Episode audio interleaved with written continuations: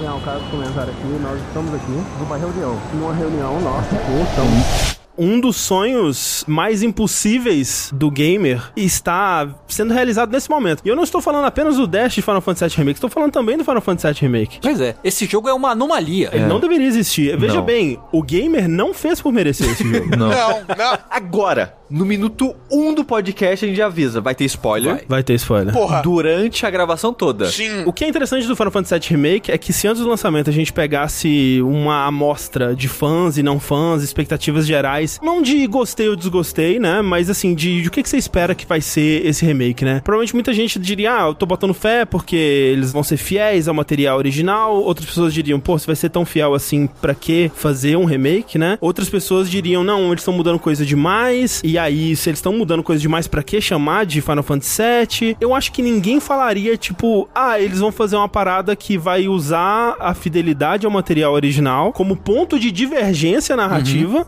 pra então comentar sobre não só a história de Final Fantasy VII, mas a importância cultural que Final Fantasy VII teve ao longo desses 23 anos. E colocando os jogadores na história. É. Possivelmente, É. né? Assim, tal qual o Kingdom Hearts 3, assim, né? Colocando os jogadores na história. É verdade. De certa forma, o 3 faz isso também. É. No Murices aí, a roda. Eu só fui terminar o Final Fantasy VII definitivamente esses dias, né? E eu tinha um plano, Sushi. Já que a gente sempre quis fazer um dash de Final Fantasy E esse vai ser um remake super fiel que vai cobrir o jogo até o final de Midgar, a gente vai fazer um dash, que é Final Fantasy VII, e o remake de Final Fantasy VII num dash só. Não dá. E não dá pra fazer isso. Porque Final Fantasy VII Remake, na verdade, não é o remake de Final Fantasy VII. Não é. Exato. e eu fico muito feliz que vocês me pouparam disso, porque toda hora eu chegava e falava assim pra vocês: não, gente, vai dar pra fazer. E vocês, poxa vida, né? Talvez dê, né? Não sei. Quem sabe? Ache- Se pá, você só. joga o jogo aí. Foi difícil. Foi muito difícil porque a gente não podia dar spoiler pro André. Uhum. Entendeu? Então a gente, é, talvez, né, André? Joga o jogo aí pra gente conversar, kkk. É. Mas eu acho muito incrível que eles conseguiram esconder o jogo. Fora quem correu atrás dos vazamentos ou caiu neles, a Square escondeu direitinho o plot twist. No marketing, nas coisas, eles fizeram direitinho de jogar a bola curva pra você. A Square ela fez uma divergência ali, tipo, ele desviou o olhar, que nem um mágico, né? Tipo, faz uma coisa com a mão e outra onde ninguém tá prestando atenção, né? E é justamente isso, porque no Final Fantasy VII Remake, a palavra remake tem um sentido que você não espera que ela vá ter no fim das contas, né? Exato. Ela te pega muito de surpresa mais pro fim do jogo, Sim. né? É tanto isso que hoje em dia, se alguém me perguntar, eu jogo o remake ou eu jogo o original? Eu vou dizer, jogo os dois. Sim. O original primeiro, É. De preferência. de preferência, porque muito do que o 1 faz no final, você precisa do, do original como base. E aí, depois que jogar os dois, você assiste Advent Children, você joga Crisis Core, você joga Before Crisis, você lê a novel. Provavelmente deve ter uma peça de teatro aí no meio também, não é verdade?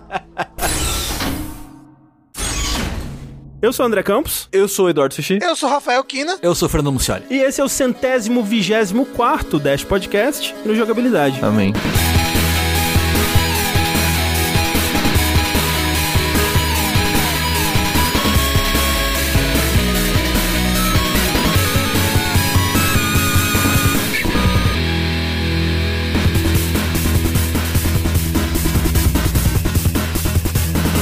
Gente, vamos lá para esse podcast Uou. que entre nós já é lendário.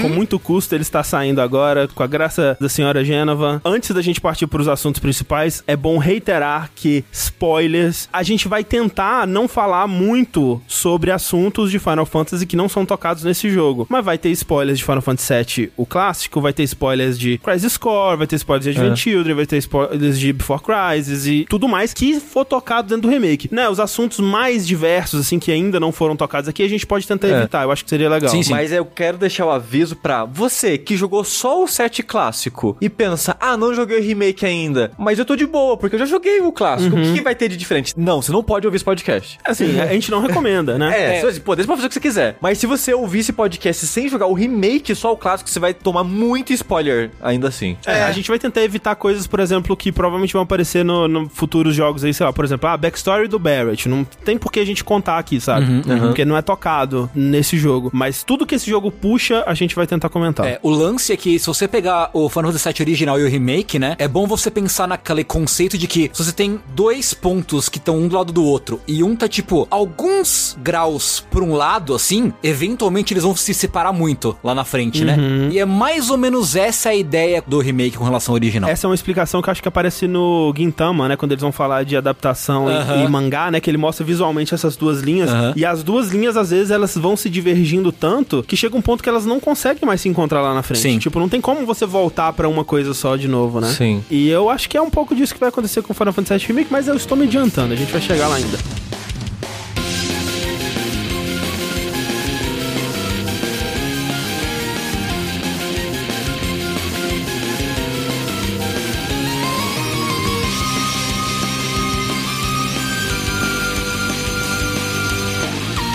Antes da gente sequer tocar no Final Fantasy VII Remake, eu acho que já que a gente vai falar tanto do Final Fantasy VII clássico, é importante dar uma pequena backstory aí, né, de onde surgiu esse material original, como ele surgiu, e falar um pouco da importância do Final Fantasy VII original, que é um jogo incrivelmente importante, talvez um dos jogos mais importantes de todos os tempos, muito por causa do impacto que ele teve na época de definir quase um estilo de jogo que dominaria na geração, muito pelo que ele significou pro gênero dos RPGs japoneses no ocidente e muito pro que ele significou pra Square até, né? A Square foi muito moldada pelo sucesso de Final Fantasy VII. Nessa época, né, logo no começo do desenvolvimento, que foi logo que eles terminaram de desenvolver o Final Fantasy VI, você tinha uma trupe muito forte que tava se formando lá dentro, que tava se provando muito bem sucedida e composta por ele, o homem do bigode, né, o senhor Hironobu Sakaguchi, que é o, o pai de Final Fantasy, que dirigiu os cinco primeiros jogos, né? No 6 ele ficou como produtor. Você tem, claro, o Nobu Ematsu, né, que outro homem do bigode, eu acho que o bigode é muito importante quando se vai desenvolver um Final Fantasy, que é o compositor da série, né? Foi o compositor da série durante muito tempo. Até o momento, né, tinha sido compositor de todos os jogos. Nós temos também o Sr. Yoshinori Kitase, que começou na Square dirigindo o Final Fantasy Adventure, né, que é o Seiken Densetsu de Game Boy. Ele também tinha trabalhado no Romance em Saga, foi o que eles chamam de cenário writer, né, do Final Fantasy V, que é o cara responsável pela história geral, né, a história do mundo, tipo, é o, é o argumento World building hoje em dia, né? Que o pessoal é o fala. world building, né? E nesses jogos antigos, muitas vezes significava também o roteiro do jogo, né? Todos os acontecimentos, depois eles foram dividir isso mais. E o trabalho dele no Final Fantasy V como cenário writer foi tão apreciado pelo Sakaguchi que no 6 ele voltou pra dirigir. Nós temos também um iniciante até então na Square na época, o Sr. Tetsuya Nomura, que tinha começado como playtester no Final Fantasy IV, e aí fez uma pontinha de trabalho ali como designer no 5, fez design de monstros e de batalha e de alguns personagens no 6, e ele ganhou aí a oportunidade de ser o designer de personagens nesse futuro projeto que viria a ser o 7. Por sorte meio, né? Porque o Yoshitaka Amano, que era o designer de personagens até então, né, que você vê uma clara diferença do designer de personagens do Final Fantasy 1 ao 6 pro 7, né? Essa mudança, né, de, de estilo muito severa, porque o Yoshitaka Amano, ele tava apresentando, fazendo exposição na França da arte dele e tal, e ele não pôde pegar o, o projeto, né? Ele trabalhava muito como freela, né, pra Square. Ele não era um empregado fixo da Square mesmo, então ele não conseguiu pegar esse projeto. E o Tetsuya Nomura, ele veio com esse estilo mais jovem, né, mais contemporâneo, mais de anime, assim. Mas Ed. Mais Ed, é. E também o setting de- do Final Fantasy VII é muito diferente dos anteriores, né? Sim, Os sim. anteriores, ele tinha muito esse negócio de magia e tecnologia, né? O 6 Uhum. tem bastante, mas não era desse jeito, um design quase um cyberpunk sujo, um futuro distópico diferente, assim. E por último, da trupe principal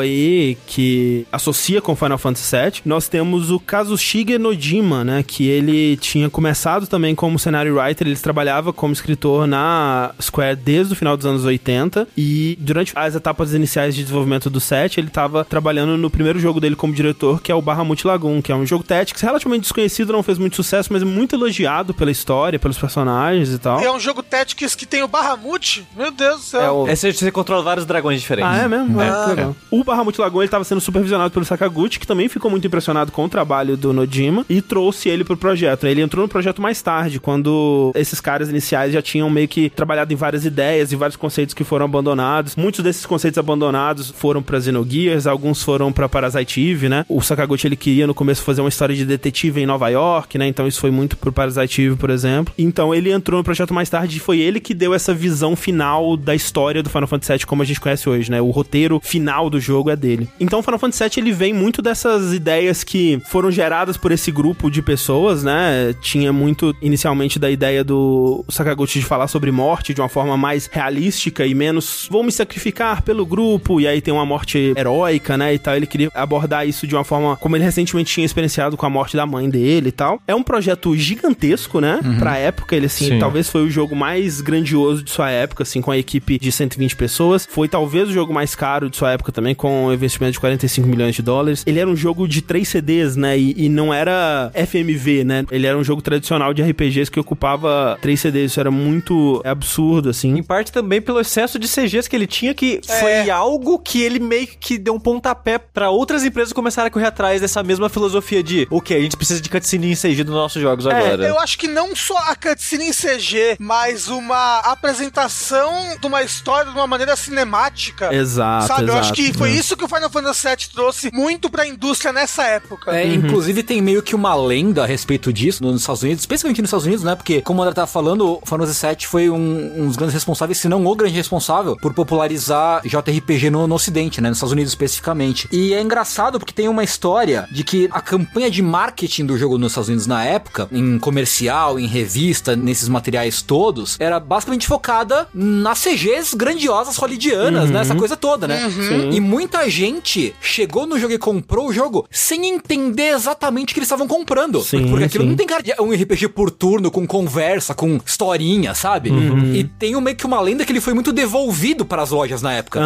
As pessoas compravam esperando um, sei lá, um filme do Michael Bay, assim, e não era aquilo, né? Muito por essa abordagem. Uma das coisas do Final Fantasy VII é o quão ele ficou marcado como um produto do PlayStation 1. Sim. Ele só conseguia rodar no PlayStation 1 porque ele é 3 CDs gigantes. Sim. PlayStation 1 era a nova cara dos videogames, com cenas grandiosas de Hollywood. É. É, ele lançou relativamente até tardio na vida do PlayStation. Ele lançou em 97, né? Uhum. O PlayStation 1 ele tava aí desde 94 já. O PlayStation 1 saiu no finalzinho de 94, então quase ali em 95. É, e esses dois anos que tiveram, dois anos e meio, o pessoal tava meio que aprendendo ainda. Aprendendo a fazer jogos ainda pra essa nova geração, né? E quando você olhava o que que esses primeiros jogos imaginavam como o que que é essa geração, né? Tinha muito porte de arcade de jogo de esporte corrida, né? Uhum. Ou né, jogos originais, tipo Gran Turismo e tal. Tinha muito jogo de luta, muito jogo lindíssimo de pixel art, né? Tipo Castlevania ou tipo Mega Man. Muito desses jogos meio que experimentais com 3D, assim, sabe? Uhum. Uhum. É. Tipo Resident Evil. Aquele jogo do coelho, né? Que é um jogo de pulo em primeira pessoa. Flash, uhum. Os próprios jogos da From, né? O, o Kingsfield. Kingsfield e tal, assim, que eram jogos tecnicamente impressionantes, mas eles não eram muito amigáveis, né? Eles não eram muito gostosos de jogar, digamos assim. É. E foi realmente, foi o Final Fantasy VII, muita gente vai apontar também o Resident Evil e o Metal Gear Solid, né? Que é, definiram verdade. muito o que, que é o tipo de jogo que define essa geração e por que, que o PlayStation vai vencer essa geração uhum. em cima do Nintendo 64. Porque hoje em dia é fácil falar que a Nintendo tomou a decisão errada em escolher o cartucho versus o CD, mas na época ela tomou essa decisão, ninguém sabia o que, que os jogos iam requerer, o que, que as pessoas vão fazer com o espaço de um CD inteiro, né? Muita gente na época colocava música de CD e uns cutscenes de anime, né? Esses jogos que começaram a vir com muito diálogo ou com muito conteúdo cinematográfico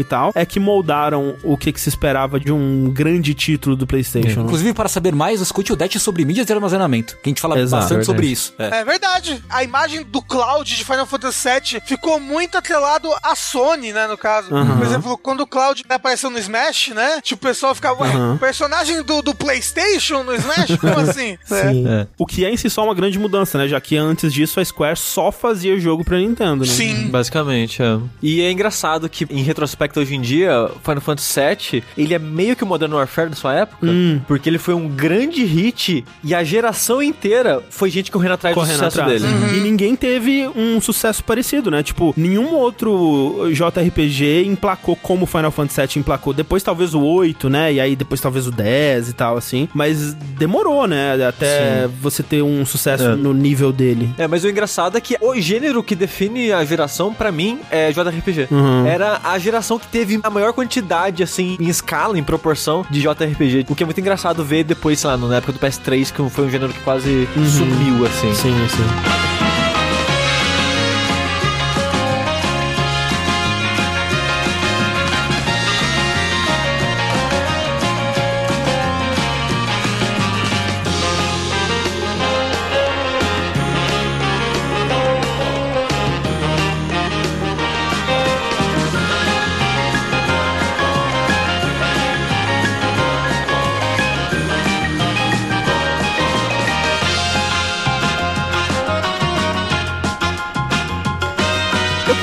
Rapidamente, então, as nossas histórias com o Final Fantasy VII. Como que foi o nosso primeiro contato com o jogo Tengu? Cara, o Final 7, né, pelo que eu me lembro, eu, eu lembro muito de ver em revistas de que ele ia sair primeiro pro Nintendo 64. Então, tipo, porra, tô bem, porque eu tinha Nintendo 64 em casa. Tipo, tô legal, Uhum, porra, deu bom demais. Aquele videozinho dos personagens do 6, né, em 3D. Isso, exatamente, exatamente, né? Na época eu não cheguei nem ver vídeo, né? Na época era tipo, era só a estilozinha na revista, né? Uma imagenzinha bem minúscula. E, tipo, porra, tô bem zaço aqui, né? Mas aí, né, o futuro se recusou a mudar.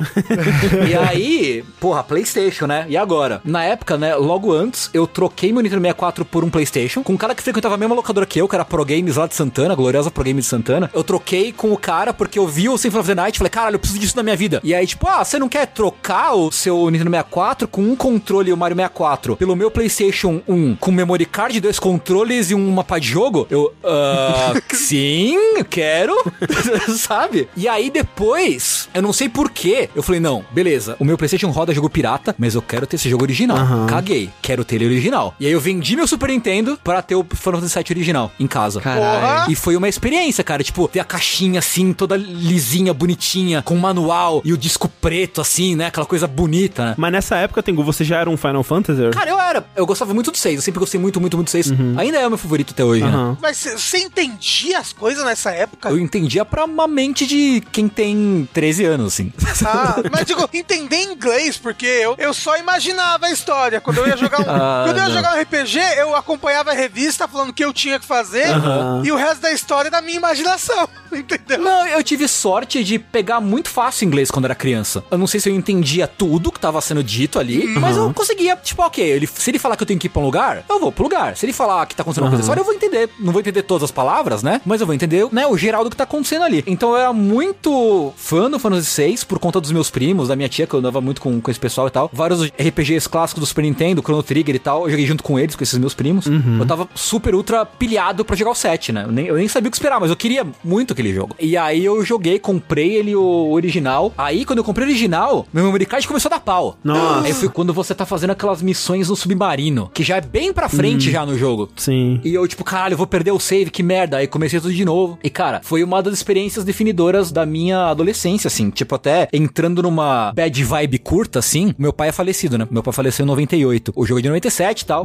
Então, eu passei muito do meu período de luto Sei. pelo meu pai jogando Final Fantasy VII. Então, foi o que me acompanhou num momento muito difícil da minha vida. Então, eu que eu tenho um- uma ligação emocional muito forte com ele, assim. Eu terminei sozinho uma vez, terminei com os meus primos, a gente, né, se juntando de madrugada pra, porra, caralho, descobrir como é que faz pra enfrentar as weapons. E caralho, beleza, vamos virar a noite fazendo as quests as weapons, não sei o que. Então, tipo, é um jogo que é muito próximo do meu coração, assim. E, pô, um jogo que é muito sobre luto também, Sim, né? sim, Então, exatamente. deve ter sido uma Foi. experiência. Foi, assim. foi. Pra mim, é estranho pensar como que eu fui para nele, eu não lembro de todos os detalhes, mas eu acho que eu consigo especular um pouco as coisas que era. Muitos dos jogos dessa época eu conheci em locadora. E eu olhei a capa do jogo na locadora e falei, quero jogar isso daí, moço. É colorido! Sushi de, sei lá, 8 anos de idade. Esse homem com a espada nas costas é esse que eu quero. Me vê um desse aí, meu consagrado. E é muito engraçado que como o jogo tinha três discos, e é, né, no interior, todo mundo capial, as pessoas locadora não sabiam fazer o jogo funcionar. Porque sempre que ia lá, colocava, tipo, qualquer um dos três e foda-se. Aí ficava aquela imagem, Cyrodiil com ninguém sabia inglês, aí ficava, tipo... Ô moço, o jogo não tá funcionando. Aí o moço olhava, resetava, Virava soprava... o Playstation de cabeça pra É, baixo. tipo, assoprava o disco, fingia que é cartucho, colocava de volta e não ia. Eu tenho meio na minha cabeça, não, eu vou jogar esse jogo, como assim? Até que um dia alguém colocou o disco certo e o jogo foi.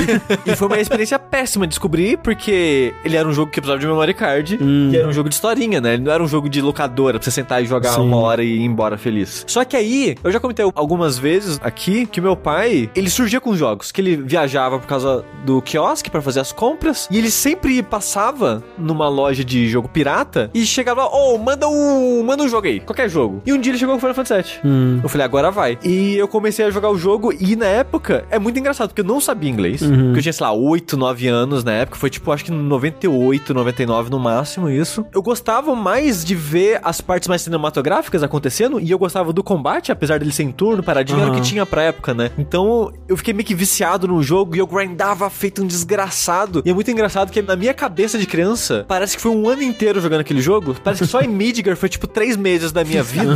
e tinha um amigo meu que ele ia em casa e ele via eu jogando aquele jogo e ficava revoltado.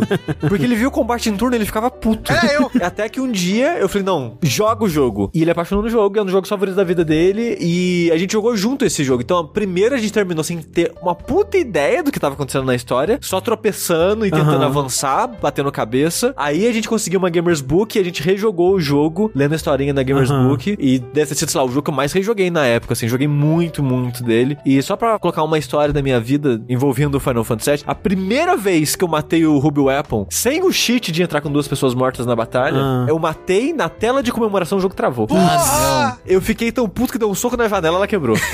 E você machucou sua mão? não, não machuquei minha mão, só Caraca, explodiu o vidro. Caralho. Um soco de uma polegada na janela. Nesse momento, a família do sushi. Ah, é hétero. É. Olha só. Soca- socando as coisas. Sabia que videogames deixavam as crianças violentas. É. Foi o jogo que me fez ter por muito tempo JRPG como meu gênero favorito. Até o PS2 era, basicamente. E o meu sonho de criança era trabalhar na Square. Olha aí. que lindo. o que você quer ser quando crescer? Eu quero fazer RPG na Square. Ai, que Esse é bonitinho. um sonho de criança. A gente precisa fazer um DLC sobre profissões que a gente queria ter quando era criança.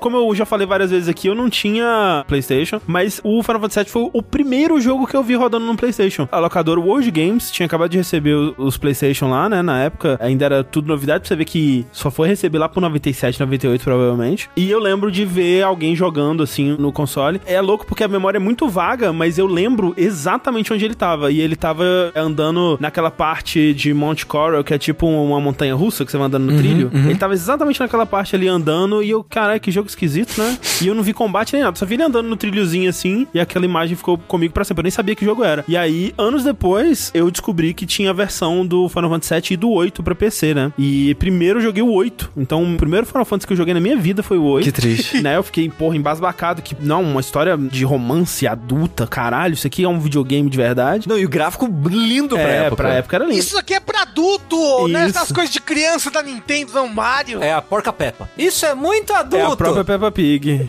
e aí depois eu voltei, eu joguei a versão de PC do 7 também e adorei, assim. E você, Rafa, como foi a sua? Olha só, como eu falei, eu não entendi inglês, né? E assim, eu só fui começar a entender, me, entender, porque eu sabia ler, mas Uhum. entender, eu só fui começar a entender as coisas em inglês com meus 20 anos só de idade. Eu jogava muito RPG em emulador, porque tinha as runs traduzidas, né? que Sim, o pessoal trazia. Então, tipo, eu joguei Chrono Trigger em português, eu joguei bastante do Final Fantasy V, acho, em português. Até porque, nessa época do Play 1, eu tinha 7 anos, alguma coisa assim. Eu só fui jogar mesmo Final Fantasy ano passado. Final Fantasy VII, no caso. Eu comprei ele no Switch. Agora, eu diria que talvez eu sei inglês, né? Não é uma Se coisa pá. assim, eu não passo, eu não acho que eu passo num teste pra ir morar no Canadá, não sei. Mas eu sei, eu sei umas palavras, né? The Book, Table e tudo mais. E aí eu joguei ele até aonde eu sabia que o remake ia acabar. Ah, tá. Que pena. Que eu pensei, vou ir jogando ele com remake, né? Pra ter um- uma comparação, porra, que legal. É que vai isso que, ser. né? É isso que. É, eis que tudo muda. Mas olha só, eu joguei ele até apresentar o backstory do Cloud, que tem a mãe dele, que tem o Sephiroth. Uhum, É, eu joguei aquilo ali, eu verti umas lágrimas ali, quando tem um negócio ali com a mãe dele, sabe? Sim. Porque eu, eu sou um chorão. Uhum. Você é um skater? Mas assim, eu gostei muito do 7, né? E foi uma puta experiência. Eu gostava muito do 8 na época também. Até eu perceber que o sistema de draw e, e junction dele é horrível. Mas uma coisa que eu reparei, e especialmente agora ficou muito mais claro com o remake, é que Final Fantasy 7, ele tem muitas semelhanças com Evangelion, né? Tem muitas. É inegável. Porque assim, visual ele tem muitos, porque realmente ele é contemporâneo de Evangelion. Então, visualmente, Evangelion foi realmente uma influência, não só pro Final Fantasy VII, mas pra Square, né? Xenogears tem um bocado de Sim, Evangelion sim. também nele. As weapons, né, do Final Fantasy VII são claramente inspiradas no design de anjos e tal. Tipo, a, a Emerald, né, que é aquela verde com... Tem até a bolinha vermelha no peito. É muito parecido com o anjo de Eva. Você também tem semelhanças na narrativa, né, porque é um jogo que lida com trauma, com PTSD, relações interpessoais zoadas. né? O Cloud, né, claramente alguém passando ali pelo dilema do ouriço, né, dentre outras coisas e tal. E olha só, em outras semelhanças com o Evangelion, os dois estão tendo remakes em várias partes. Que talvez não sejam exatamente remakes, mas fica isso para daqui a pouco. Mas ele tem também muitas semelhanças da recepção que ele teve, né? Porque é uma obra muito importante pro gênero, é uma obra que ela foi incrivelmente popular na sua época de lançamento. Eventualmente chegou um ponto que as pessoas falaram: "Não, isso é uma bosta. É overrated, não presta. Os antigos que era bom, agora não se faz mais como antigamente. Vocês tudo pagando pau pra essa parada aí porque é popularzinho. E eu, se você voltar pro último podcast que eu gravei sobre Final Fantasy na minha vida, que é o podcast sobre Final Fantasy VI, na época do download, por favor, não escute, mas se você escutar, você vai conseguir ouvir eu falando isso. Justamente isso, esse tom de tipo, ah, as pessoas não sabem, mas o 6 é que é melhor. E tipo, eu acho que o 6 é um jogo mais redondinho no geral, assim, como um todo. Mas não precisa bater no 7 também, porra. O 7 é mó legal Não, também. ele é legal, é. Mas total, é tudo que é popular tem isso, É. entendeu? Na verdade, Sim. tem overrated. Tudo que é popular é overrated. Nada é do gosto do jovem. É. Porque só ele é especial. Mas o engraçado é que esse momento do set, que foi tipo uns anos atrás, foi uma janela de uns, sei lá, uns 5, 6 anos, que eu lembro disso no começo dessa década, Aham. que foi até mais recentemente, desse ódio em cima do set, e não era falando que, tipo, ah, o set é legal, mas tem outros melhores. Não, é tipo, o set é um lixo. Quem gosta não sabe de nada. É, É. porque não jogou o 4, e não jogou o 6, e não jogou aquele, e jogava o 7 lá pra baixo, assim. É- Era meio engraçado. Foi engraçado ver esse fenômeno, assim. pois E é. eu sinto que ele tá saindo um pouco disso, né? É, eu acho que desde que anunciaram o remake, de fato, a galera começou a revisitar e falar: ah, olha só, não precisava ser hater do jogo. Sim. Não tinha necessidade. Talvez ele não seja o melhor Final Fantasy, obviamente cada um vai ter o seu próprio gosto, mas ele é um jogo legal. Ele é bom, ele faz várias coisas muito certo, assim, né? Sim. Sim. Eu, por exemplo, meu Final Fantasy favorito é o 15. Olha só. Cada um com suas preferências, né? Pois é. Assim, foi o único que eu zerei até agora, né? Sem ser o 7 Remake, então. Então a pergunta que não quer calar nesse momento é: por que refazer Final Fantasy VII? Por que essa demanda tão fervorosa do mundo inteiro há 20 anos? Porque no momento que saiu Final Fantasy VIII, as pessoas pensaram: hum, e se refizessem Final Fantasy VII com esses gráficos? e foi imediato, assim, é sem dúvida o remake mais pedido, né, de todos os tempos e um dos projetos, assim, de jogos mais esperados dos últimos tempos. Acho que talvez Half-Life 3, assim, é o que mais se compare, né? Se bem que Half-Life 3 passou tanto tempo que as pessoas meio que deram uma esfriada, né? Mas em seu auge, talvez se comparasse. Não, mas é porque as pessoas já não sabem mais o que é Half-Life, né? É. Final Fantasy continua lançando. Exato. Sabe, é. a Square continua fazendo jogo. A Valve, as pessoas nem sabem mais que a Valve faz jogo, André. Sim. Saiu a, a roupinha do robô de Portal no Fall Guys. Que triste demais. Ninguém sabe o que é aquela roupinha. Ah, lançou uma roupa de robozinho, que Eu fiquei lindo. muito triste. Então você tá me dizendo, André, que antes do vídeo do PlayStation 3 já tinha uma demanda do remake dele? Não, já tinha até promessa, porque a primeira vez que a Square falou em refazer Final Fantasy VII foi no começo da geração do PlayStation 2. Caramba! Que não sei se vocês lembram, uma das coisas que eles fizeram pra mostrar a Emotion Engine, né, do PlayStation 2, eles refizeram a cena da dança, né, do Final Fantasy VIII em tempo real, né? É. E aquilo ali já veio com uma promessa deles falando assim: não, a gente quer relançar. E aí a declaração deles foi meio vaga, falando assim: a gente quer lançar versões em alta definição, melhoradas, né? Do 7, do 8 e do 9 pro PlayStation 2. Mas que ficaram só na promessa mesmo. Mas já nessa época já era algo que as pessoas clamavam. Eu acho que tem duas coisas. A principal, já que começou tão cedo, é o gráfico. Uhum. Porque ele era tão no começo das pessoas saberem utilizar bem, né, o hardware e fazer jogos em 3D E e, o tal. 3D, né, no geral. Que na época mesmo, as pessoas já não falavam que ele era um jogo bonito. É, ele era tipo, esquisito. quando ele saiu em 97, eu acho que as pessoas aceitaram. Tipo, 98 e 99, as pessoas já já estavam. É, É, porque 98 já é Metal Gear Solid, né? Exato. Que é, porra, muito mais 99 bonito. já foi Final Fantasy 8. É. Nossa, Final Fantasy 8 não tem nem comparação, sabe? Sim. É porque tinha também aquela discrepância dos gráficos, né? Do modelo 3D dos personagens Uhum. no combate, um pouquinho mais realista, proporção direitinho, com os popaizinhos Uhum. Sim. da turma lá no, né? A Ares com o vestido todo quebrado, né? Aquela coisa bonita, Sim. né? As, as mãozinhas de Popeye. É, É isso. Ah, é verdade, porque eles têm uns braços assim, né? É, as É. mãozinhas gordinhas do Popeye. Tá. E outra coisa que aconteceu foi o fatídico demo do poder do PlayStation 3 com a abertura do Final Fantasy VII. Sim. Desde lá, é todo ano na E3 vai ter a Final Fantasy VII Remake. Todo ano, era impressionante. Até que um dia foi. Até que um dia eventualmente teve mesmo, né? Tem a reação do André ao Final Fantasy VII Remake, que é maravilhoso, por favor. Now, many years ago, Square Enix released a Ah, ó, groundbreaking title that went on to become one of the most beloved games será que é agora? in PlayStation and video game history. Ai, ai. Tonight, A cara dele. I am proud to announce that by popular demand, we have a very special treat for you. Caralho. Marca no bingo, gente! Não, cara. Toca no bingo, caralho, cara, vai rolar. Não, pera. É calma. Calma, calma, gente, calma. upon a foreboding sky. The memory of the star threatened all. Gente, burns eternal. Eu, eu nem me importo tanto assim, cara, mas é. deixa passar, deixa passar. É o trem. É a galera no Its parquinho. Came an age of silence. Cara, eu tô todo arrepiado, cara. Foolish. Ai, caralho, cara, tá rolando, velho. É real, cara. Que é 3 é essa, cara? Caralho, que esse que- quarto de remake de O que que tá rolando na mesma conferência, cara? Tudo é possível. Vai fechar com Half-Life 3, galera. wishful thinking. Da Sony, por algum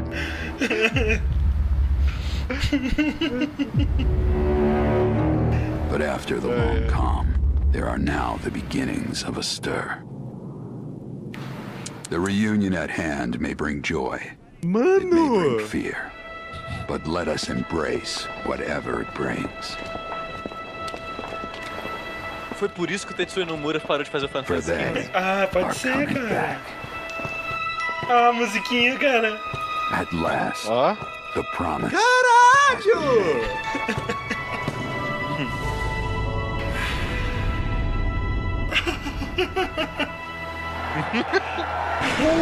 Remake na sua cara, velho. Cara, eu quero. É Only Pessoal. ou First? Eu não vi ele cara. Tirando, cara. First, né? A little bit of excitement. We're proud to Eu announce nem quero that nem Final ver o Fantasy Twitter, VII cara. Remake is coming first to PlayStation 4. Olha. Caralho, velho. Como? Cara, o que, cara, o que tá acontecendo? Tem gente batendo palmo de pé, hein? Alguém me acorda, cara. Quanto mais alta a sua expectativa, maior é a queda. Cala a boca. Rick.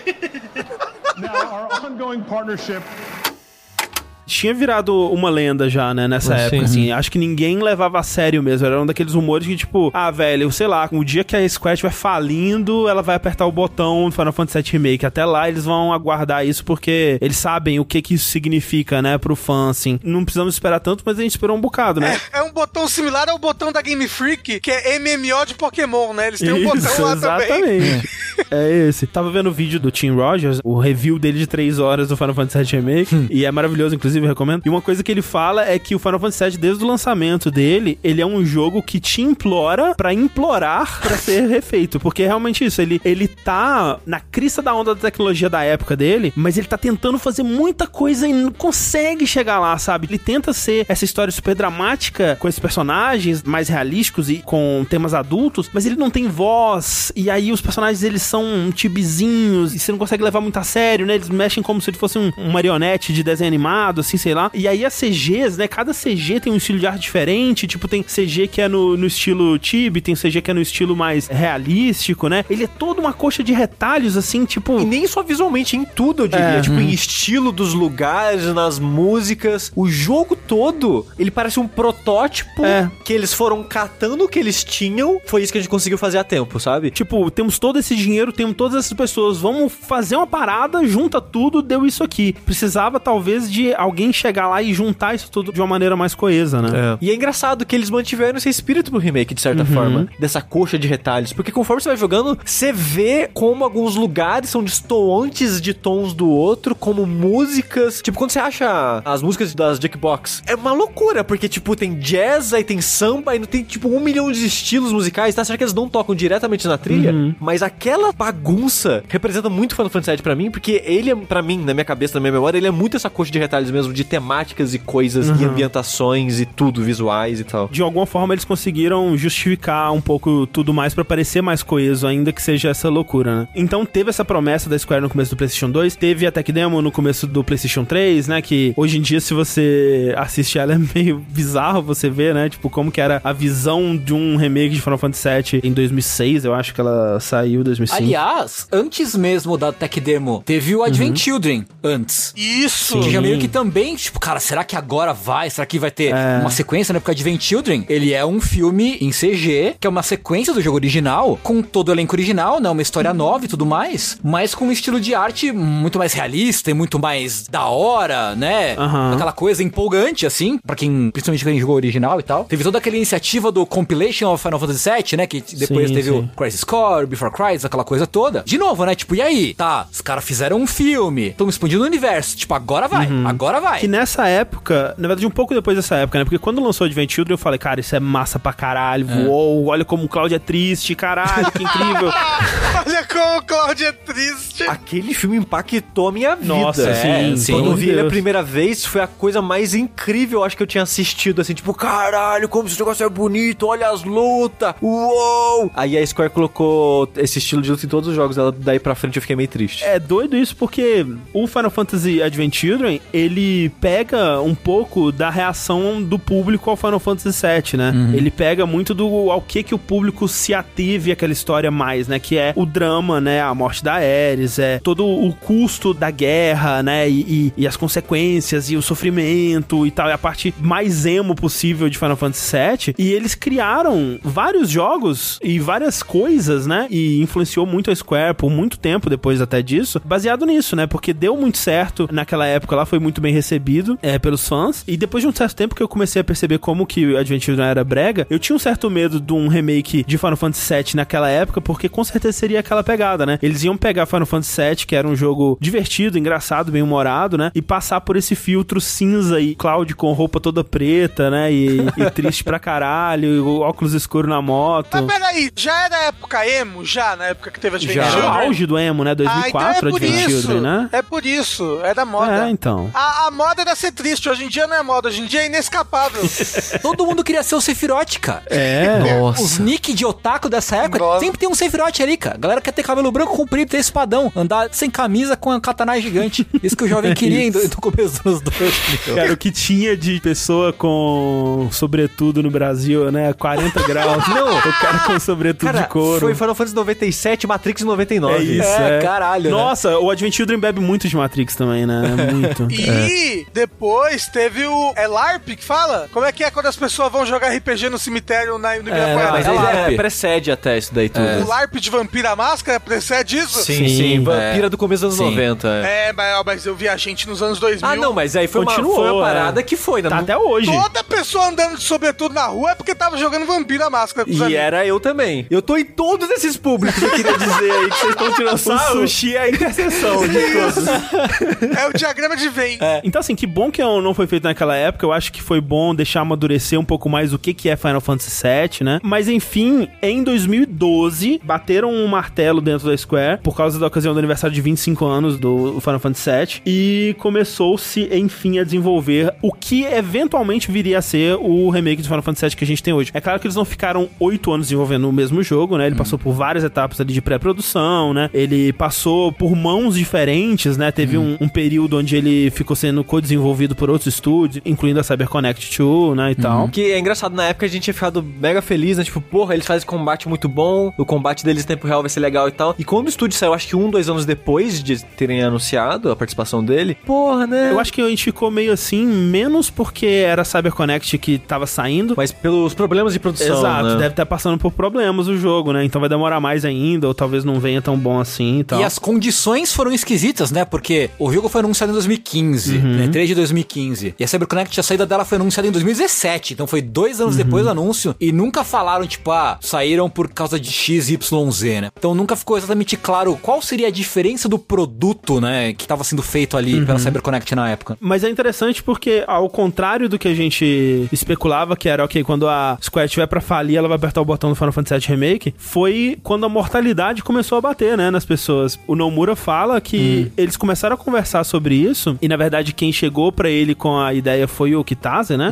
Primeira pessoa que começou a falar sério internamente sobre um remake do Final Fantasy VII dentro da Square. Ele começou a considerar seriamente, né, o Nomura, porque eles queriam fazer com a equipe original, né? O Sakaguchi não ia rolar porque ele já tava fora da Square, já acho que hoje em dia ele tá aposentado já, não sei. Ah, ele tá acho lá. que ele faz uns jogos mobiles ainda. É verdade, mas ele tá na dele, né? Ele não faz parte Sim. da Square há anos já. Mas eles queriam juntar ali, né? O Nomura, o Kitase, o... Nojima mesmo, né? O Nobuo Ematsu. E essa galera tá ficando velha, né? O próprio Nomura, ele fala, pô, eu que sou o mais novo da equipe, já tô nos meus 40 e poucos, 40 e tantos aí. Se a gente não fizer agora, essa galera vai aposentar, vai morrer, sei lá, sabe? Aí a gente vai ter que deixar nas mãos de outras pessoas. E ele até fala, esse é um motivo meio egoísta? É, mas pô, né? É o meu bebê, né? Ele considera o Final Fantasy VII algo muito importante, que ele tem muito orgulho de ter trabalhado né, na carreira dele. Então, conseguiram juntar essa equipe de novo, né? Todo mundo que a gente falou ali, menos o, o Sakaguchi e o Ematsu, assim, o Ematsu ele participa um pouquinho, né? Ele compôs uma música. Exato, que eu nem conhecia, porque ela não toca no jogo, se eu não me engano. Toca, toca. Toca? Tipo, toca uma versão instrumental dela no Ah, setor ok. 5.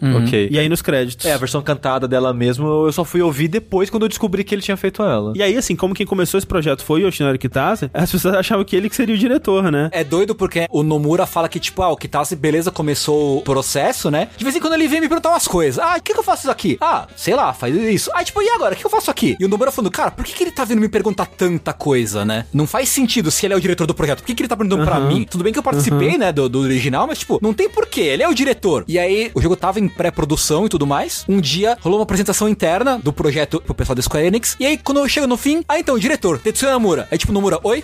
Oi? Eu sou o diretor? E aí, ele ficou sabendo que ele ia ser o diretor. E isso pegou muito mal na época, né? Porque Sim. assim, caralho, anunciaram o jogo e nem o Nomura sabia que ele tava dirigindo. Que bagunça deve ser essa, né? É. Junto a isso, anunciaram que ele seria episódico, né? Que foi outra coisa que, velho. Foi uma polêmica, uma polêmica. Foi assim, o trailer tá bonito, mas nossa, olha quantos pés atrás que a gente tá aqui, porque olha quanto motivo tem. E a decisão pra tornar ele episódico é justamente o motivo que impediu eles de fazerem todos os outros eles que eles consideraram ou tentavam, porque a escala de Final Fantasy VII é absurda, né, cara? E a quantidade de coisas que acontecem, de lugares e de estilos e de personagens e tudo mais, é algo que só foi possível na época pela simplicidade do que tava sendo feito ali, né? É um jogo sem voz, com modelos simplíssimos, cenários, né, variados, mas mostrados de uma forma bem resumida, quase abstrata, né? Quando você vê o, o cenário de Final Fantasy VII, muitas vezes você nem entende o que que são as coisas, assim. Até um bloco com uma textura estranha que eu acho que é uma parede, sei lá. É. Pera, você tá falando do remake ou do, Do original, do original, é, pô. O sushi tá te enchendo a paciência. Era uma piada.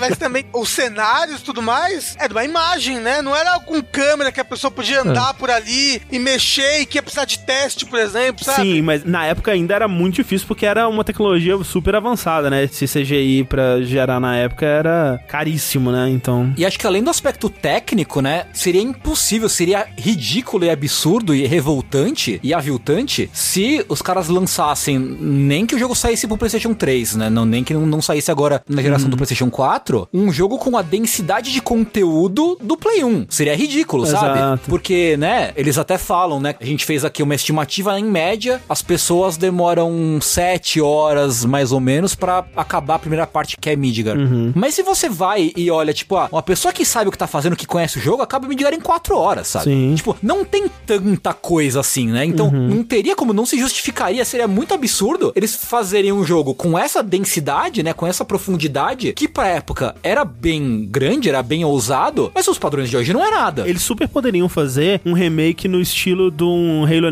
Anniversary, por exemplo, ou Monkey Island, assim, que é aquele remake que você até pode trocar entre as duas versões ao longo do jogo, que é um remake 100% fiel. Tem um gráfico novo por cima e tal, mas é exatamente a mesma coisa, até talvez rodando na mesma engine e tal, assim. Mas é o que eles tentaram evitar esse tempo todo também, né? Porque sempre que as demandas por mais conteúdo de Final Fantasy surgiam e tal, eles faziam o filme, eles faziam o jogo de celular, colocavam o Sephiroth no Kingdom Hearts, né? Esse tipo de coisa, assim, pra continuar fornecendo esse conteúdo sem ter que refazer esse jogo igual, porque realmente, do ponto de vista criativo, é broxante, né? Você simplesmente refazer o mesmo jogo exato igual, né? E aí, com esse remake, eles conseguiram encontrar a solução pra esse dilema, que é lançar em várias partes, o que eu acho que foi acertadíssimo, cara, porque é um dos problemas que a gente tem, né? E na verdade, o desenvolvimento desse jogo, eu não sei dizer o quanto de crunch rolou, o quanto de problemas administrativos e tudo mais que rolou ali dentro, porque a gente nunca vai saber, né? A empresa japonesa, elas nunca se abrem sobre isso. Mas ele tomou várias decisões administrativas, assim, digamos, que eu acho que foram muito corretas, né? Ele tem as texturas zoadas que a gente fala e tal, mas se esse é o preço, né, Pra você conseguir fazer um jogo desse tamanho, nessa ambição, sem ter que ficar 10 anos trabalhando nele, eu acho que é um preço justo, sabe? Você troca a qualidade em alguns pontos pra se focar em outros, né? E aí você consegue tornar esse- o lançamento desse jogo possível desse jeito. É, ele é um jogo que você vê que ele obviamente foi um jogo ridiculamente caro. As cutscenes desse jogo são ridículas. São absurdas. Mas,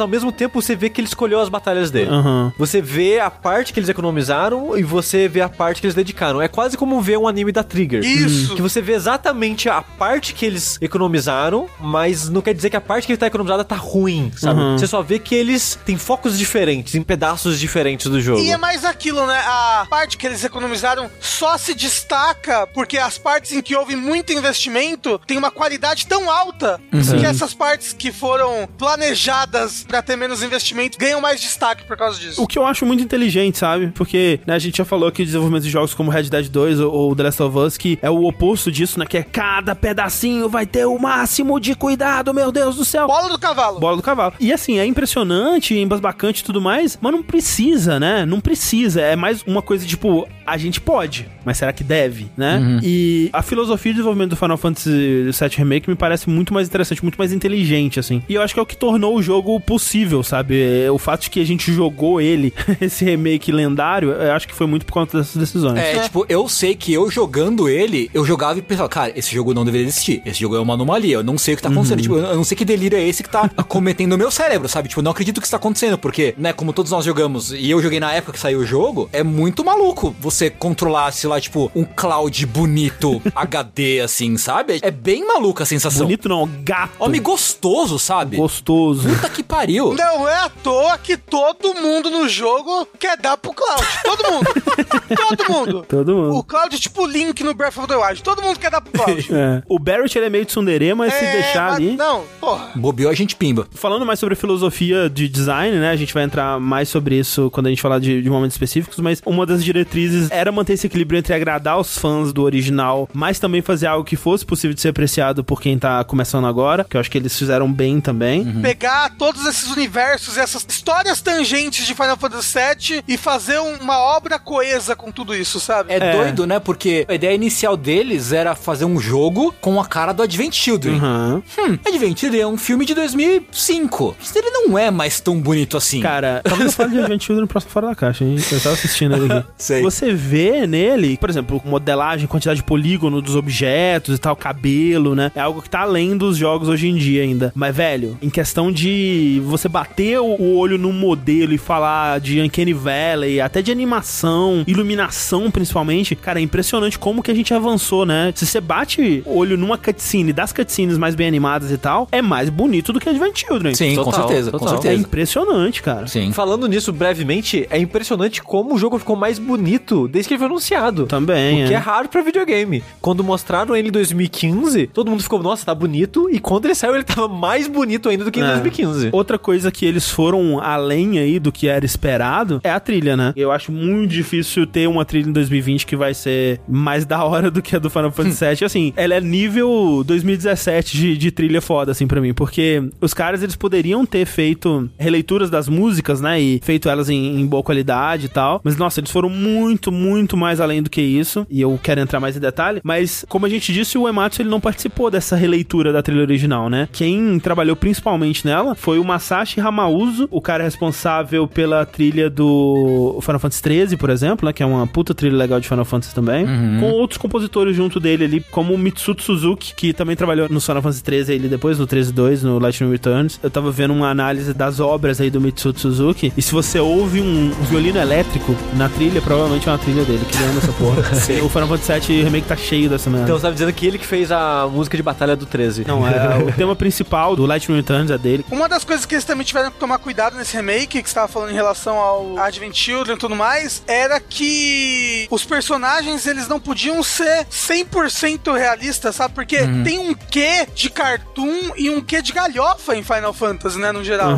E se fosse uma coisa tipo zoom no Lula Molusco, sabe? É, ou aquele ultra realista, assim. Então eu Aham. acho que eles pegaram um equilíbrio muito bacana Aham. entre esses dois pontos, que é, é realista, mas ao mesmo tempo é cartunesco. Tipo, Você reconhece o Cloud com aquele cabelo meio espetado e meio em direções Aham. que cabelos não devem crescer, sabe? Os olhos, né, dos personagens. Isso. Tem olhos muito grandes, muito expressivos, né? É, e rostos tal. simétricos e perfeitos É. e lisinhos em formatos, né? Sim. Mais cartunescos e tal.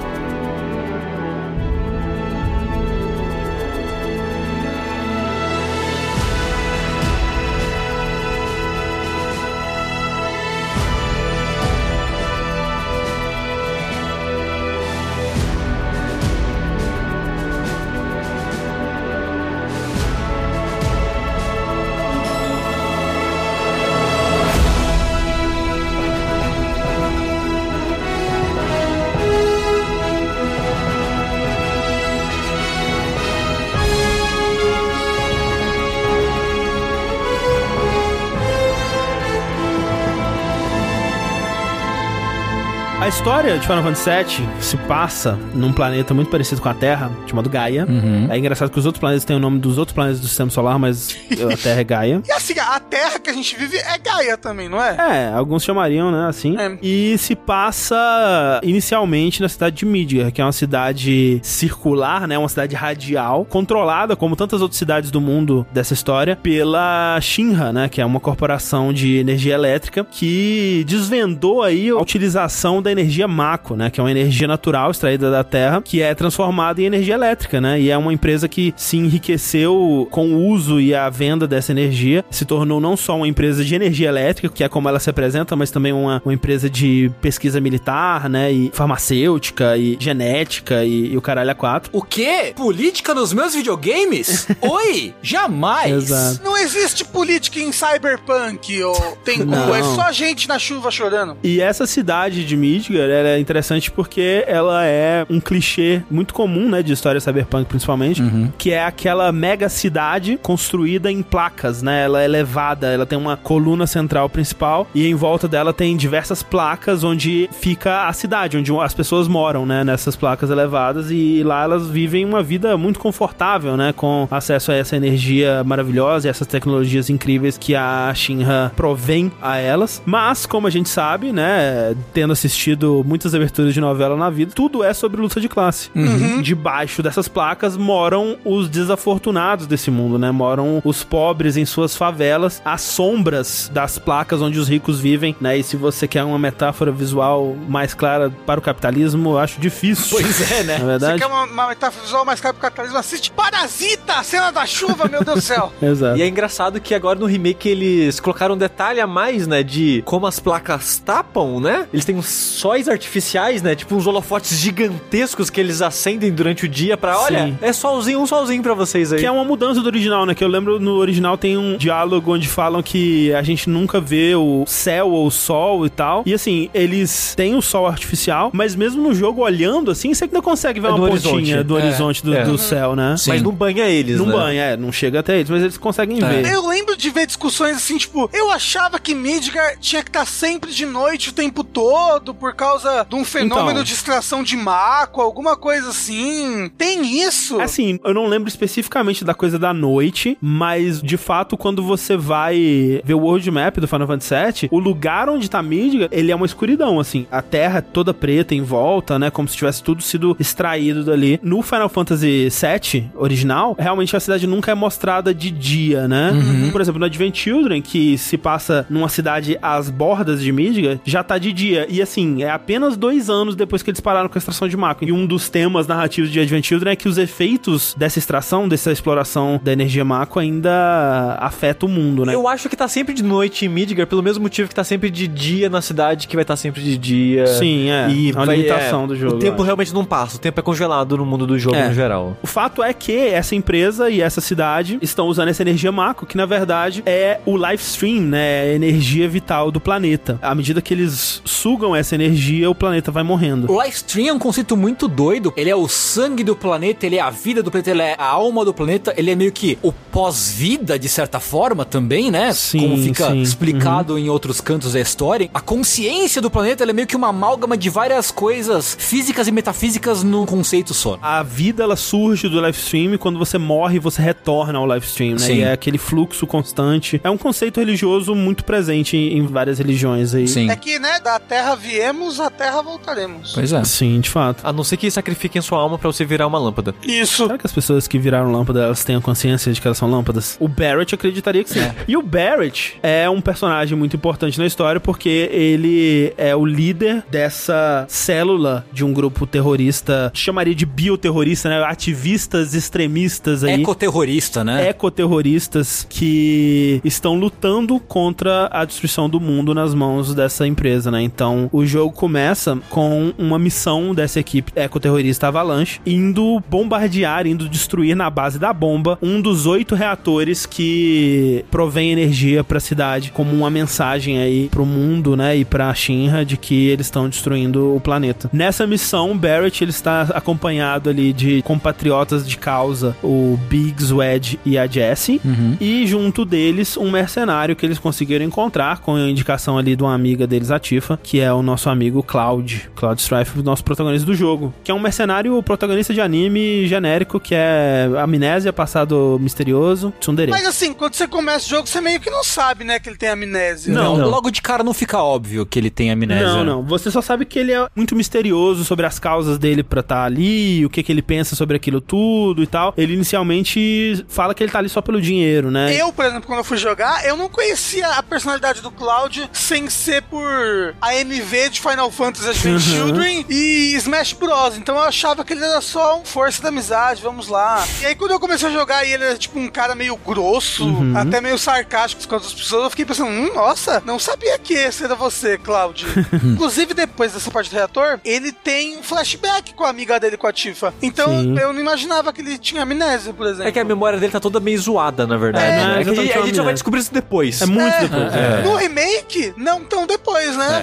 É. É, no remake já é deixado mais claro desde, Desde o começo, começo. que alguma coisa está errada, né? No original, o máximo que acontece é ele ouvir umas vozes misteriosas assim, que você inicialmente não sabe de onde estão vindo, mas no remake, realmente, ele começa a ter flashes de coisas que ainda não aconteceram e de outras coisas misteriosas, né, e tal. Logo depois do reator, ele já vê o Sephiroth já e começa a ficar meio paranoico. É, esse é um dos meus problemas com o jogo. Talvez eu tô me atropelando aqui, mas a maneira que ele apresenta o Sephiroth no começo do jogo diversas vezes, se você nunca jogou, você vai ficar tipo, o que, que tá acontecendo? Ah, mas eu acho que é legal. Porque, tipo, o uso do Sephiroth no jogo como um todo é muito bizarro. Porque o Sephiroth mesmo, ele quase não aparece nesse pedaço do jogo original, né? Ele é citado mais depois daí. É, ele não aparece. Você vê algumas consequências de ações dele no finalzinho lá no, Sim, no prédio sim. da Shinra. Mas o negócio é que não existe Final Fantasy VII sem Sephiroth. Então, esse é o problema. ele é uma figura muito importante pra imagética do Final Fantasy VII. O lance é que assim, enquanto eu tava jogando o jogo, eu tava pensando assim, putz, eles não se aguentam, né? Tem que botar um Sephiroth, tem que botar um, um coro cantando em latinha aqui, porra.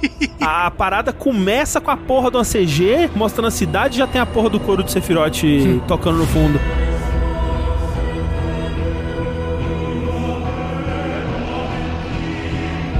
Vai mostrar a ceninha da Ares, a E aí do fundo tá o coro do Sephiroth tocando. Caralho, segura, segura o cu aí. Eu sei que Sephiroth é popular, mas aguenta. E tava me parecendo muito o sentimento que eu tenho com Silent Hill depois do 2, que é... Pyramid Head. Pyramid Head, uou! Enfermeira gostosa e demoníaca, uau! Tipo, tudo tem que ser essa porra, sabe? Porque fez sucesso no 2 e eles não, não se aguentam. Mas tem um porquê. Sim! Tem, opa. Tem um porquê. E aí, o porquê é o que faz esse jogo brilhar pra mim, assim. Idem. A gente vai chegar lá. a gente Vamos, vai um chegar lá. dia, uma hora. Uma hora a gente chega lá. This pump's sole purpose is to drain the planet dry. While you sleep, while you eat, while you shit, it's here sucking up Mako. It doesn't rest and it doesn't care. You do realize what Mako is, don't you? Mako is the lifeblood of our world. The planet bleeds green like you and me bleed red. The hell you think's gonna happen when it's all gone, huh? Answer me! You gonna stand there and pretend you can't hear the planet crying out in pain? I know you can! You really hear that? Damn straight I do! Get help. Say that again!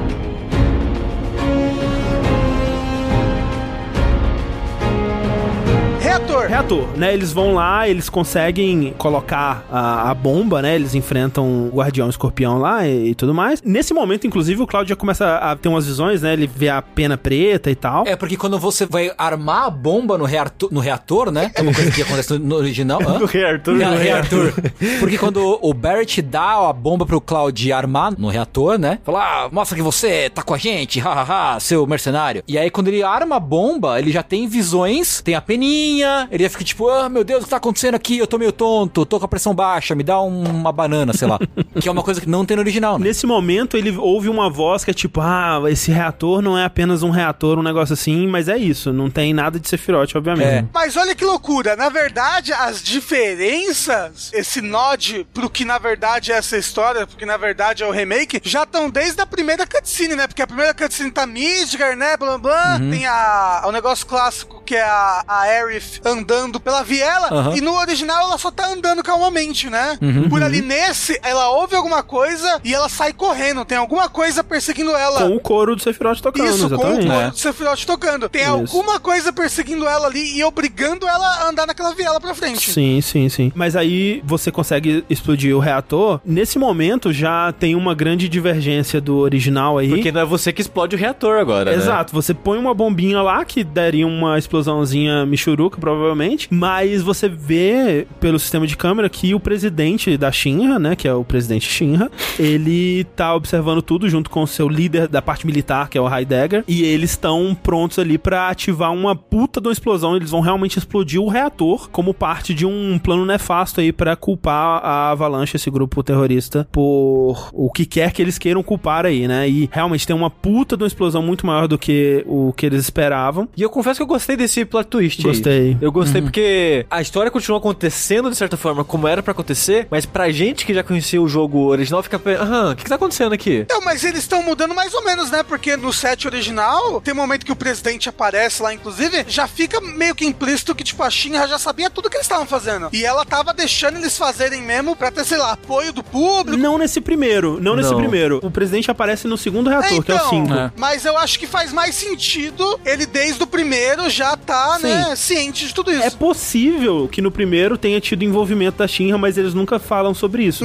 No primeiro, o máximo que acontece é que a Jessie, que é responsável pelos explosivos, ela também fica, nossa, mas foi uma explosão maior do que eu esperava, né? A primeira bomba que eu fiz e tal. Eu lembro que antes do jogo sair, meio que vazou essa informação de que logo no primeiro reator aparece que a Shinra foi ela que explodiu o mesmo reator. E rolou uma preocupação de que isso poderia tirar um pouco do aspecto de ambiguidade da Avalanche, né? Porque na verdade ah, eles são ecoterroristas, beleza, eles estão lutando supostamente por um bem maior, pela vida do planeta. Mas eles estão fazendo isso, mas eles também estão prejudicando, né? Inclusive no remake a cena fica muito mais clara de que o reator ele tem uma puta explosão, um monte de coisa cai, né? Sim, Você sim. vê as pessoas da cidade, né, em cima da placa, sofrendo as consequências da explosão do reator. Então existe uma certa ambiguidade moral, né, um, um lance questionável sobre se a Avalanche tá fazendo a coisa certa ou não e tal. Então rolou uma preocupação se esse aspecto da Shinra tá mais diretamente controlando essas ações, se tiraria um pouco do aspecto ambíguo. E no fim das contas não tira, eu acho. Não tira, Não. e eu acho que melhora até, porque eles dão mais oportunidades pro Barrett e o pessoal da Avalanche reiterar Sim. a posição política deles. Acho que não só reiterar, mas se questionar, Se questionar. sobre as ações que eles estão tomando Sim. e as consequências das ações. Sim, sim. Porque realmente rolava esse medo de, ok, então, ah, eles vão colocar o Avalanche como, ah, eles nunca fizeram nada de mal, eles são terroristas bonzinhos, eles nunca tirariam uma vida inocente, né?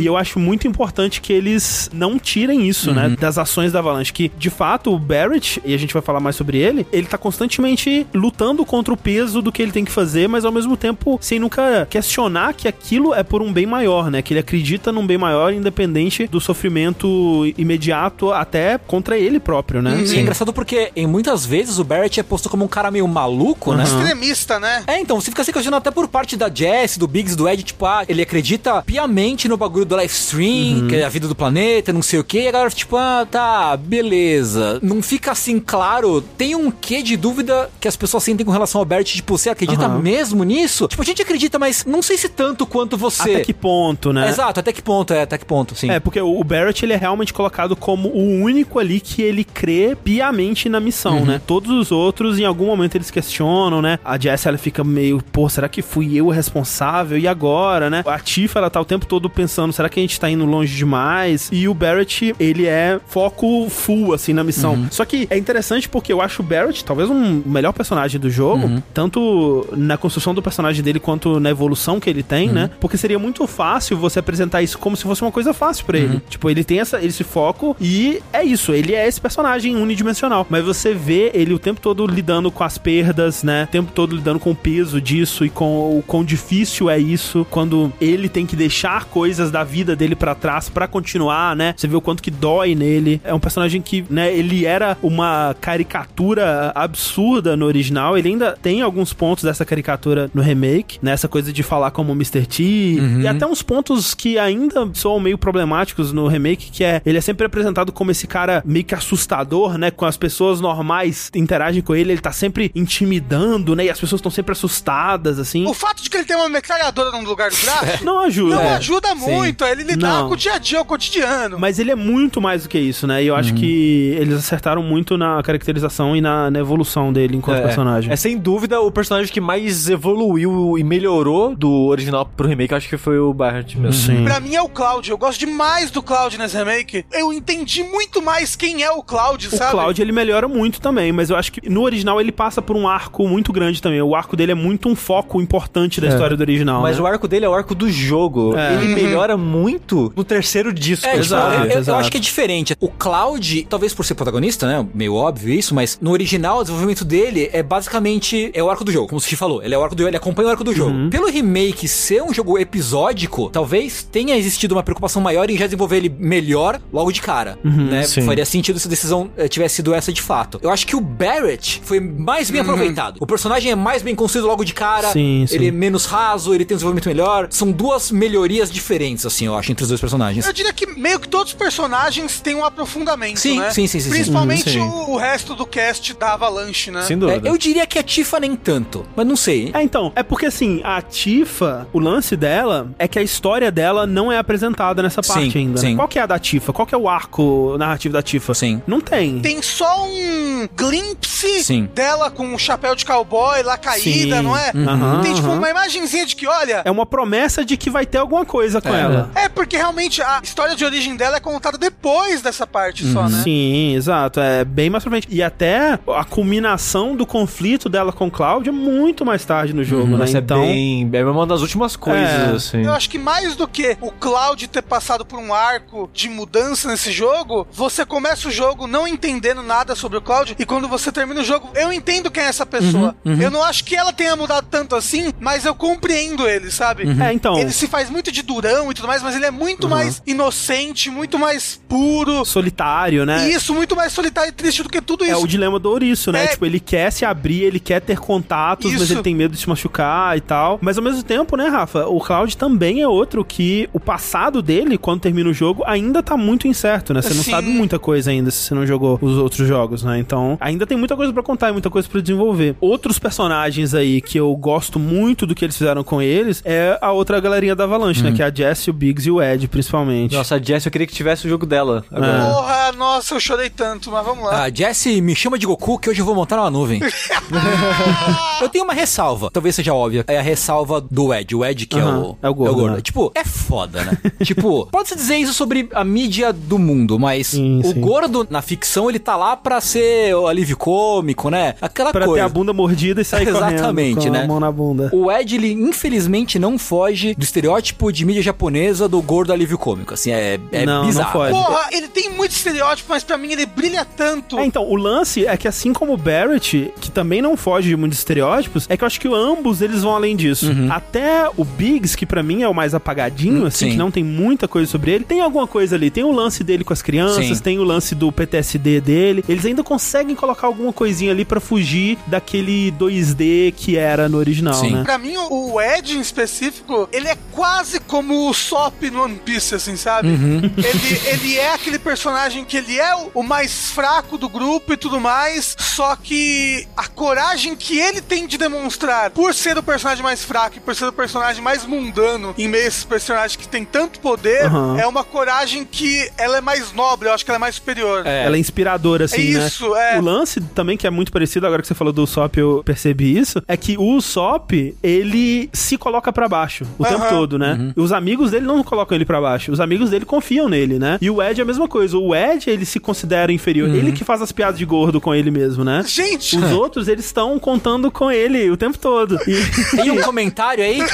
talvez alguma lição pra ser aprendida pra vida talvez. real. Talvez. esse André tem que aprender logo as coisas, tá difícil. Não, mas eu concordo. Eu, eu concordo que ele tem momentos muito legais. Sim. Apesar de incomodar a coisa, né, do, do estereótipo e tal, eu acho que ele tem momentos muito legais. Quando sim. cai no clichê é foda. É, E ele é um personagem muito amável. Sim, sim. Eu é. só odeio o quê? Quando lançou o jogo e 70 pessoas me Ah, marcavam sim. no Twitter falando: Olha, Rafael, você!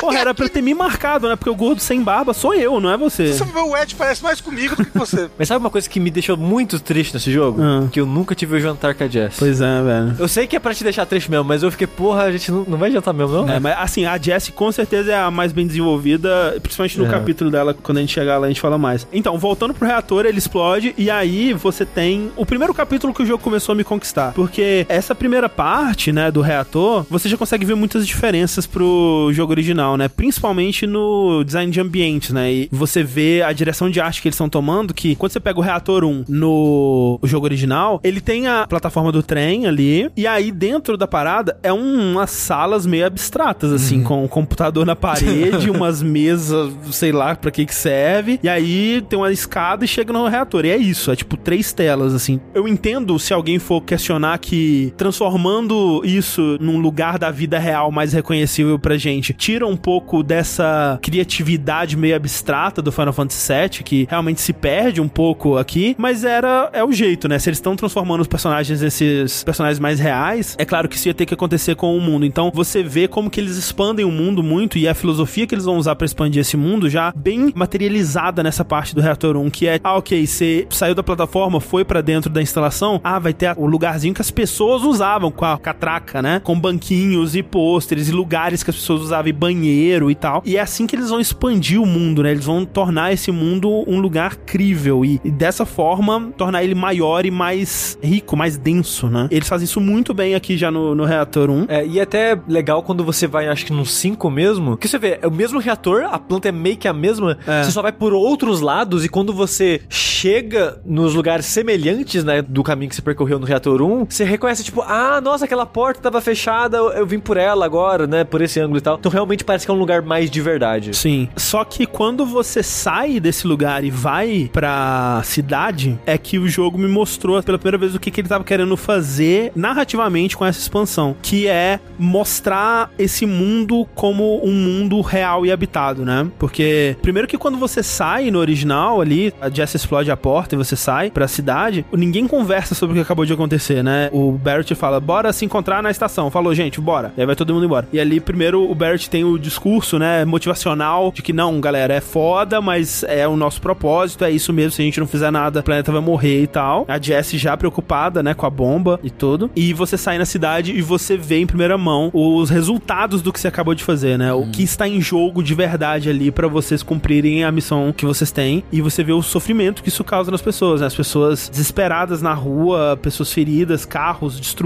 destroços, né? Fogo, polícia e bombeiros, né? E ambulâncias acudindo a galera. É bem chocante, né, cara? É bem impactante você ver isso em primeira mão e eu acho muito importante eles mostrarem esse tipo de coisa. Até porque, né, são eles que acabaram de fazer aquilo e eles estão tendo que passar pelas consequências, né, de tudo que eles fizeram. Sim, sim. E até uma sequência bem fechadinha, o caminho é bem fechado e tal, mas é realmente meio que um, um tour pelas coisas que você acabou de fazer. Sim. E aí, nesse momento mesmo, você tem a segunda interferência do Sephiroth na história. Dessa vez aparecendo de corpo, alma e coração ali na sua frente. E conversando com o Cloud, né? E aí já começa a entrar no, no que o Sushi falou. Por que, que eles estão fazendo isso, né? Porque o Sephiroth aparece na frente do Cloud e começa a tirar com ele dos eventos de Nibelheim, né? Que é quando o Sephiroth tacou fogo na cidade, matou a mãe do Cloud, né? E ele até fala dos desfechos desse acontecimento que você talvez só tenha visto pra valer mesmo no Crisis Core ou então naquele anime do Last Order e tal, que é o Cloud matando o Sephiroth, né? Pela primeira vez ali.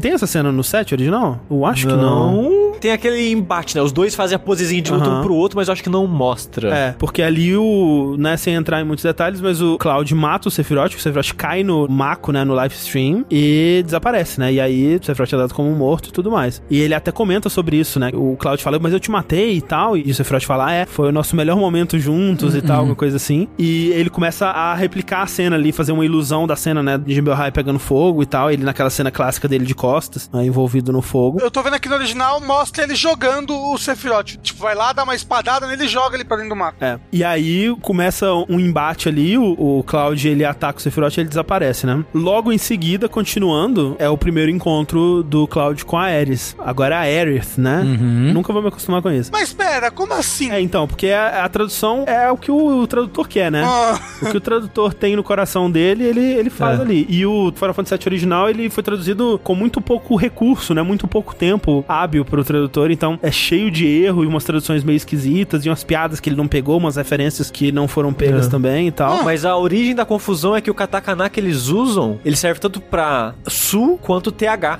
Então as pessoas ficaram na dúvida, tipo, é a Eris ou é Erif? É. Que é o Earisso. É interessante porque não é aérisso, né? É earisso. Earisso. É. Então, talvez o que eles queriam estar referenciando com esse nome, talvez fosse Earth, Talvez. de Terra, Sim. que é o nome de uma personagem do Final Fantasy VI, por exemplo. Sim, também, sim, sim. né? Aham. É possível. E talvez a tradução mais correta pra Aerith seja Earth, né? Que também tem muito a ver com o personagem dela. Sim. Mas ficou a Aerith. E é o primeiro encontro do Cloud com ela, que também é um encontro diferente, né? Sim. Porque ali, você tem o diálogozinho ali, e ali é a primeira aparição dos Whispers, não? Exatamente. Primeira aparição dos Whispers.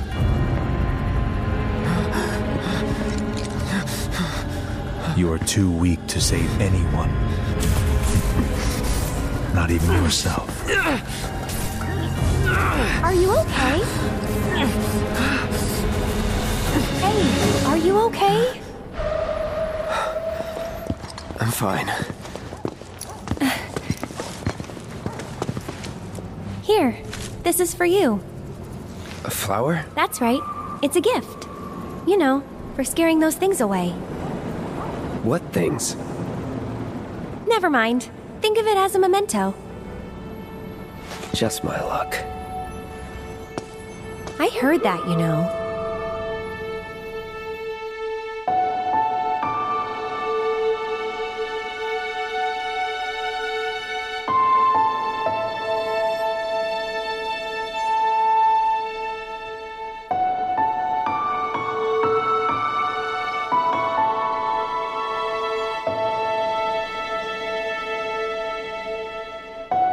Ela tá com medo de alguma coisa, aí eles começam a aparecer e rodar, não sei o quê. E aí, quando eles se encostam, o Cláudio também começa a enxergar eles, né? Sim. Justamente porque nesse momento já ia acontecer alguma coisa diferente. Sim. Sim. No original, eles se encontram ali, ela dá a flor pra ele. E por que que eles se separam? Por que que eles não continuam juntos? É, você só segue a vida. Ela, ela é. É. um NPC que você não precisa nem falar. Ela tá, tipo, ali, assim. Ela para, você É. conversa com ela e vai e segue em frente. Pra é. você que tá jogando o jogo pela primeira vez, você pensa, um NPC qualquer vendendo flor aqui, foda-se, vai embora. Nesse daí, eles forçam a separação dos dois, né? Nesse momento. Não, o lance é o seguinte, e aqui a gente já vai entrar na parada aqui, porra. vai entrar, ó. Vai entrar. Porque olha só, desde o começo, toda a cena que tem uma diferença do original tem a presença do Sephiroth nela de alguma forma. E a presença dos Whispers. Não, não, não. Presença do Sephiroth. É? É, porque na abertura, como o Rafa muito bem apontou, ela é um pouco diferente. A Aerith, ela tá mais preocupada, ela tá fugindo de alguma coisa. Ela tá olhando pro bequinho, tipo, eita porra. É, uma, uma sombra surgindo ali e tal. E aí tocando a música do Sephiroth no fundo, indicando a presença dele. Quando a explosão acontece de forma diferente do que aconteceu no original, com o envolvimento da Shinra, aparece a pena do Sephiroth.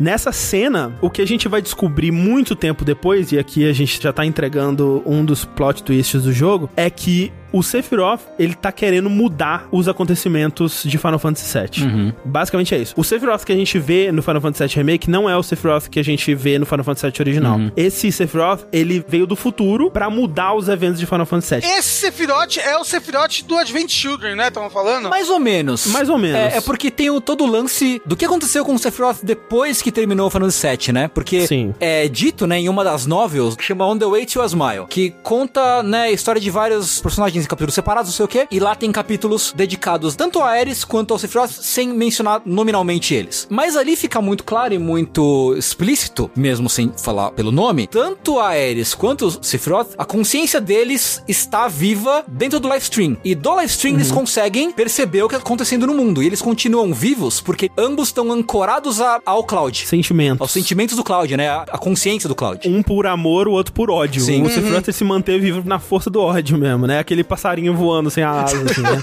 Isso. E o lance, que é todo o mote do Advent Children, é o Sephiroth morreu, ele foi absorvido pelo Livestream, mas ele é tão mauzão que ele infectou o Livestream, né? O Livestream agora está poluído pela essência do Sephiroth e tá causando doenças nas pessoas que têm contato com as células de Gênova, que é o geostigma, né? Que é aquela parada que o pessoal começa a babar uns negócios pretos. E aí essas pessoas, ele consegue afetar de alguma forma, que nem ele afeta o Cloud no jogo original, né? Ele começa a controlar o Cloud, porque o Cloud tem as células da Gênova e essa porra toda. E aí no final do Advent Children, ele é derrotado, a Aerith usa a magia lá pra purificar o Livestream e teoricamente derrota ele de vez. Mas ele continua vivendo no Livestream ainda, na força do ódio. Ele só não consegue mais afetar o mundo exterior. Então, de alguma forma, possivelmente esse Sephiroth conseguiu voltar ao passado, né? E a gente vai especular mais sobre isso mais pra frente, o que aconteceu. Mas ele volta pra mudar os eventos do que acontece no jogo original. Pra quê? Pra impedir que ele seja destruído, pra conseguir uma nova chance de realizar o plano dele, pra seja lá o que for, pra se manter vivo ou, ou o que quer que você queira colocar aí. Pra fazer isso, o que, que ele precisa impedir que aconteça? Ele precisa impedir que o Cloud conheça a Ares.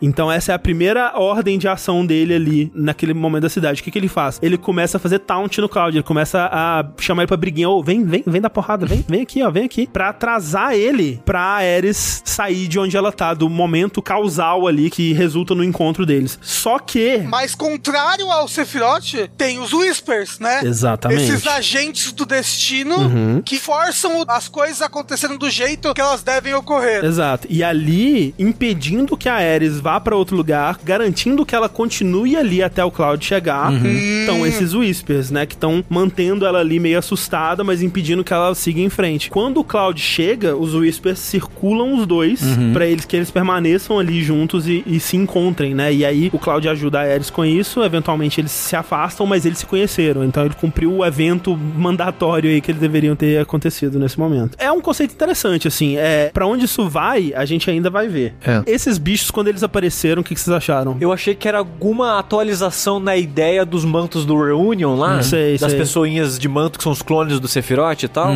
Eu achei que era alguma atualização desse conceito. Aham. Porque é meio que a mesma ideia visual, tipo, é um manto preto flutuandinho ali, sabe? É o Nazgûl, né? Não, são os dementadores, gente. Dementadores. é. É. Só que, na minha cabeça, nada vai me tirar que eles estão aí pra representar os jogadores que querem que o jogo seja o mesmo jogo de novo. Exato, é, tem essa leitura aí. Que é uma boa leitura. Foi a que eu tive enquanto eu jogava e pra mim eu vou levar pro resto da vida. Eu não lembro se eu tomei um spoiler ou se eu cheguei a essa conclusão, eu realmente não consigo lembrar. Mas eu lembro que já perto do começo, assim, eu tava, hum, eu acho que eu sei pra onde isso tá indo, assim. E não era exatamente o que eu achei que fosse, mas foi perto bastante ali. Quando eu vi pela primeira vez Fantasma, eu pensei, gente, mas eu joguei ano passado, como é que eu não lembro disso? Aí essa memória, viu? Eu percebi, falei, não, não, tá, eu tô entendendo o que, que esses caras estão tentando fazer. Esses caras encapuzados. Foi lá depois, quando eles influenciam muito na cidade, sabe? Que o Cloud acorda Aham. de manhã e tá tendo tempestade Whisper. Sim, sim. Basicamente, então, foi nesse momento que eu pensei, olha, ele tá obrigando o Cloud a ir na missão. Ele É, quebrou a perna da menina aqui, o braço, sei lá, machucou ela pra ele ter que ir no lugar dela. Que nem ele foi no original. Tem alguma coisa acontecendo aqui. Foi nesse momento que eu de- deu a sacada. eu acho que o que você não tá lembrando, André, foi o dia que a gente discutiu, acho que foi depois de gravar o Ah, Vértice. foi isso, foi isso, então, é verdade. Que eu falei, André, você sacou os bichos, André? Aí você tava, não, o quê? Que eu falei, olha só, toda vez que o Cloud toca na Ares ou vê a Ares, ele tem flash do jogo original, André. É. Tem uma parada acontecendo aí, tem viagem no tempo. Eu tive essa conversa com você. Porque eu acho que nesse primeiro encontro com ela, ele já tem uns flashes, né? Toda vez que ele encontra ela, ele chora, É. ele começa a ter memórias, tipo, o que, que tá acontecendo? Vê coisas do jogo anterior. É, e a Ares também, ela se comporta de um jeito um pouco diferente, né, do original. É, eu acho, talvez eu esteja lembrando errado, mas eu acho que logo quando tem a ceninha da peninha lá do reator, eu acho que o, o Cloud já meio que tem uma visão da cena em que a Ares morre no original, eu acho. É? Eu acho que tem um flash já nessa hora já. Eu sei com certeza, quando eles se encontram na, Na igreja. catedral, na igreja, tem. Ah, sim, ali tem. Tem. Nesse Ali momento tem. tem. a bolota caindo no É a chão. matéria, Quando ele né? vê o laço dela, eu, se não me engano, ele tem um flash. Tipo, ele, eita porra, um negocinho quicando assim.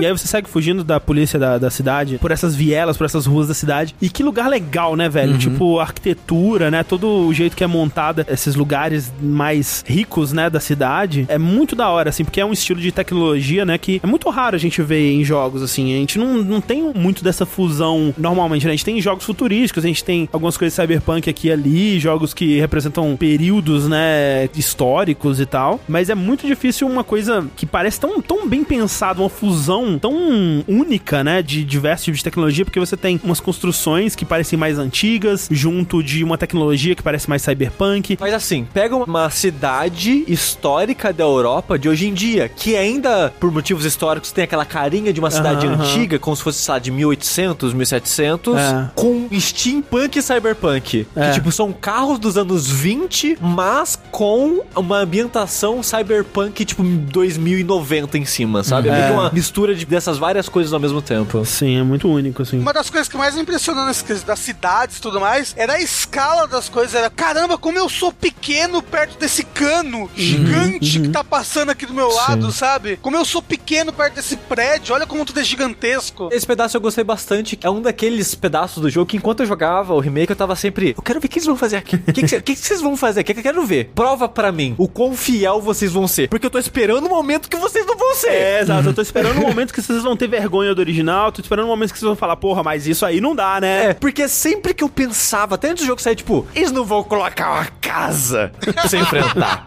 eles não vão colocar minigame de malhação. Eles não vão colocar isso ou aquilo e aquilo outro. E eu tava constantemente, é aqui que eles não vão colocar. Eles não vão colocar um parquinho de criança com um gato esquisito de pedra pra você escorregar e aí sai de um portão de uma airlock de nave uma carruagem de chocobo cor-de-rosa com um cara com um coletinho branco passando e carregando uma mulher vestida de vestido chinês na parte de trás. A gente fala, parece um absurdo, mas quando você vê, não, tudo encaixa, tudo parece parte daquele mundo, assim, pra mim, sabe? Parece uma coxa de retalhos de temática. Eu sinto que, tipo, nossa, tem um cara de cowboy, mas num lugar que é meio que inspiração de bairro japonês, aí tem coisa chinesa. Cara, o Wall Market é uma bagunça de conceitos e inspirações que eu acho meio estranha. Mas eu consigo relevar pelo histórico do jogo em si. Se fosse um jogo que eu tô jogando pela primeira vez, eu acharia meio estranho assim. Não, não, pra mim faz todo sentido. É o Cyberpunk, sabe? É o Ghost in the Shell que você vê as gueixas lá, tipo, com a cara estranha. Não, eu, eu entendo, assim, o que o Sushi tá falando, que é muita coisa desse jogo só parece possível porque eles estão se baseando numa coisa que foi feita antes, que era muito esquisita antes, muito por conta de limitação, muito por conta do quão abstrato eram as coisas que eles faziam. E aí, no processo de tornar isso mais real, eles têm que lidar com essa coxa de retalhos. E eles fizeram uma coisa incrível, assim, com o trabalho de arte em, juntar isso. Mas eu concordo que, e eu tinha essa sensação enquanto eu jogava o tempo todo, que era um jogo original do zero nunca teria as coisas assim, Não, sabe? eu também acho que não. Ele não teria culhões. Exato, nunca teria esse nível de desprendimento do bom senso, digamos assim, sabe? Tipo, não vai ter o Barret aqui assim, com um cara com um terno futurista ali do lado, aí do outro é um Zé da rua, tá olhando a janela, que é um carinha sabe, de regata com bermuda.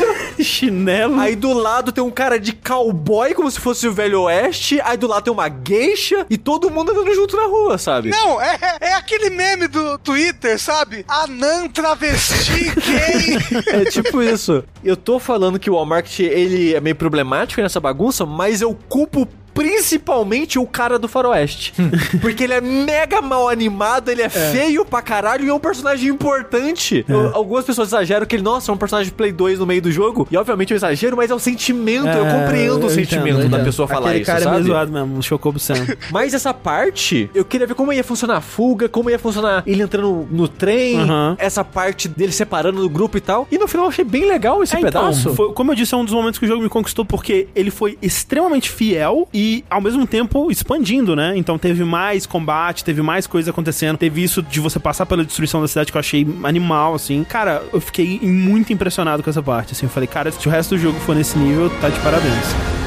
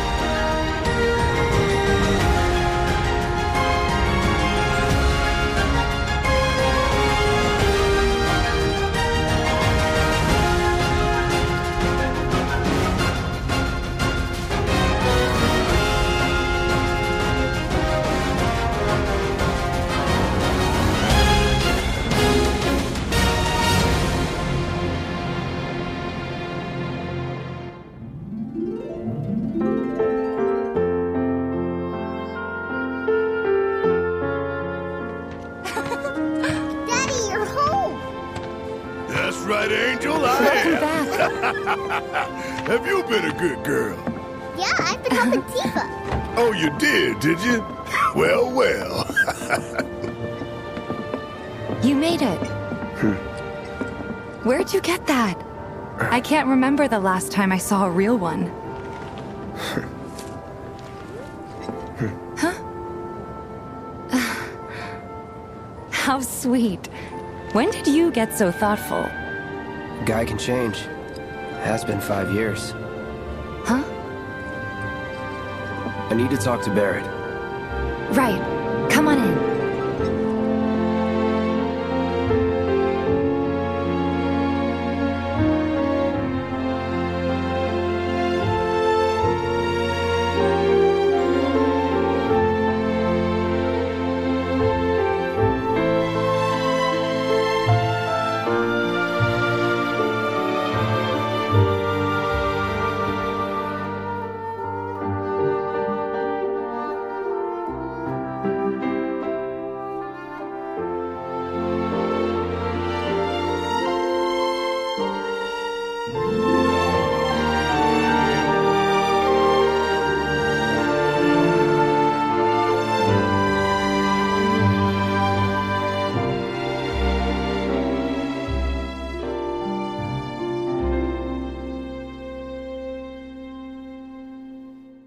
Daí você volta pras favelas ali do setor 7, né? Que é onde a Tifa mora e o Barrett também. E fica tocando o tema da Tifa na favela? Sim, sim, nossa. Tem alguma coisa no tema da Tifa que eu dá vontade de dormir. Eu não sei o que, que tem, se tem um sininho, se tem uma vibração especial ali, alguma coisa, mas eu ouço o tema da Tifa, eu tenho vontade de dormir. É absurdo. Foi a parte mais difícil pra mim de passar do jogo, foi essa. Cara. Porque eu, eu dormi umas duas, três vezes enquanto eu jogava.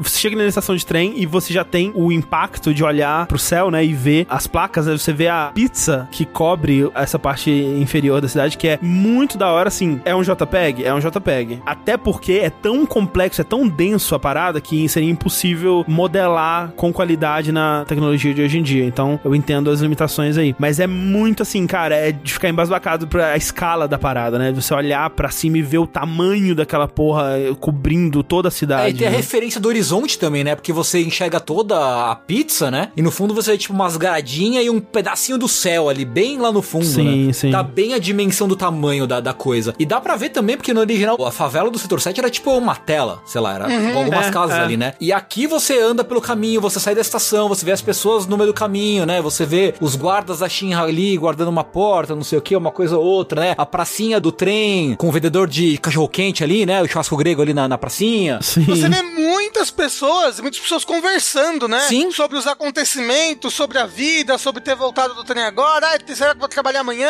É. E você vê exatamente isso. Você vê gente que trabalha na Xirra, mas mora na favela. É, Sim. exato, exato. E é legal porque vai seguindo essa ideia do capítulo anterior da rua, né? De que o jogo tá realmente se preocupando em expandir o que é a vida no mundo, né? Quem são essas pessoas, Sim. pelo que o mundo tá passando, né? As pessoas comentam sobre o ataque no reator e tudo mais. Então, você tem um lance de vida muito impressionante, muito mais detalhado, né? Do que tinha no original. E ele tem um sistema que eu gosto, principalmente em conceito, que na prática ele às vezes é meio bagunçado, que é o sistema de você passa perto dos NPCs e você escuta as conversas deles, né? Uhum. E aí tem uns problemas que às vezes eles repetem demais o mesmo diálogo, às vezes é muito NPC, então fica uma cacofonia de todo mundo conversando ao mesmo tempo, você não consegue prestar atenção em É nada. praça de alimentação de shopping. É, mas de modo geral eu gosto porque é uma releitura dessa ideia do RPG que todo NPC você chega perto dele, aperta um botão e ele vai te dizer alguma coisa sobre o mundo ou, ou alguma coisa assim da vida dele e tal. Porque é algo que funciona no Super Nintendo, mas é muito estranho. É muito estranho. Se você é. pensar de verdade, assim, que é, você chega numa pessoa da rua e a pessoa começa a falar pra você, Oi, meu nome é fulano, eu tenho uma filha, sabe? E a É. gente trabalha aqui nesse lugar, sabe? Do nada, a pessoa Uhum. conta da vida dela, conta do Sim. que, que ela tá fazendo ali. Faz mais sentido se forem duas pessoas que já se conhecem conversando entre si, sabe? Se alguém É. conversando no telefone. É muito mais coisa natural, assim. né? É. E tem bastante, né? Tem bastante conteúdo disso é, espalhado pelo jogo inteiro. Eu fiquei feliz de ver como que eles não abandonaram. Não foi só uma coisa por inicinho Uhum. pra impressionar. É algo que eles fazem até o final. E, de novo, esse equilíbrio legal entre recriar o que já existia e adicionar coisas novas. Então, no caminho pra favela, tem um portão guardado por dois guardas, como no original. Um que ele é mais grosso e casca dura e o outro tentando imitar, né? Tentando Uhum. aprender como ser grosso. E eles recriaram esse personagem com uma nova dinâmica, expandindo, né, essa piada. E é muito legal. É, e eles são até importantes depois, né? Esses dois Sim, personagens. sim. E aí você tem na favela a primeira aparição da Tifa. Que é, né, a wife do jogo, né? Aqui, porra, vamos dizer. Assim, O foda é que todo mundo desse jogo é bonito pra caralho. Mas ninguém é tão bonito quanto a Tifa. eu diria que a wife do jogo é o Cloud, mas eu prefiro a Aerith. Porque assim, o jogo, ele tem de uma forma mais sutil do que no original, vários momentos onde você pode escolher entre as duas, né? Às vezes você, alguém te pergunta alguma coisa, você pode responder. Às vezes, né, as duas caíram no chão, você tem que escolher qual que você vai ajudar primeiro, né? E eu sempre escolhi a Tifa. Absurdo. É, mas no, no fundo, no fundo, eu acho que eu escolho a Tifa mesmo. é. Então você teve a cutscene da Tifa. Eu tive a cutscene da Tifa. Porque tem um momento, né? Eu não sei se vocês repararam isso, mas quando a placa do setor 7 cai, aí você vai dormir na casa da Ares de novo e ela não tá lá, né? Ela foi raptada pela Shinra. Na noite você escuta passos e você vai seguir, né? E aí lá fora eles fazem uma brincadeira com a parada do set original, que era o date no Gold Saucer, que você podia levar ou a Tifa, ou a Aerith, ou a Yuffie, ou o Barrett. O jogo ele contava uma pontuação secreta interna dele de pra quem você tava dando mais atenção, pra quem você queria ficar e tal. E ele faz algo parecido com isso, porque dependendo de pra quem você demonstrou mais atenção, ou a Tifa, ou a Aerith, ou o Barrett, um dos três aparece lá Barrett pra você. também nesse? Tem. Sim, e é bem legal o diálogo dos três. Sim. Eu, eu peguei o da Aerith, mas eu vi os outros dois no YouTube. E o diálogo É. com o Barrett é muito bacana. É, o do Barrett é legal. O da Tifa que eu tive, cara, eu quase chorei. É muito emocionante porque ela desaba, né? E começa a chorar. E aí o Cloud abraça ela, né? Tipo, ela tá chorando, né? E ela encosta nele assim. E o Cloud só com os braços abaixados. E eu, vai, Cloud, vai, Cloud, caralho. É a mulher da sua vida, Cloud, caralho. e aí ele abraça ela, mal bonitinho. É, eu acho que eu vi da Tifa então também. Dessa, eu lembro desse momento, do sentido isso também. Tipo, de. O cara vai ficar de baixo pra baixo mesmo? É, não, eu acho que eu peguei o da Tifa também. Absurdo vocês três. Depois a gente fala do, do Aerith, então, que é importante. Uma coisa que é interessante, que a Tifa, ela tá ali no bar dela, né, com o Seventh Heaven. Tá ela e a Marlene, que é a filha do Barrett. Que é uma criancinha pequenininha. É, uma coisa que eu tava rejogando o set até o final de Midgar, né, pra poder comparar melhor. E uma coisa que eu achei muito engraçada, que eu não tinha reparado, é que a placa do bar da Tifa, no original, não fala Seven Heaven. fala Typhers Bar. Que é T-Y-F-E-R. Que é o artista pensando como que eles iam colocar Tifa. Aham. T-I-F-A. Eles, ah, deve ser Typher. e aí é Typher Bar. E aí tá lá até hoje. Aí no, no tapetinho, quando você entra, também tá lá Typhers Bar. Caralho. e o caralho, que bosta. E também, quando eles entram no bar e a galera vai pra reunião, eles deixam a Marlene cuidando do bar. É, no original tem isso. Eu fiquei meio triste que no remake você não entra pra base secreta lá de baixo. triste. É verdade, Mas- em nenhum momento eles entram, mas é porque você Sim. não faz parte da organização. Inclusive, eles ainda te tratam nesse momento, principalmente o Barrett, com muitas ressalvas, assim, né? Por razões, né? Tá certo, eu acho. É, ali, né? e, o- e o Cloud também, ele tá mais distante, né? No original, o Cloud fala, ah, cadê meu dinheiro? Tá aqui, tem a próxima missão, hein? Aí ele fala, ah, vou cobrar mais. Eles, ok, só isso, e segue pra próxima missão. E nesse tem uma treta, né? Que ele não quer participar da próxima missão, e ele tem toda uma cena dele sendo isolado pelo resto do pessoal, né? O pessoal começa Comemorar. a comemorar, né? E é uma cena muito ah, triste. nossa, que triste! É mó triste, é. Porque tá todo mundo ali, amigo, pança, todo mundo começa a comemorar, conversar entre si, sentar nas mesinhas, e ele andando ali no meio, tipo... E a Tifa, que é amiga dele, mas naquele momento ela não tá dando atenção pra ele. É. Se sente isolado. Pra deixar de ser pau no cu, que ele tá sendo muito pau no Ele cu. tá, é verdade. mesmo. Tem- a culpa é dele, velho. É. A culpa é dele. Nesse momento que você vai pro seu apartamento e você encontra o moço com corona. É verdade. A Tifa arrumou um apartamentinho pra você ficar ali, né? E aí o seu vizinho de quarto é um dos moços encapuzados. Você só vai descobrir mais pro final do jogo original que essas pessoas são um grupo de várias pessoas encapuzadas que você vai encontrando ao longo do jogo que só fica falando reunião, reunião e andando. E cenas deles desmaiando, mas não parava de andar e coisas do tipo, que são basicamente clones, né? Pessoas que foram usados como experimento, colocando célula de Gênova Sim. neles. E são através dessas pessoas que o Sephiroth meio que age no mundo, né? Porque ele meio que não existe mais. Aham. Ele é meio que uma entidade agora. Sim. E ele meio que encarna nessas pessoas pra agir no mundo. E esse cara é um dessas vítimas dos experimentos que mais pra frente no jogo ele vai, enfim, catalisar o Sephiroth, né? Em algum momento. Sim. E tem o lance, né, que é a tal da teoria da reunião, que eu acho que é do Rojo até, que eu não lembro Uhum. em qual produto que eles falam disso exatamente, mas a teoria da reunião é tipo, ah, as células da Gênova, mesmo separadas, né, inseridas em pessoas, em outros organismos, elas tendem a se reagrupar, né? Então a reunião em si é meio que isso, assim, é a Gênova reunindo tipo o T-1000 no Simulador do Futuro 2, assim, Sim, exato. as células voltando pra origem dela pra reformar o que é a Gênova original. Eu acho que no original, eles demoram um pouco mais pra encontrar um maluco, né? Que eles encontram um cara meio catatônico dentro de um cano, uma parada assim, né? É, então, mas fica bem vago, porque Sim. no original você encontra esse cara, que é o, o cara que no original você apertava e o texto era This guy are sick, né? É, e aí você entra dentro assim e tem um. Ele mora num, num túnel lá, que é um lugarzinho até bem, bem confortável, assim, que o cara tá passando mal, ele tá só gemendo.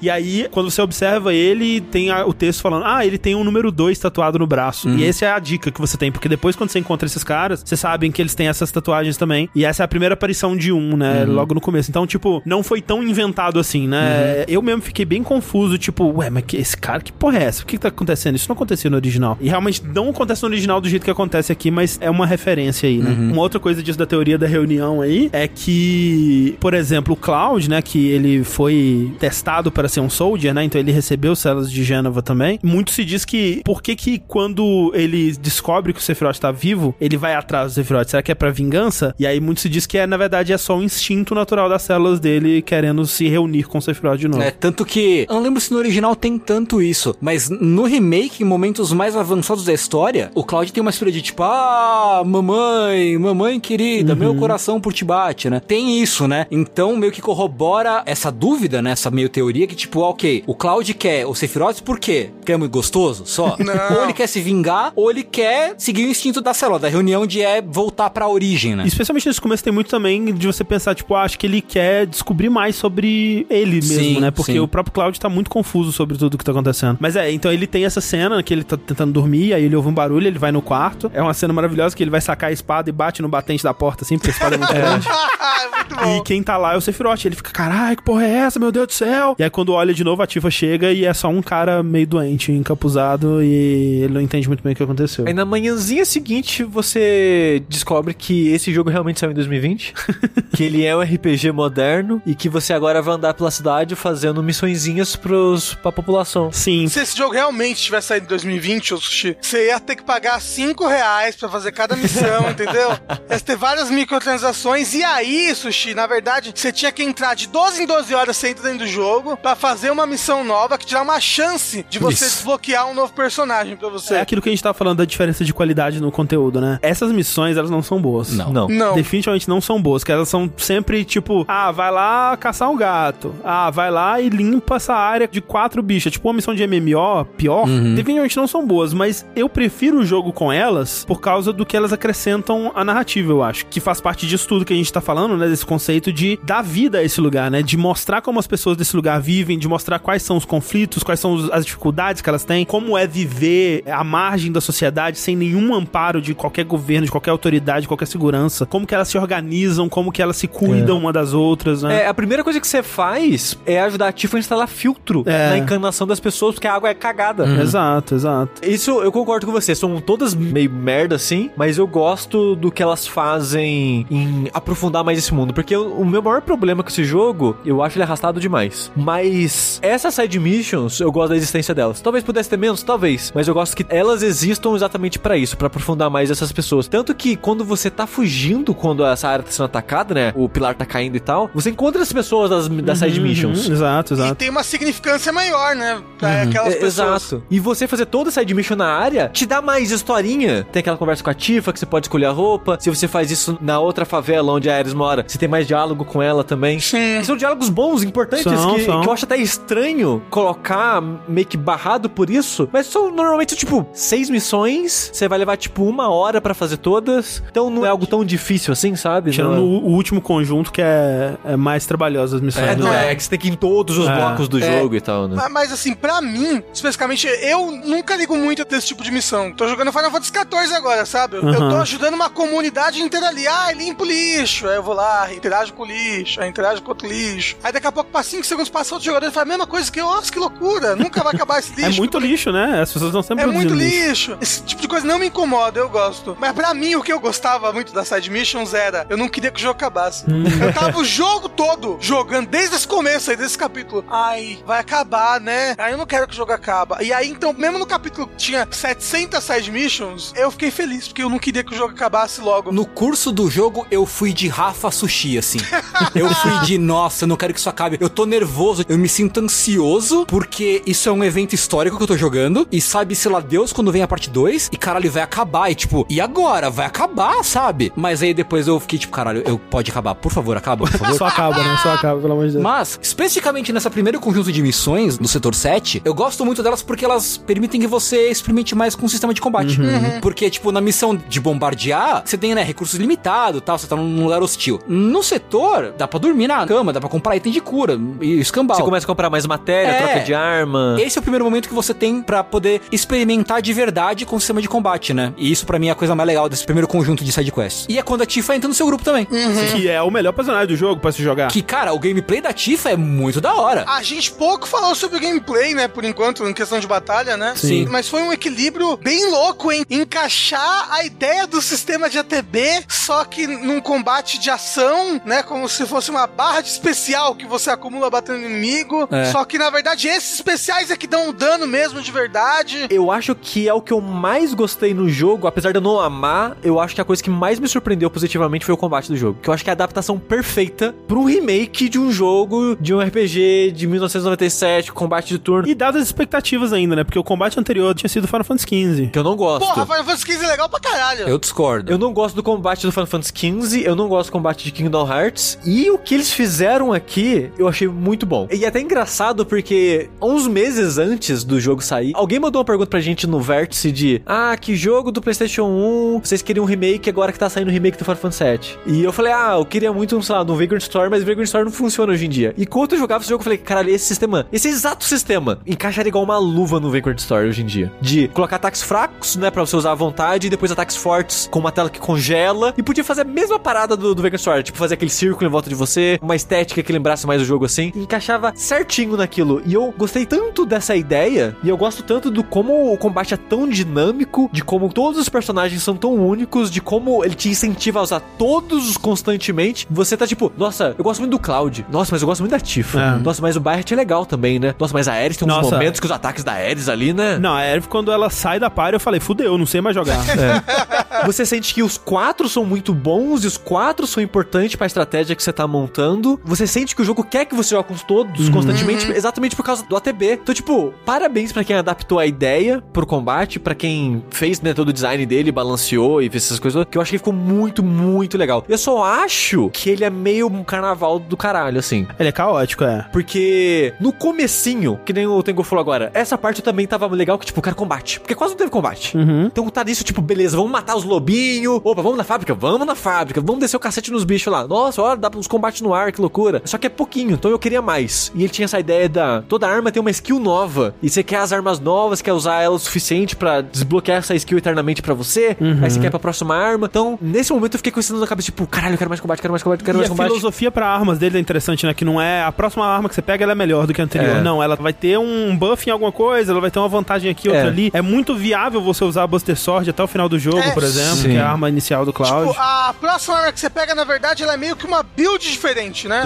É, exato. É um jeito de jogar diferente pra aquele personagem. Isso. Só que quando o jogo virou parte de, de três e começou a ter, tipo, seis inimigos na tela, eu não gosto, sabe? Ah, eu gosto pra caralho. Puta que pariu, É foda, nossa. porque eu também acho que o jogo funciona melhor quando é party de dois. É, quando você tá fazendo os desafios do endgame na, na realidade virtual lá, tipo, você tá enfrentando o Summon, você tá enfrentando o Bahamut, e você tá com uma parte, tipo, de dois, três, eu acho que o combate fica, ó, uma delicinha. A luta com o Rufus é muito boa a luta É com o boa, Rufus. é a melhor luta do jogo. Se pá, a melhor luta do jogo, é. Melhor luta do jogo. Eu é. também acho que é a melhor luta do jogo. E então, quando o combate ele é contido assim, eu acho que ele funciona certinho. Não, quando- toda vez que falava assim, todo mundo saiu da sua party, ficou só o Cloud. E, porra, agora vai. Agora vai ter uma luta boa aqui nessa caralho. Porque provavelmente ia ser um, um contra um de alguma coisa, assim. É muito impressionante você assistir vídeo de combo da Tifa, por exemplo. Porque cada personagem meio que tem uma filosofia diferente, né, por trás deles. E a Tifa, ela é muito um personagem de jogo de luta. E é muito legal você ver vídeo de combo dela, do pessoal fazendo jungle e combando, fazendo os ataques e mantendo o inimigo no ar. Joga o inimigo pro ar, ele morre antes de cair no chão. Tipo um Tekken da vida, assim. Você vê que o combate, ele foi feito pensando nisso. Principalmente o dela, né? A, a Tifa, ela cancela ataques com outros ataques. Tipo um personagem de jogo de Sim, luta mesmo. Exato. E, mas quando vira uma bagunça, você não consegue fazer isso Ah, mais. então, esse que é o problema pra mim, que, tipo, eu sinto que até o final do jogo, e eu não fiz as arenas, nem nada assim, nem jogar no hard, nem nada, mas eu sinto que eu não dominei ainda o combate, sabe? Vamos dizer, nas últimas 10 horas de jogo, eu comecei a me sentir mais confiante. Mas ainda, de vez em quando, apareciam uns encontros que eu quase morri. Eita, porra, não sei mais jogar, não. Eu achei que eu É. soubesse, não sei. É, mas ó, eu só aprendi a jogar esse jogo no hard. Quando eu tava rejogando ele, que ele depois você termina Sim. assim, li- libera o Nigan Plus, que é no- ele no hard, basicamente. Eu aprendi a usar melhor cancelamento de animação de inimigos, assim.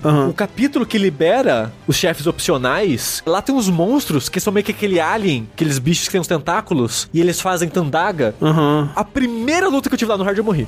Tipo, apareceu quatro inimigos ao mesmo tempo, todos castaram Tundaga, minha parte inteira morreu. Eu, caralho. E eu, beleza, vamos começar o jogo do começo. Aí eu aprendi que Triple Slash do Cloud é, roubado. roubado. pra caralho. Triple Slash e Star Shower. É. Quando você faz o Triple Slash nessa luta, você cancela a Tundaga deles. Ah. Então a parada do combate no hard é você aprender a cancelar o ataque dos dos inimigos. É porque, assim, tem várias coisas que, dada a história que eles estão contando, que tem necessariamente que replicar a estrutura do Final Fantasy VII original, eu acho que eles se colocaram numa posição muito difícil pra introduzir esse combate e o que, que ele demanda de você. Porque logo no começo, você joga um pouquinho com o Cloud sozinho, mas o primeiro chefe que você enfrenta já é com o Barrett. Eu acho que eles tinham que ter colocado uma batalha mais difícil pra você ir só com o Cloud, pra você entender, ok, como que o Cloud funciona de verdade, como que o Cloud funciona sob pressão. Depois eles tinham que ter colocado você pra jogar só com o Barrett. Olha como que o Barrett funciona, olha o que, que ele consegue fazer sozinho. Porque eventualmente ao longo do jogo, isso é uma parada que eu gosto muito, eles te colocam em todas as combinações possíveis de party. Tem momentos que você joga só com o Barrett, tem momentos que você joga só com a Tifa, tem momentos que você joga só com a Ares. Tem momentos que você joga com Barrett e a, Tifa, Barrett e Ares, Ares e Tifa, Cloud e Barrett, Cloud e Ares. Tipo, todas as combinações possíveis eles fazem. E todas as combinações me ensinaram um pouquinho mais sobre esses personagens, especialmente jogar com ele sozinho, que eu fui entendendo, ah, é, é assim que a Ares funciona, ah, é assim que o Barrett funciona. Mas isso é ao longo, sei lá, cara, de 20 horas, sabe? Então, de novo, eu não sei como eles fariam isso dentro da estrutura que o jogo demanda, mas eu queria que isso tivesse vindo antes, sabe? Que eu tivesse entendido melhor cada personagem antes. Porque quando você tá com três personagens e é uma luta que tá tensa, eu não vou arriscar tentar jogar com o Barrett, que é um cara que eu meio que não conheço agora. E isso é muito ruim, porque o jogo ele demanda que você jogue com os três. Desde que eu percebi que eu precisava trocar de personagem, eu trocava de personagem o tempo inteiro. Atacava com o Barrett, trocava pro outro pra atacar pro outro. Usava o especial do outro, aí,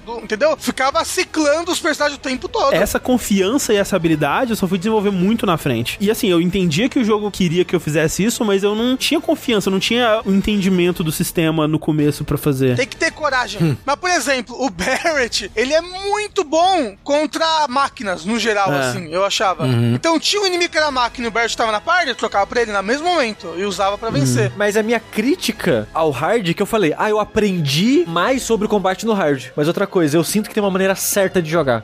Eu acho que tem um- uma base foda ali, mas eh, não foi muito bem utilizada no jogo, porque a maioria dos combates do jogo é caótico e meio que você, você usa todos, mas não usa muita nuance da diferença de cada um deles. E no hard, quando o jogo cobra isso de você, eu sinto que tem uma maneira certa de jogar. Provavelmente alguém vai falar pra mim, não, tem várias builds e tal. Mas quando eu tava jogando no hard, como você não pode usar item, você não pode salvar, você não recupera MP, é um inferno. Não, eu tenho que jogar da maneira mais segura possível. Você acaba formando uma build muito específica de cada um deles e você joga todos os combates iguais. Eu quase desisti de terminar o hard por causa disso, que eu fiquei cansado. Sei. Eu fiquei tipo, nossa, é o mesmo combate o tempo todo, o tempo todo. Provavelmente, se você ficar muito bom no combate, você consiga explorar todas as coisas, mas aí é meio que um grau de aprendizado que só 5% dos jogadores vão ter, assim, tipo, alguém que realmente vai na minúcia do sistema e, e coisa e tal. Ah, não, tipo, é, eu ve- vejo o pessoal vezes jogando hard, jogando só com a Tifa, porque a Tifa é muito apelona. Uhum. O negócio também do hard é que você já jogou o jogo uma vez, né? O hard, ele é no Game Plus. Ah, sim. Então você já sabe as batalhas que você vai enfrentar e você já tem todas as matérias. Você É. pode fazer combos de matéria prévios para as batalhas que você vai fazer. Isso ajuda muito no hard, nossa. Isso é uma crítica que eu tenho que eu gostaria de ver eles melhorarem em partes futuras aí, porque nos próximos jogos provavelmente sua parte vai aumentar também, né? E, e no final desse jogo já são cinco personagens, né? Então eu queria que ou eles te deixassem mudar de matéria ao longo da luta, ou te permitissem fazer tipo Final Fantasy X, que você pode trocar o personagem. Cada personagem ele consegue ter uma build de matéria específica pra você usar quando você precisa. Porque isso é uma coisa que eu achava muito frustrante no, no set, porque tinha momentos que eu tô seguindo minha vida, eu tô com minha build aqui, e ou um personagem sai da party, e aí você tem que refazer a build dele inteira em outro, né? E, É, um saco. E não tem preset de build, nem nada assim que você pode salvar. E as matérias são escassas, né? Então, tipo, tem uma Magnify matéria no jogo inteiro, eu acho, né? Sim. Então,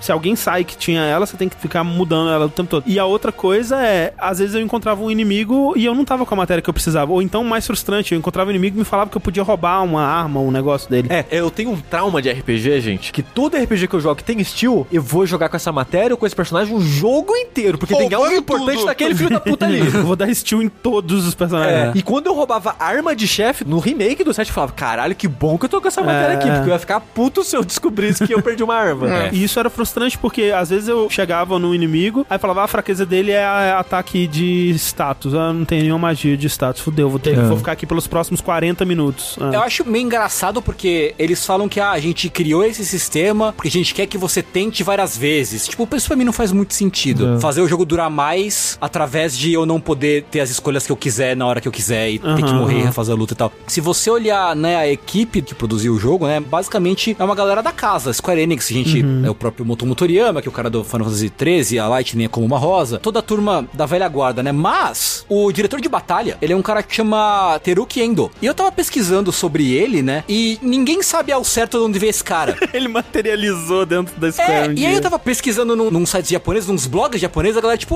vocês não acham que o combate desse jogo é bem Monster Hunter? Hum. Porque eu tenho uma teoria, o cara falando assim: tem um cara que era da Capcom, que ele foi lead game designer do Monster Hunter World, além de produzir Monster Hunter 3, Monster Hunter 4 Ultimate, foi designer de Resident Evil 5. Hum. Ele tem o mesmo nome. A gente só não sabe se o kanji do nome do cara é o mesmo. Então, assim, provavelmente é um cara que saiu da Capcom na surdina e foi pra Square fazer o combate do Final Fantasy VII Remake. Porque ele fala que ele trabalhou em jogos de ação anteriormente, mas ele não menciona que ele veio da Capcom ou que ele trabalhou em Monster Hunter World nem Aham, nada assim, aham. né? Então, acho que considerando tudo, faz sentido você pensar que, ok, um cara que trabalhou Monster Hunter teve a mão nesse combate desse jogo. Tem a ver, tem É. a ver. A gente não falou, mas o grande foco do combate é o Stagger, né? Sim. Extrair o status de desabilitar os inimigos, né? De Uhum. paralisar os inimigos com seus ataques. É a herança que o Final Fantasy 13 deixou pra série. É, E aí cada inimigo ele vai ter um jeito de você fazer isso. Vai ser ou com uma fraqueza dele, ou vai ser observando a animação, um momento específico de um ataque que você tem que interromper, ou sei lá, né, tem aquele bicho do helicóptero,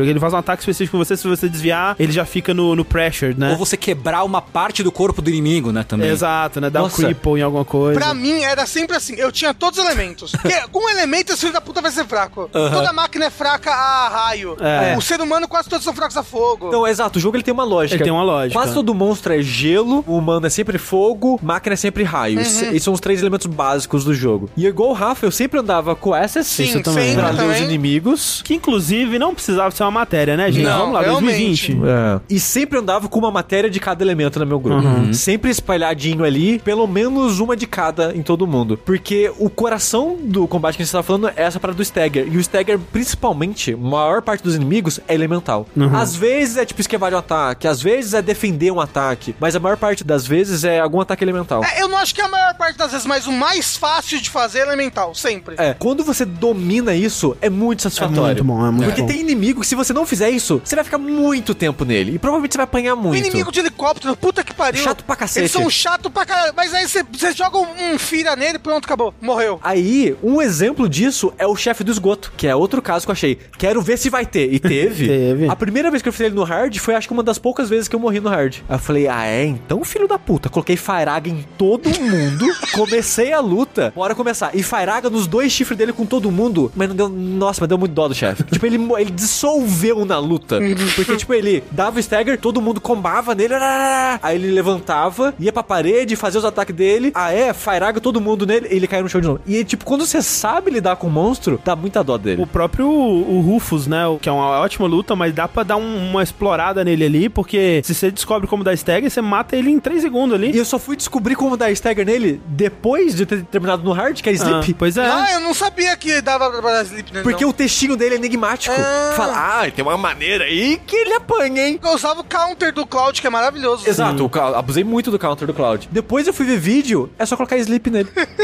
Que delícia. Quando você explora a fraqueza do inimigo, você não dá stagger imediatamente. Você deixa ele no status pressured, né? Isso. Que ele tá pressionado. Ele já. Muitas vezes o inimigo nesse estado ele já fica. Opa, né? Já parei um pouquinho aqui, já tô na minha. E todo personagem tem um ataque que o foco do ataque não é dano, é em aumentar a barra. Então, se tá no pressure, se vai usar esse ataque, provavelmente já vai dar o stagger. Que é o focus de alguma coisa. Eu acho muito legal que a Tifa tem ataques que aumentam a porcentagem de dano causado. Isso, é muito É legal. muito. Sim. Porque o que acontece? Quando você entra no stagger, ele fica lá, tipo, 160% de stagger, né? Então isso significa que todo ataque que der agora vai causar 160% de dano. E a Tifa, ela tem essas coisas que aumentam essa porcentagem. Então você pode chegar a 200, 300%, né? E é muito bom, cara. É muito satisfatório. Pois é. Sim. Meu ritual era esse depois, tipo de dar o stagger com gastando a barra do Cloud. Aí corre com a Tifa pra lá. Corre com a Tifa, gasta todas as barras dela, deixando o cara em 300% e, sei lá, volta pro Cloud e usa o, o especial dele, Limit Break. Ou aquele que ele dá uma rodada com a espada assim e depois Sim. cai no ar, que gastava É. mais de uma barra. Eu queria dizer que eu gosto muito de como eles adaptaram o ATB pra funcionar com combate em tempo real, que basicamente, né, o Sushi falou, ah, porra, firaga até as horas no chifre do boss. E não dá pra você simplesmente tacar magia sem fim. O tempo todo, né? Né, É. depende, um, do seu MP, Sim. dois, de quantas barras você tem na sua barra de ATB, né? Que quanto mais você bate no inimigo, ou o tempo passa e tal, Uhum, a sua barra vai enchendo, você tem um número X de ações especiais que você pode tomar no seu turno, né? Então você ataca, enche a barra pra essa ação especial e você volta e meio que gira esse ciclo. E é legal porque uma coisa de risco-recompensa, porque Uhum. pra encher o ATB mais rápido, você tem que estar controlando aquele personagem. Uhum. Quando você controla aquele personagem, você tá colocando ele em risco, porque aí o inimigo vai focar no personagem que você tá controlando. Então, pra encher a barra de um personagem, você tem que estar jogando bem com ele, digamos assim, né? Você tem que Uhum. estar sabendo o que você tá fazendo, porque senão você vai tomar porrada e morrer. Por isso que é importante ficar trocando o tempo todo, né? Você enche um pouquinho com esse, troca pro outro, e se deixa o inimigo meio que perdido, né? Ele não consegue focar muito bem. em E ninguém. uma coisa que eu gosto é que o combate no geral ele é fácil, mas é aquele combate que se você vacilar, ele vai te pegar. É tipo 13. Se você tá indo ok ou bem, provavelmente você vai terminar de boa luta. Mas se você vacilar e alguém tá perto de morrer, você se fudeu. Porque se você não tem a barra É. pra usar um item de cura ou magia de cura, você tá fudido. Não, é isso mesmo. Tipo, tem luta que eu, sei lá, eu morri a primeira vez e na segunda vez, já sabendo mais ou menos o que eu tinha que fazer, eu destruí o inimigo. Porque se eu me deixei ficar numa posição que eu tenho que ficar correndo atrás de curar e de reviver e tal, fudeu. É, você entra numa espiral de derrota, né? É, você entra numa espiral de derrota. Caralho, minha vida. Ainda que tem formas de você, tipo, encher rápido o ATB. Sim, Tem matérias é. e habilidades que permitem que você encha a barra mais rápido, mas elas são exceção. Sobre o, o Limit Break, eu também gosto muito de como eles fizeram. Teve muitas vezes, muitas, muitas, muitas, que, tipo, eu começo a animação e o inimigo vai embora. assim. Aham, aham. Caralho, Nossa, é muito a coisa irritante. mais de partir o coração do mundo. Cara, é. irritante demais, assim. O pior do Limit Break, nem esse negócio do inimigo sair correndo quando você usa o Limit Break.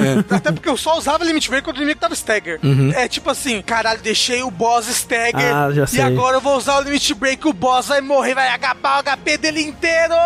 Aí ativa uma outra fase. Fica o xizinho lá, ele só pode perder até aqui, né? De É, vida aí de repente ele fase. perdeu mais 10 de vida só porque ativou uma outra fase e eu gastei tudo, gastei todas as ações. Você perde a barra. É, gastei a barra, gastei, porra, vai tomei no cu Não, mesmo. e uma parada que foi muito bem apontada também pelo Team Rogers, parece que eles contam a duração que você vai levar normalmente pra chegar no Stagger. Quando você tá quase chegando, ele muda de fase. E aí reseta a barra. Filho da puta. É, porque cada boss tem, tipo, pelo menos umas três fases, né? É. Tem a inicial, aí tem a intermediária e a final que ele taca tudo que tem pra cima de você. Isso eu gosto muito, porque assim, o Sushi falou dos personagens, como eles são diferentes, e que realmente cada um parece que tá jogando um jogo próprio ali, é bem único. Até o Barrett, por exemplo, que ele até tem duas formas, né? Que você pode usar o Barrett com as armas de longo alcance e as armas melee também. Outra coisa que eu achei, eles não vão colocar lá a arma no melee no Barrett, É. porque eles vão ter que fazer uma luta diferente pra ele. E eles colocam a arma no melee Colocam, Barrett. colocam. E é mó bom, inclusive, as habilidades de área, né? Mó bom. Então, assim, é muito diferente do original, porque no original, é uma das grandes críticas dele era justamente que os personagens, eles meio que eram qualquer coisa, né? Eles não tinham nem classe direito, porque, tudo bem, quando você dá level up, sei lá, a Aerith vai ganhar mais pontos de inteligência, sei lá, magia, não sei. Mas na base, qualquer personagem pode ser qualquer coisa. Você pode colocar o Cloud como healer e a Aerith como DPS, se você quiser, Uhum. sabe? E as matérias estão lá pra garantir que você consiga fazer isso, as armas e tal. É tanto que as matérias, tanto no remake quanto no original, elas dão boost em status específicos e tiram pontos de status específicos. Sim, então, sim. se você tacar um monte de matéria de magia, é, de ataque, por exemplo, no personagem, ele vai ganhar um monte de MP, ele vai ganhar mais o atributo que vai causar mais Uhum. dano de magia e ele vai ficar bom nisso. É, então eles mantiveram isso, mas por outro lado, não só na jogabilidade momento a momento controlando cada personagem, eles a sensação deles é diferente, mas todos eles têm esse conjunto de habilidades que são únicas deles. Então, tudo bem, você pode colocar o Prey, por exemplo, que é a magia de cura que gasta TB, que é super útil em qualquer personagem, mas só a Aerith vai poder fazer o Arcane Ward, por exemplo, que é uma área que ela põe no chão, que todo mundo que tá lá em cima casta a mesma magia duas vezes com o custo de um MP só, que é maravilhoso também, é destruidor aquela porra. Só a Aerith faz esse- esse mesmo Arcane Ward, só que pra ATB, né? Que aí você, Isso. você gasta bem menos ATB se você usa a coisa lá em cima. Só o Cloud Sim. tem o Triple Slash, só o Barrett É. tem o, a Super Metranca do Inferno. A Ares também tem ataque que aumenta o, a barra de stagger, né? A porcentagem, mas é principalmente a Tifa, né? Uhum. Parte do foco do personagem é isso, né? Em aumentar Sim, sim, a, sim. a porcentagem. E em dar stagger rápido, porque, nossa, o pessoal É. usa ela, dá uns stagger muito rápido com ela. Muito, muito rápido. E ainda assim é legal que dentro de cada personagem dá pra fazer builds diferentes, né? Dependendo né, da arma que você usa, porque cada arma tem meio que uma árvore de habilidade diferente, né? Uhum. Que eu adoro, eu me amarro num Sphere Grid. Acho tesão aquilo lá. É horrível de enxergar, mas eu acho É, maravilhoso. assim, a usabilidade é uma merda, é muito ruim de mexer, aquele menu é uma porcaria, mas é tão bonito as galaxinhas assim que você entra na arma e vai abrindo, não sei É o as quê. bolinhas de good que brilha, né? Tengo, eu vou dizer pra você, eu abri Sphere Grid pela primeira vez, o jogo me ensinando, olha, isso aqui é o Sphere Grid, legal, né? Eu abri, eu olhei, fechei, apertei triângulo pra organizar automaticamente e nunca mais abri no jogo inteiro. absurdo! Nossa, eu odeio, eu odeio. Eu ia minuciosamente. hum, eu, eu ficava olhando pra trás assim, onde eu vou gastar? Não, mas se eu pegar com o Barrett, hum, o Barrett eu quero que seja mais de tanque e cura. Então eu vou dar um pouco mais de MP pra ele, mais slot de matéria aqui. Não precisa de tanto dano. Então, tipo, cuidando assim, como, como quem escreve o seu nome num grão de arroz. o, o Tengu jardineiro da matéria. É, Mas é muito legal você poder. Eu não sei se você, João André. É muito legal você poder escolher como você quer jogar com cada personagem dentro, dentro do, do arquétipo dele. Eu acho ótimo que eles deem essa opção. Acho ótimo também que eles deem a opção de a- automatizar. É, É. E você pode auto- automatizar de três maneiras, né? Tem a É. balanceada, focada em defesa e uma focada em ataque. Então, tipo, ah, eu tenho, ah, eu quero um cara mais focado em defesa, o Barrett pra defesa, então. É, sim. É, não, porra, o Bert, melhor tanker. Puta que pariu. É. Sim, e sim. dá pra resetar, o que é ótimo, inclusive. É, Sim. é. Mas eu tô junto com o Tengu. E minuciosamente também escolhendo as paradinhas lá. E eu gosto muito de como eles fizeram as armas nesse jogo. Eu gosto de cada uma tra traz uma habilidade nova. Gosto de cada uma traz um balanceamento novo. É legal porque toda arma que você encontra, você fala, uh, cara, é mais uma, vamos ver o que, que essa vai trazer, né? É, sempre empolgante, mas assim. o mais legal mesmo era, era, vamos ver que habilidade nova essa arma vai me dar. Sim, Sim, super. Porque aí eu usava a arma até ganhar habilidade nova e depois voltava pra minha arma antiga que tinha minha build que eu já tava montando ali já. Aham. Eu gosto do combate, mas eu acho que ele não foi tão bem utilizado quanto ele poderia, sabe? Ele tem umas vaciladas, ele tem umas partes que o jogo não ajuda o combate a brilhar, sabe? A estrutura do jogo e Inimigo voador, pra quê? Nossa, que péssimo. tal. É, isso daí é meio desgraçado. Inimigo voador né? é pra você sentir saudade do Barrett, que ele não tá na sua É. parte. Pra você pensar, caralho, o Barrett tá aqui. É. Que tem um inimigo voador, você bota o Barrett acabou. Não tem, não tem.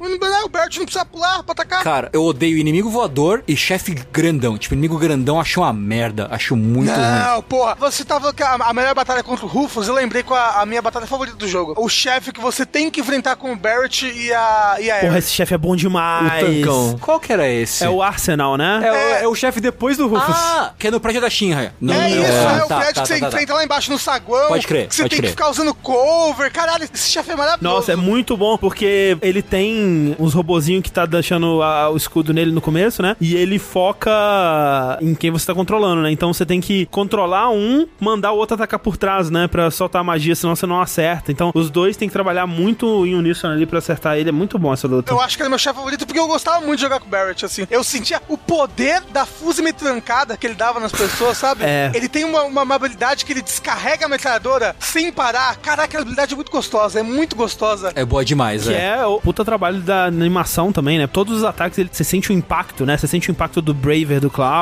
das porradas da Tifa, é tudo é. muito bem feito. Essa giradinha que o Rafa falou era muito gostosa de acertar. Era um inferno, porque se você dá um inimigo que não tá em stagger, ele vai embora. Ah, não, Ele vai é. falar, o que, que você tá girando aí? Deixa eu ir embora daqui, Tinha que ser sabe? inimigo stagger ou inimigo muito É, lerdo. Mas quando você acertava, era satisfatório. Isso é uma coisa que eu acho muito legal também, porque especialmente agora jogando o set original, uma coisa que eu reparei é o quanto os chefes são meio sem graça no original, que tipo, o primeiro tem o escorpião lá, que é o primeiro chefe igual do 6, por exemplo, o caracol lá, que é tipo, ah, tem um status dele que você não pode bater, hein? É, é, acho que desde o 4 o Final Fantasy faz isso. É. O primeiro chefe do tutorial, ele tem um modo que, tipo, ô, aqui é pra você esperar. É, só que depois não tem meio que as, as coisas assim. O, todos os outros chefes é tipo, ah, bate nele antes dele te bater e te matar. É. E aí acabou. Pelo menos até o final de Midgard. Eu não tô lembrando como é que são as mecânicas de outros É, chefes. do que eu lembro, a maioria é assim mesmo. Os mais diferentes são os weapons. É, e é meio triste isso. No remake, eu fiquei impressionado, assim. Primeiro que eu fiquei impressionado o quanto de chefe que tinha no original e eu não lembrava. Que, tipo, quando chega no laboratório do Rodio, que ele joga aquele experimento em você, que parece um Uhum. Cthulhu Tyrant do Resident Evil, assim.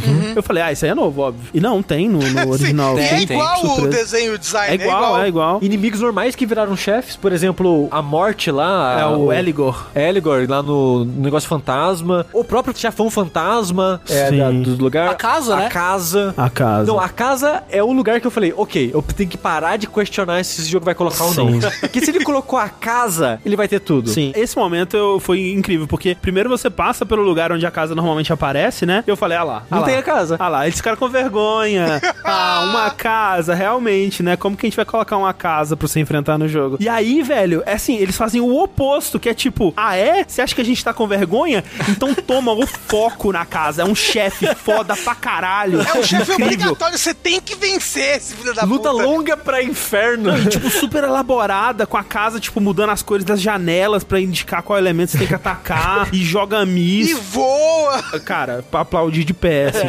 Isso é uma coisa que eu admiro muito no jogo, sabe? Como que ele tem carinho e orgulho pelo material original, sabe? E, às vezes muito mais do que eu esperava que ele teria. Tipo, é muito raro, tem muito pouca coisa do original que não tá aqui. Muito pouco mesmo, assim. Mesmo as coisas mais absurdas que eram mais ridículas no original estão aqui. O inimigo do Patins que fica patinando parado, tá lá, Tá é lá. um inferno. O carinha da faquinha que fica todo esquisito, tá no jogo mexendo todo esquisito também. E a gente comentou até no Vértice de eles contextualizam melhor o monstro pra aquele cenário. Tipo, ah, no jogo original tem um bichinho lá que ele tem um ataque que ele faz seda em você pra você ficar com slow. E é isso. Aí nesse ele aparece no lugar como se fosse. ninho dele. Como né? se fosse um ninho, exato, É. cheio de teia de aranha pra todos os lados. E os inimigos humanos que estão lá são com lança-chama porque estão queimando as teias. É. Então, tipo, eles contextualizam melhor até as, O Abzu, monstros. por exemplo, né? Tipo, ah, é, é falado que ele é o animal de estimação do Don Corneo. E aí agora tem uma cena do Don Corneo mandando ele atacar, né? E tal. É. Então tem todas essas coisas que expandem, né? No que é mostrado no original. Muito, É. muito da hora. Eu não cansava de me surpreender com isso de, cara, é o mesmo design, é, a É. mesma ideia, mas de alguma maneira eles encaixaram isso no mundo. Tipo, ah, por que que tem tipo fantasma aqui? Eles meio que inventam uma desculpinha pra ter os fantasmas lá e tal. Eu fiquei muito surpreso com o carinho que eles tinham pra tudo, mas ao mesmo tempo não parecia vazio,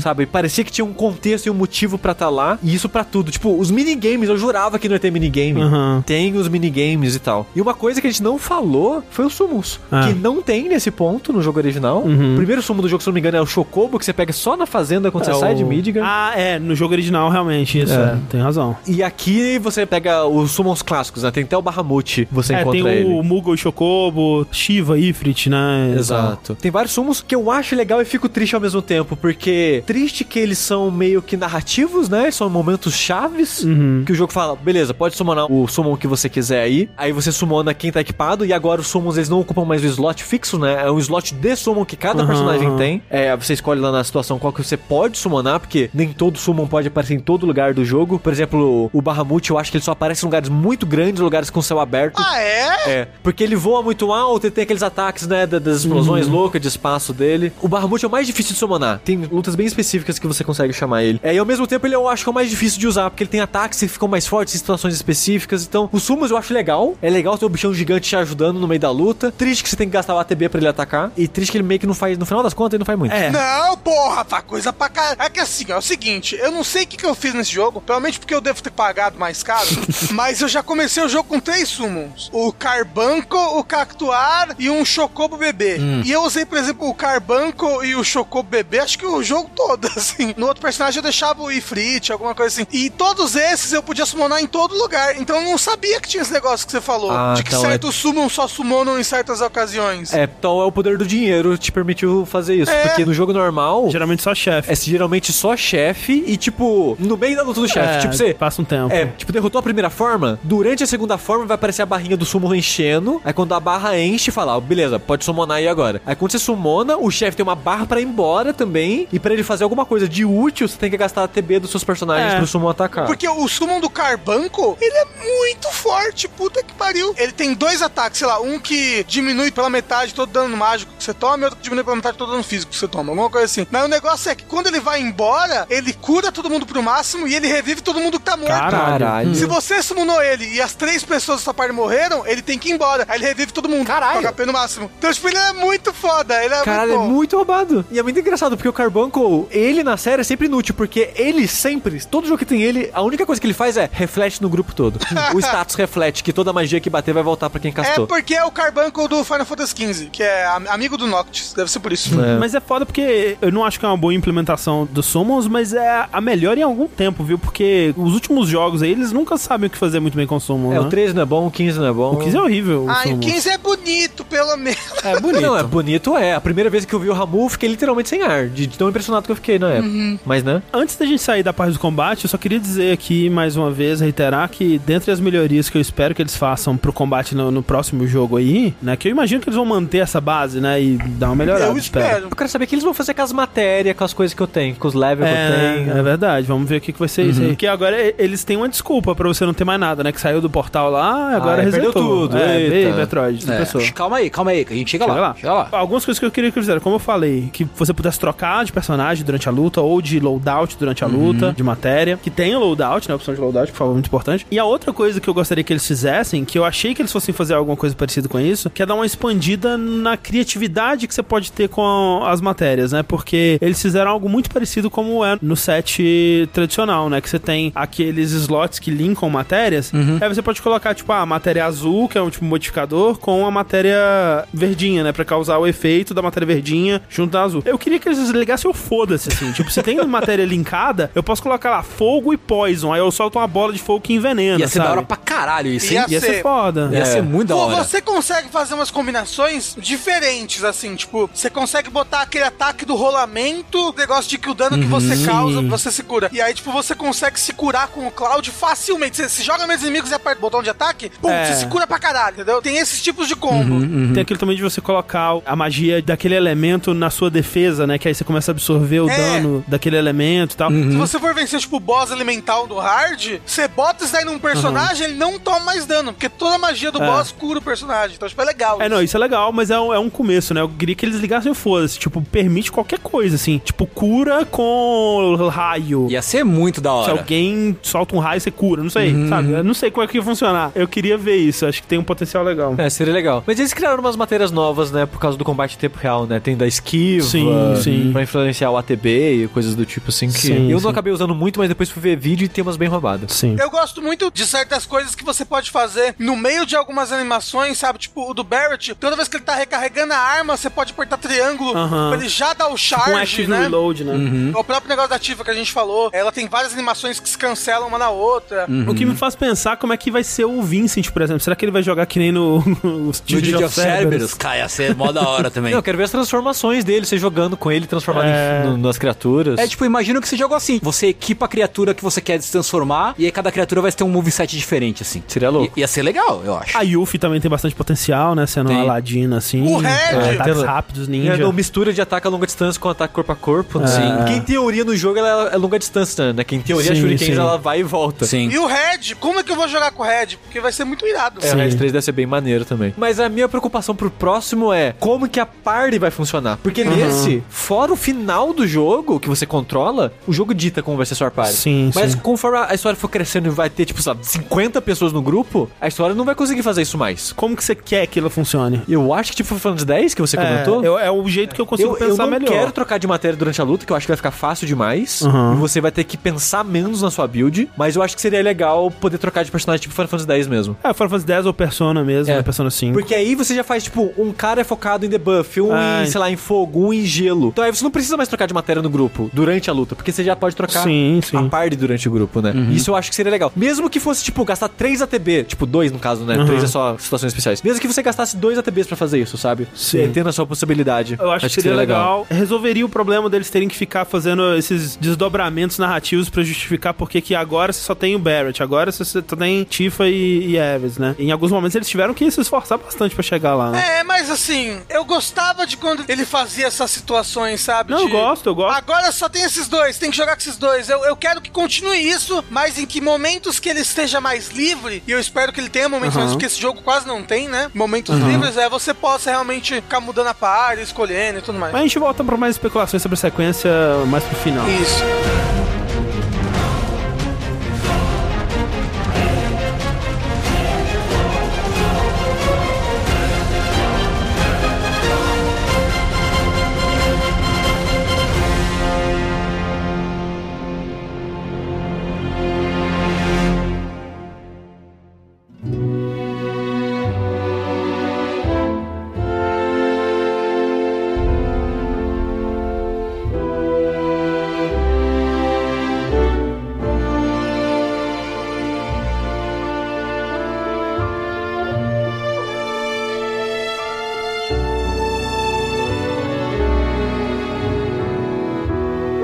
Going to give up on the gold saucer? How long has it been since you even performed? Uh, A lot of people really rely on Jesse. As a stagehand, though, right? You can be one of those anywhere. you know, I'd really love to stay and chat, but we gotta go. So soon? Yeah, well, we hadn't even planned on dropping by. But Wedge wanted some of your famous Mm. pizza. So good. Sure, I can't tempt you with some more? Maybe just a couple slices, Mrs. R. Wedge! Hey, I'm I'm doing it for you guys. You don't want me going to work on an empty stomach.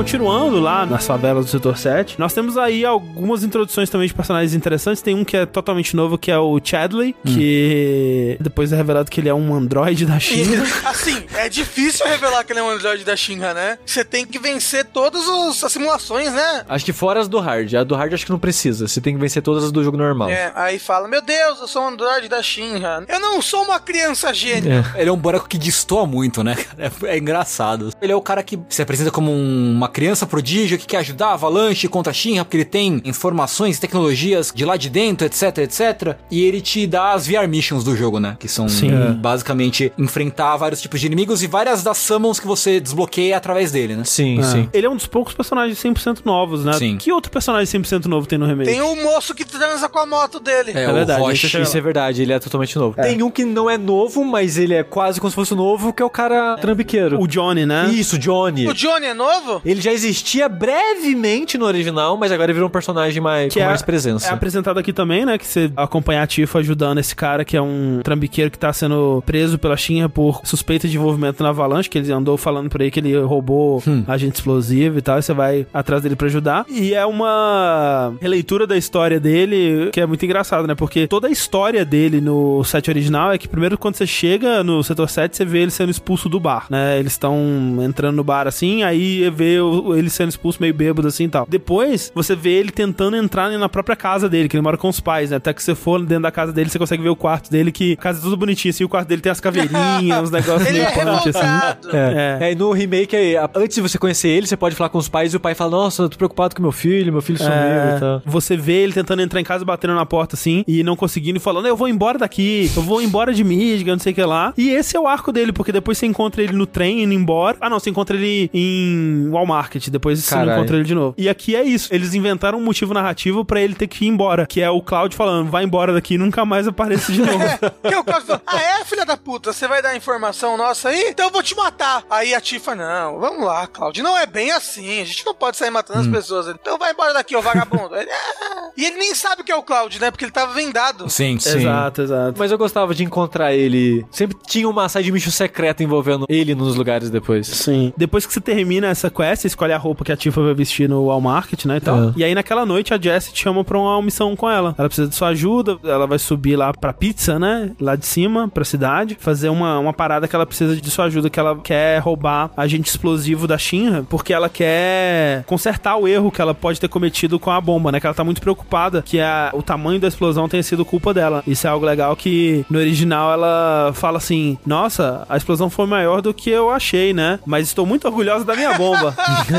e, e acabou, esse é o diálogo sobre isso. E aqui ela fica, né, se sentindo mal e, e pensando sobre isso e tal, e ela vai nessa missão junto com você, o Biggs e o, o Ed. E é a desculpinha do jogo tacar o minigame de moto mais uma vez. É, antes do esperado, né? É. E esse pedaço todo, ele é um pedaço 100% novo. Uhum. Tudo que acontece aqui é novo. Eu acho que é o único capítulo que é 100% conteúdo novo. Eu acho que quando eu joguei esse pedaço, eu falei: esse jogo, ele está fazendo coisas. Porque eu tava feliz com o que eles estavam me apresentando até agora, mas sempre fica aquela coisa, né? Tá, mas por que você tá fazendo esse remake, né? Será que eles estão fazendo meio que no automático? O que que tá acontecendo aqui? E nesse capítulo é, é a prova de que eles tinham mais coisas que eles queriam contar nesse universo, tinham personagens que eles queriam aprofundar mesmo, né? E até desviar do jogo original pra fazer isso e mostrar coisas desse mundo que a gente não tinha visto antes, né? E é muito legal porque você vê um bairro suburbano, né? Um bairro de pessoas que teoricamente estão bem de vida, que trabalham pra Shinra, né? Que o bairro é tipo aqueles bairros de empregados, né? Da empresa. Quando você vai visitar a família da Jessie, né? Que o Biggs e o Ed e a Jessie eles jantam na casa da mãe da Jessie enquanto você entra pelos fundos pra roubar a carteirinha de empregado da Shinra do pai dela, que tá hospitalizado, né? Eu acho que é por conta de exposição ao, ao, Mako. ao Mako, né? Uhum. Eu acho que é. que é venenoso e tal. Você precisa desse cartãozinho pra missão, né? Que vocês vão fazer pra roubar o, o agente explosivo e tal. E esse momento é maravilhoso, porque eu consigo farejar muito bem um jogo que ele tá contando uma história por obrigação, ele tá contando só pra justificar o próximo momento de gameplay.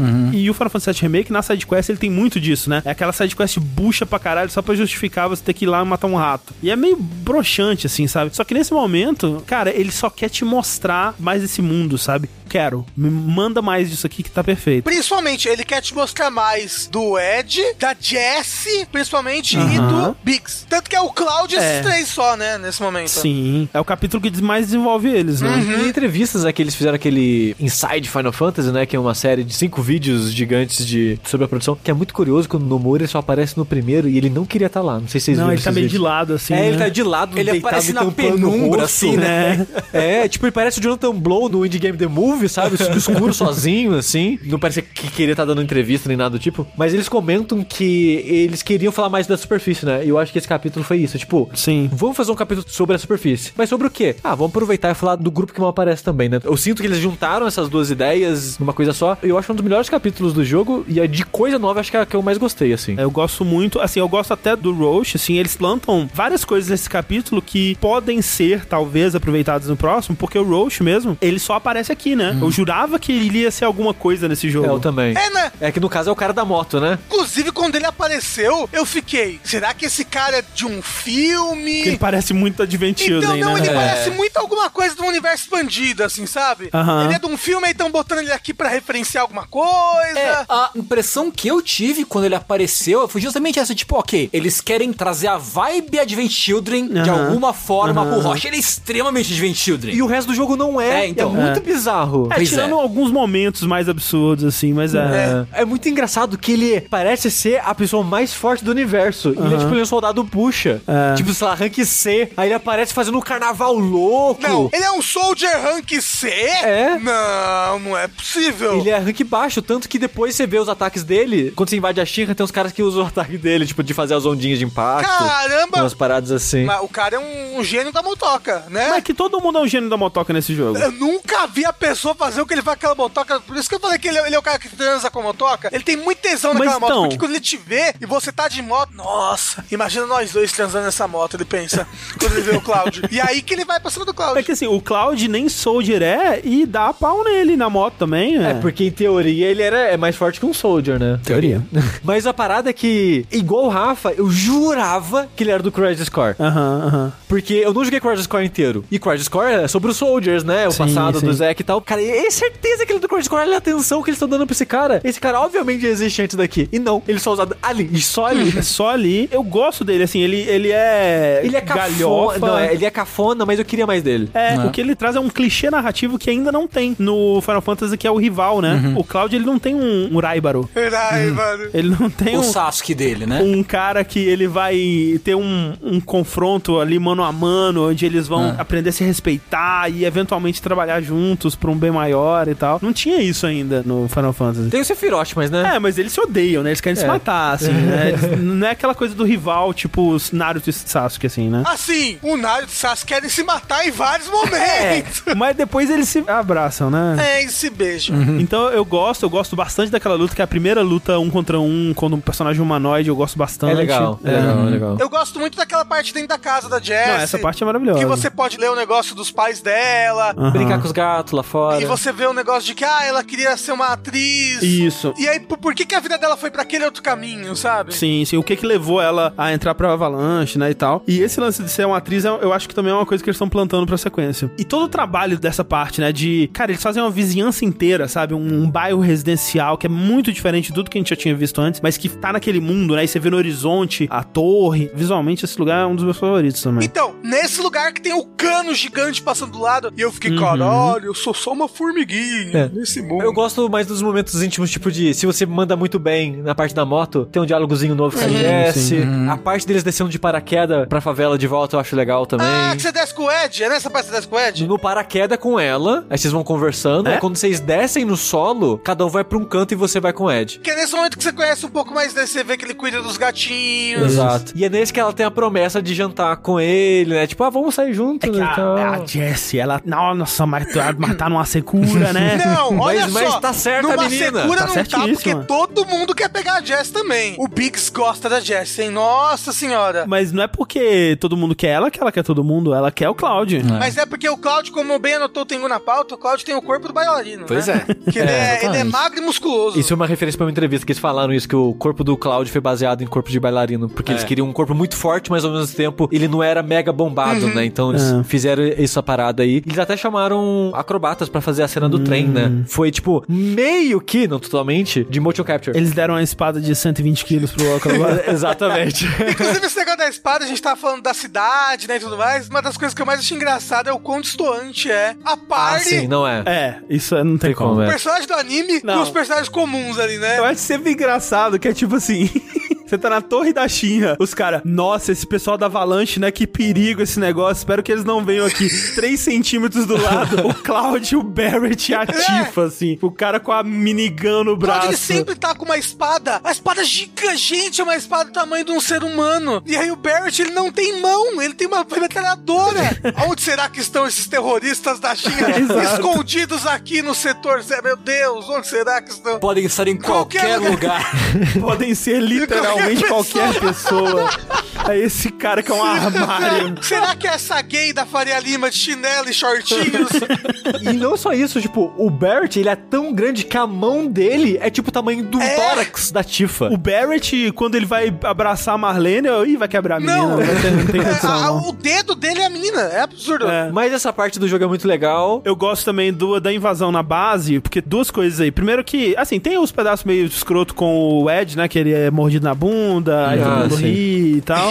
mas tem uma coisa interessante que é diferente do original também, mas que não é a primeira vez que é- isso é apresentado em Final Fantasy como um todo, que é o conceito da Avalanche do Barrett ser uma célula da Avalanche como Isso. um todo, né? Tem a organização Avalanche como um todo, que é uma organização militar poderosa, uma organização terrorista e tal. A que você vê intervindo nesse incidente pra ajudar eles, que é os caras, né, super bem armados, com armadura, máscara e tal. E aí tem o, o lance que a Avalanche como um todo, ela começou a não considerar essa célula do Barrett, porque eles são extremistas demais.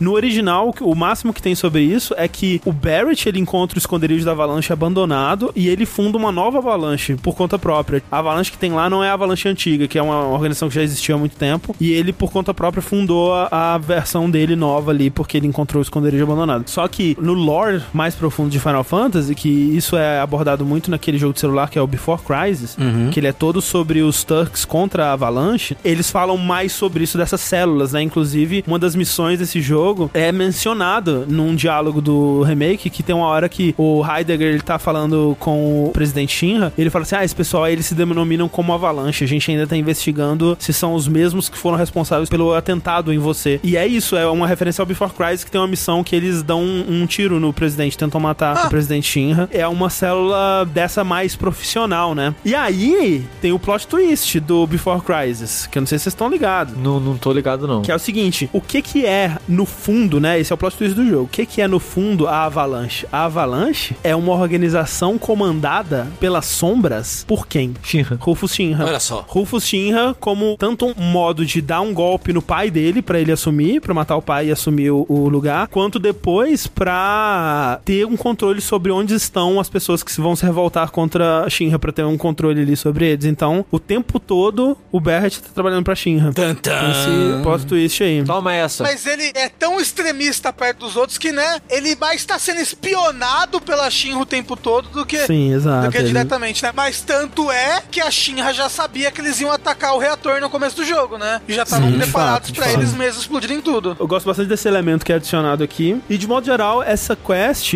ela é muito sobre o desenvolvimento desses personagens, né? E como a gente falou, não é como se esses três, né, a Jessie, o Biggs e o Ed, eles tenham arcos super profundos ou personalidades super desenvolvidas nem nada assim. Mas é uma coisa que eu gosto muito desse jogo, porque até como a gente tá falando da Tifa, ela não tem um arco, uma narrativa, backstory super elaborada nem nada assim, mas todo o relacionamento interpessoal desse jogo, todo o diálogo entre personagens, todo o desenvolvimento que se dá de personagens curtindo o momento, conversando, vivendo a vida, é tudo muito bem feito, cara. Muito, muito bem feito, assim, muito mais que a média de jogos no geral, assim, sabe? E isso é muita responsabilidade do Nojima, né? Que é o, o escritor principal do set, do Advent Children, de tudo, né? Ele é o cara do Final Fantasy desde sempre aí. E vem muito de um esforço dele de escrever diálogos mais naturais, né? Porque agora, que ao contrário do set original, os diálogos eles vão ser falados, né? Ele tentou dar uma naturalidade maior pros diálogos, dar um ar de coisas mundanas, né? Do que que essas pessoas conversam e expandir nisso, né? Não ser só aquele diálogo funcional e frio pra dar mais humanidade pra eles a- através disso. E não só isso, também de resgatar um pouco do Final Fantasy VII original na personalidade de todo mundo, porque tanto o Cloud e assim, eu acho que principalmente a Ares, depois do set original, a Ares virou meio que uma coisa unidimensional, bidimensional, talvez, ela virou um personagem meio chato, né? Tanto no Advent Children ou quando ela aparece no Kingdom Hearts, sei lá. Tipo, ah, qual que é a característica da Ares? Ah, ela é boazinha. E ela tá morta. E ela tá morta, é. Tipo, ela é uma santa, é isso, é isso que define ela. E aqui eles resgataram o que que era o Cloud originalmente, o que que era a Ares originalmente, o que era Tifa originalmente e expandiram a partir disso, né? Eu acho que a Ares, eles,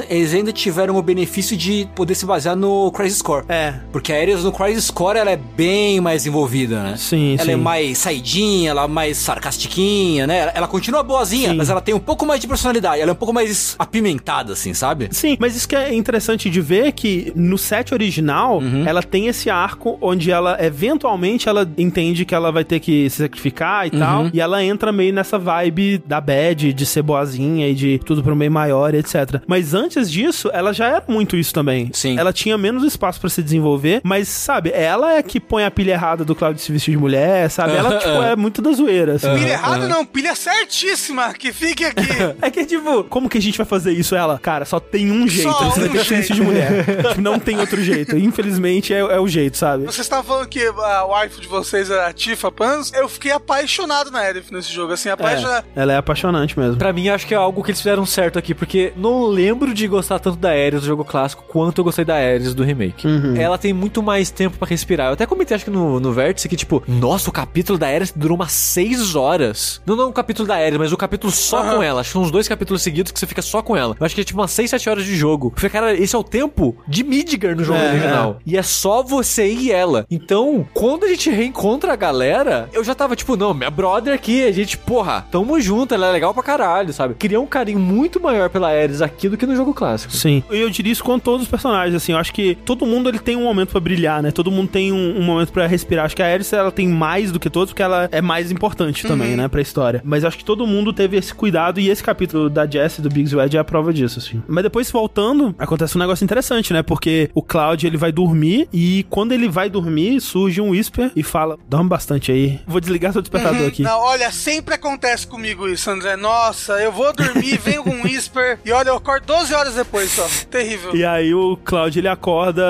bem mais tarde, assim, né? Porque ele não tinha mais nenhuma obrigação com a Avalanche, né? Ele ia dormir e ir embora. O Whisper faz ele acordar mais tarde pra ele não ter ido embora ainda quando a Avalanche tava saindo pra missão. Porque quando a Avalanche tá saindo pra missão, os Whispers começam a rodear o Seventh Heaven pra não deixar eles saírem. E enquanto isso, a Tifa vai buscar o Cloud pra ajudar eles com o Whisper. Detalhe, quando isso tava acontecendo, eu tinha certeza que era um sonho. Eu tinha certeza. eu tava jogando aquele capítulo, tipo, nossa, sonho estranho, né? Quando que o Cloud vai acordar? Porque não fazia sentido na minha cabeça aquilo. Porque antes, só a Ares via e depois o Cloud. Mas meio que uma entidade mágica louca aí. Sim. E ela aparece falando pra negócio de dormir e tal. Eu pensei, ah, então tá influenciando o sonho do Cloud. Porque não faz sentido, tá todo mundo vendo essas paradas atacando a cidade. Não faz sentido. Depois faz sentido, mas na hora eu achei muito estranho. É porque é que nem Coronga, Sushi. É. Você encostou no amiguinho, ele também consegue ver. Isso é verdade. Foi nesse momento que eu falei, olha, eles estão fazendo acontecer. Porque eu tava muito assim, uai, gente, o Cloud ele tem que ir pra outra missão. Como é que eles vão convencer É, como ele, é que, né? como é que vai Uhum. acontecer isso? E aí eles obrigam a acontecer. Eu falei, ah, é isso. Ó, os dementadores. Porque aí o que acontece? O Cloud vai lá, você fica lutando contra os bichos durante um tempo e tal. Aí eles eventualmente empurram a Jessie da escada, né? Uhum. E aí ela torce o pé, alguma coisa acontece com o pé dela, que ela não consegue mais ir. Ela tenta andar assim, sente muita dor. Aí fala, ih, fudeu, agora vamos ter que arrumar alguém. Aí o Cloud, ah, então eu vou, né? Fazer o quê? Aí vai o Cloud, o Biggs, Uhum. a Tifa e o Barrett, né? E aí é o ataque ao reator 5, né? Uhum. Que é outro momento, assim, super expandido aqui, velho. Nossa, eles foram Nossa, é longe demais. pra expandir esse pedaço. E era um lugar muito icônico. Pelo menos na minha cabeça era um lugar muito icônico no jogo original. Porque o Airbuster era um filho da puta. E ele ainda é, hein? É. Eu, eu acho que ele é o primeiro chefe que eu falei, caralho, tá difícil. É. E na minha cabeça, o que eu lembrava desse lugar era isso, que eu achava icônico aquela parte, por causa que o presidente da Shinra aparecia no helicóptero. Acho que ele vai embora de helicóptero. É, né? ele aparece a pé e vai embora de helicóptero. O presidente da Shinra aparece ali, né, pra fazer um discursinho dele, depois vai embora. De vilão. E tem o Airbuster, que é um filho da puta de difícil. E tinha a parte que o Cloud, se não me engano, ele dá uma meio que opa na hora de explodir o reator lá. Na hora que ele vai colocar a bomba, ele tem aquela parte que ele coloca a mão na cabeça que parece vários clones dele. Ah, as sim. sombrinhas assim em volta dele. Na minha cabeça, aquele ali é tipo quando a história tá começando. Tá indo, os negócios estão acontecendo. Sim. Só que aqui que a parada que vocês falam de expandir, pra mim, no, no mau sentido, porque é uma, aqui é uma barrigona pra Aqui mim. eu acho que eles dão uma exagerada boa, viu? É. Velho, eu tava jogando o set e eu fiquei de cara, assim, porque tem todos os momentos que tem aqui, mas é tipo assim, é uma tela no set original, vamos transformar essa uma tela em cinco horas de jogo. É tipo o cemitério dos trens lá. É uma tela, É. três corredores de trem, e aí no set remake é um capítulo inteiro, né? Aqui, você vai no trem de novo, né? E tem todas aquelas cenas engraçadas do Barrett conversando com a galera no trem, que é sempre bom. Ele discutindo política com os caras da China no trem. E aí, o trem pega vocês, né? Como intrusos, né? Vocês pulam, vocês caem num túnel. E aí, do túnel, vocês vão pra uma área suspensa de Midgard, né? Que tem, tipo, como se fossem uns andaimes lá de manutenção, onde você tem que desligar os sóis artificiais e tal. Antes disso, tem uma mini dungeon do trem pra você chegar lá. É, não, eu tô dando um re- uma mega resumida pra falar que cada pedaço desse é umas duas horas, sei lá, com chefe, com inimigo único, com cenário longo pra caralho. Essa parte dos andaime é uma dungeon, tipo, você tem um puzzle de levantar coisa, de empurrar a plataforma pra conseguir passar e tal. Não é só pela paisagem, eu acho ela uma das piores partes do jogo. Eu não gosto muito dela não, mas é muito pela paisagem, que é o CS Rio, né? então- É, não, é, é bem feio. O JPEG ali é bem Eu não feio. gosto muito dessa parte que você tá com sóis artificiais, mas a parte do metrô eu gosto bastante. É, do metrô é ok, que tem aquele chefe lá, é legal. Eu não gosto da parte do metrô e gosto da parte do sol artificial. Absurdo! Olha aí. Cara, é uma dungeon. Obrigado, sabe? Obrigado. Eu queria uma dungeon.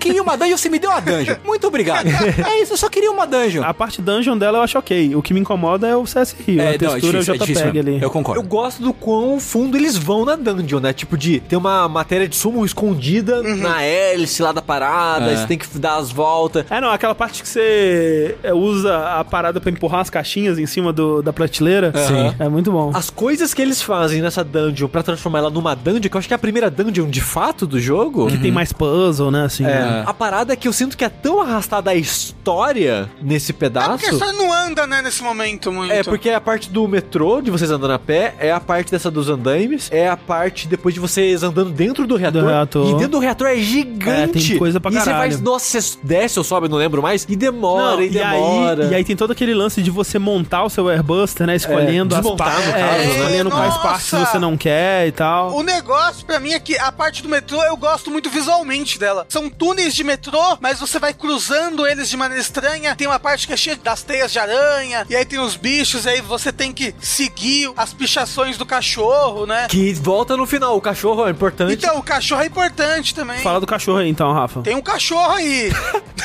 Não, então, tem um, um mascote, tipo um pica-pau desse mundo. O negócio é que a Avalanche utiliza é, esse grafite desse cachorro em vários lugares pra passar mensagens secretas, que na verdade são tipo direções, né? E pra onde o nariz do cachorro tá apontando, teoricamente, se você é da Avalanche, você sabe que se você seguir por aqui, você vai chegar em determinado local. Uma É. rota X. E, e parece que é realmente uma parada meio que difundida na cultura, tipo pica-pau mesmo, né? Que o, o Barrett, na primeira missão, ele fica te chamando de Stamp, né? Que é o nome do cachorro, porque você é o, o cachorrinho da Shinra, né? E tal. Eles referenciam bastante esse cachorro, né? Ele, Ele é- tem música, ele tem a música, que é mó legal. tem a música do cachorro. He's a good boy who never stops.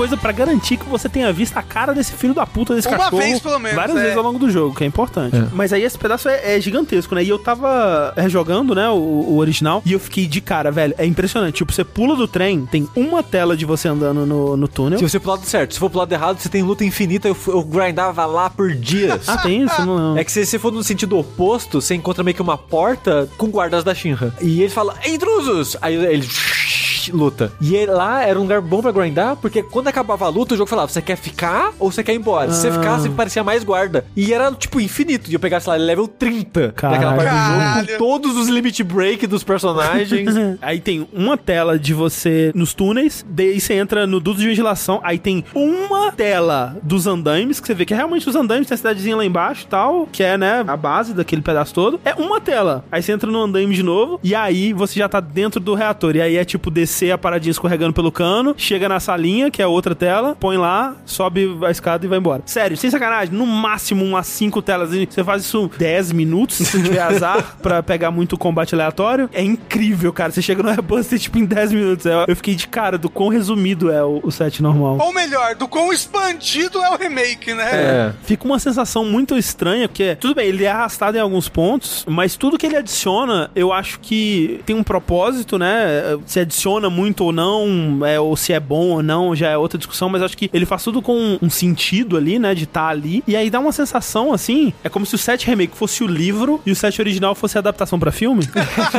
É aquela sensação que você tem de tipo, nossa, mas eles correram com essa parte, né?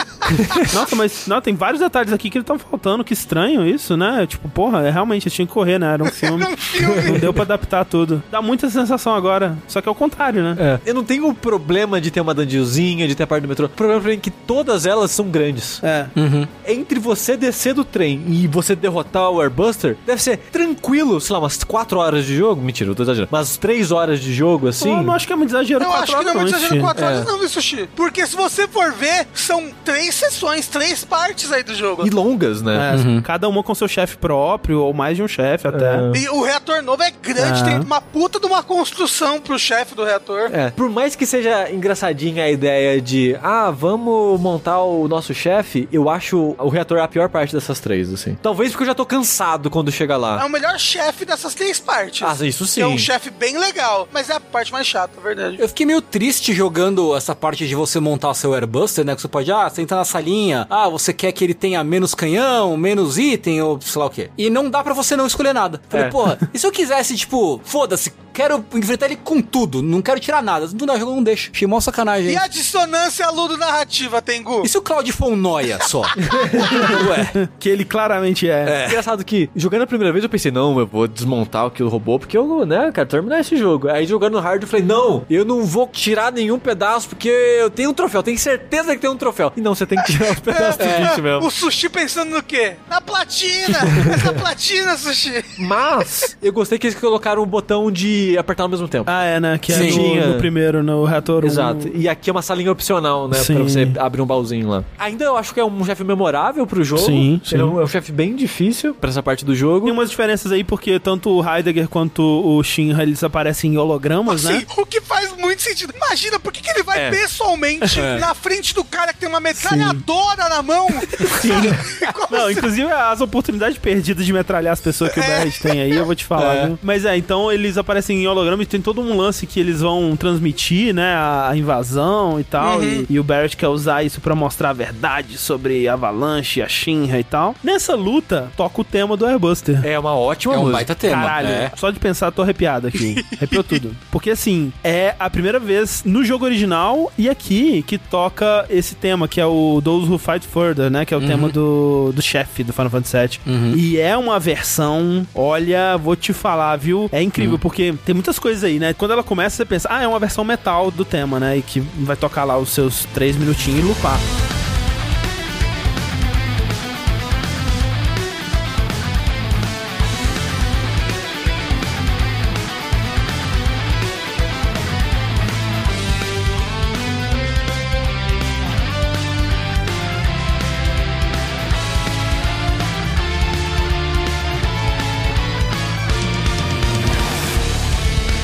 E não, né? Ela vai crescendo a cada fase do chefe. Quando chega no final, tá uns coral apoteótico muito louco, assim, que tá, né, refletindo o que tá acontecendo na luta. E não só ela tá usando o tema do chefe, né, o Those Who Fight Further, como ela tá incorporando vários outros temas de outras coisas da série, né? Tanto o tema de Final Fantasy VII, o tema de Final Fantasy como um todo. Tem momentos que toca o tema de batalha normal.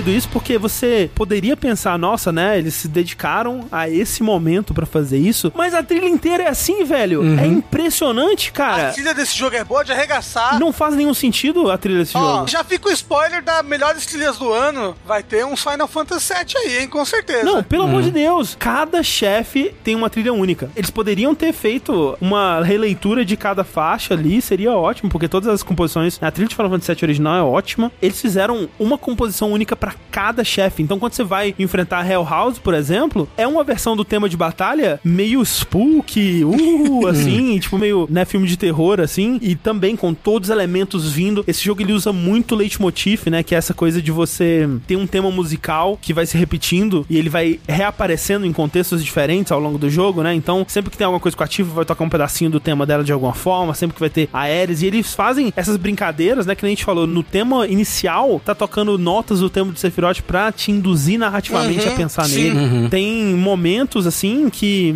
toca um tema de Advent Children, né? O tema do Kadage, assim, toca do nada no, no meio da parada. E você, tipo, o que você tá querendo me dizer com isso? Porque isso não é, não é aleatório, né? Não é acidental. As pessoas pensaram muito nessa trilha desse jogo. E eu fico de cara, porque, nossa, é muito boa o nível que eles foram pra construir algo único aqui e muito além de qualquer expectativa, cara. Porque qualquer pessoa esperaria uma releitura da trilha original. Eles foram tão além e reforça a filosofia de um jogo como um todo, né? De pegar todo esse universo expandido de Final Fantasy, referenciar ele todo, expandir com base nele e criar uma coisa nova em cima disso, né? É muito da hora. E assim, tem faixas, por exemplo, tipo a faixa que toca no túnel lá das mãozinhas de metal, que é uma loucura, velho. Eles pegam um samplezinho da música original e criam uma música eletrônica umas batidas hip hop louca em cima.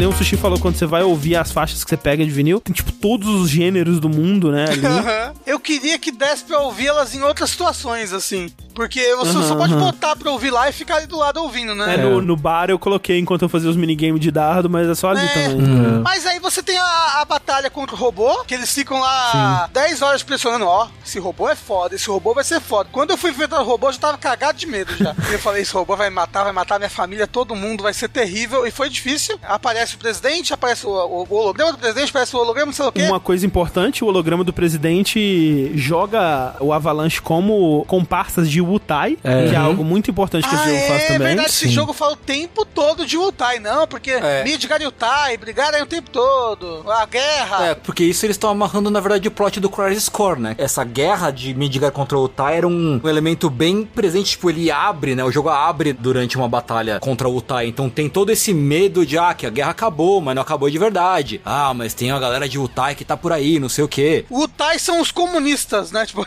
Essencialmente. É engraçado porque no original parece que a Shinra tá meio que manipulando a Avalanche pra gerar medo só pra eles conseguirem ter mais dinheiro, mais poder e mais influência, e mais não sei o que, né? Ah, vamos culpar a Avalanche, porque aí a gente pode fazer o que a gente quiser, a gente culpa a Avalanche, aí depois a gente vai lá, ajuda as pessoas, as pessoas vão apoiar ainda mais a gente, vão gostar mais da gente e deixar a gente fazer o que a gente quiser, né? E nesse tem uma preocupação maior em deixar mais realista, né? Mais verossímil Uhum. as coisas. Não, vamos criar um inimigo comum, um medo de guerra, de invasão e não sei o que, terrorismo, para controlar o povo. Olha só, política nos meus videogames, quem diria? O quê? E no original, o Tai é até mencionado nessa parte de Midgar, né? Tem o lance da mãe da Aerith, né? Que ela tem um flashback que o marido dela tinha ido lutar na guerra e tal. Eles até chegam a comentar. Mas é só isso, assim. Não tem nada desse medo da guerra voltar. Não tem nada dessa ligação de Wutai com o Avalanche. Não tem nada É. disso. Tipo, até a região de Wutai é algo opcional no jogo. Sim, que é a região da Yuffie, né? Ex- Exato, exato. Lá onde você vai pra pegar a última limit break da Yuffie, né? Você tem que passar por uma mini dungeon lá e a tal. torrezona lá. É. A pagodona. E aí, quando você derrota o, o Airbuster, ele explode. E tem toda aquela cena lá do Cloud pendurado, né? E a bomba deles vai explodir, né? Porque o, o Shinra tomou controle do detonador. O Barrett e a Tifa tem que ir embora. O Cloud fala pra eles irem. E a outra explosão vai lá e derruba o Cloud. E ele cai. E morre, E obviamente. morre, falece pra sempre. Daquela altura, né? Não tinha como. É triste, né, que o remake acaba aí, com o Cloud morrendo. Realmente, a gente não sabia que o final ia ser tão diferente, não é mesmo? É. Né? Pois Como é. a gente falou, né? Porra, muito diferente.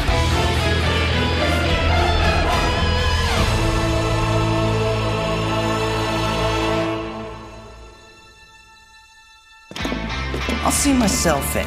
Thanks. And who are you? He's my bodyguard. And a soldier. Pretty cool, huh? Huh? A soldier? Ex soldier. Well, what do you know? You've got the eyes at least. You don't mind, do you? Bodyguard work's not too different from Merc stuff, right? Huh? Uh, I guessed. From the sword. Just do this for me, okay?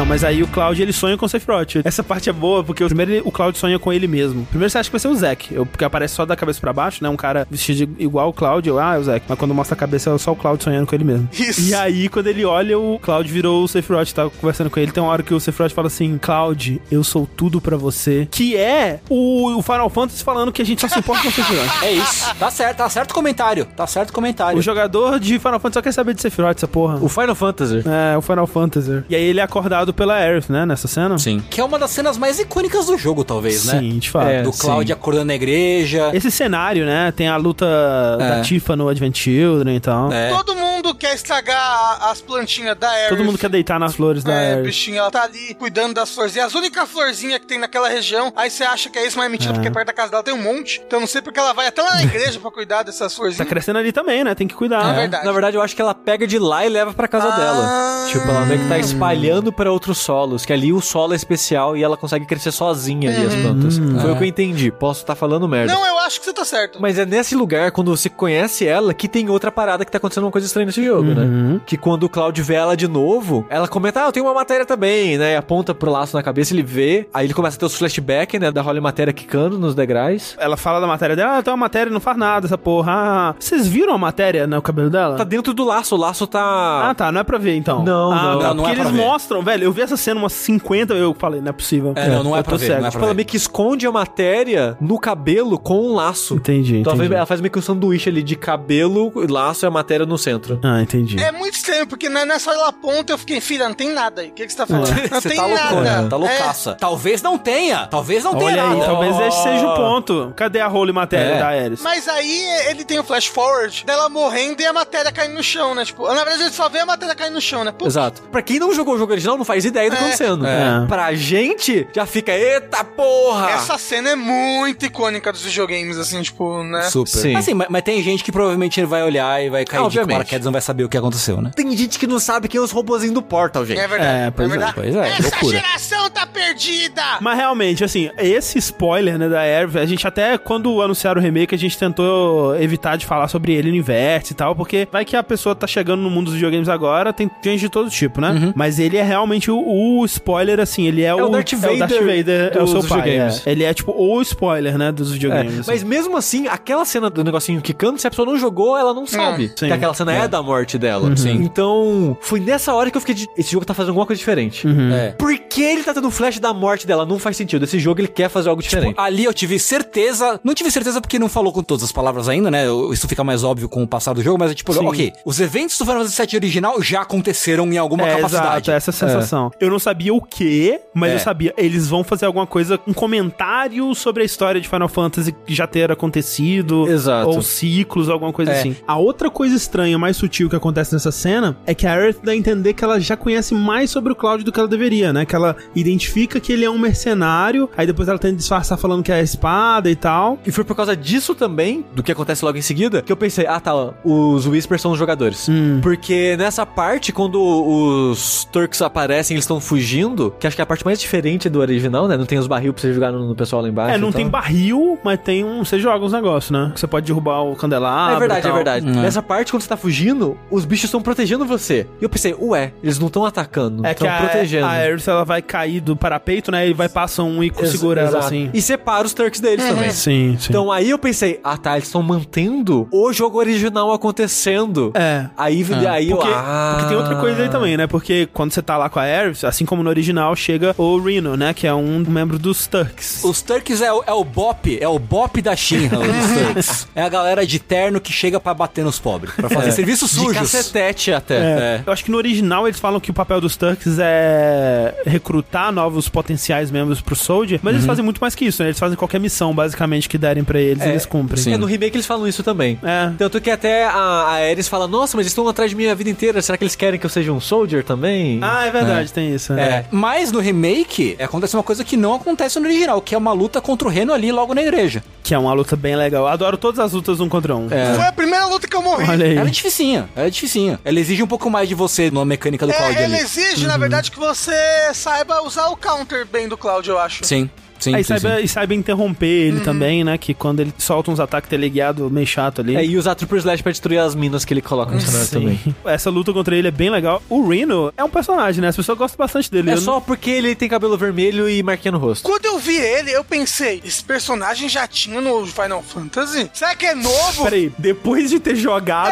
Caralho, Rafa. Meu eu não lembrava dele no original. Meu Deus. Porque ele parece muito, ele parece muito o moço do Kingdom Hearts. O Axel. Parece muito. Eu Ah, falei, é. deve ser um personagem novo então, né? Porque ele é igual o moço Ok. do Kingdom Hearts. Eu não joguei o Before Crisis, né? Que tem bastante coisa humanizando os Turks e tal. Eu não sei como é que é no Crisis Core. Acho que no Crisis Core é só o Tsang, né? É, não aparece os outros, eu acho. É, mas quando vai pro Advent Children, o Rude e o Reno, eles são tipo trapalhões, tá ligado? Eles são os, os amiguinhos atrapalhados que tá fazendo graça, assim, sabe?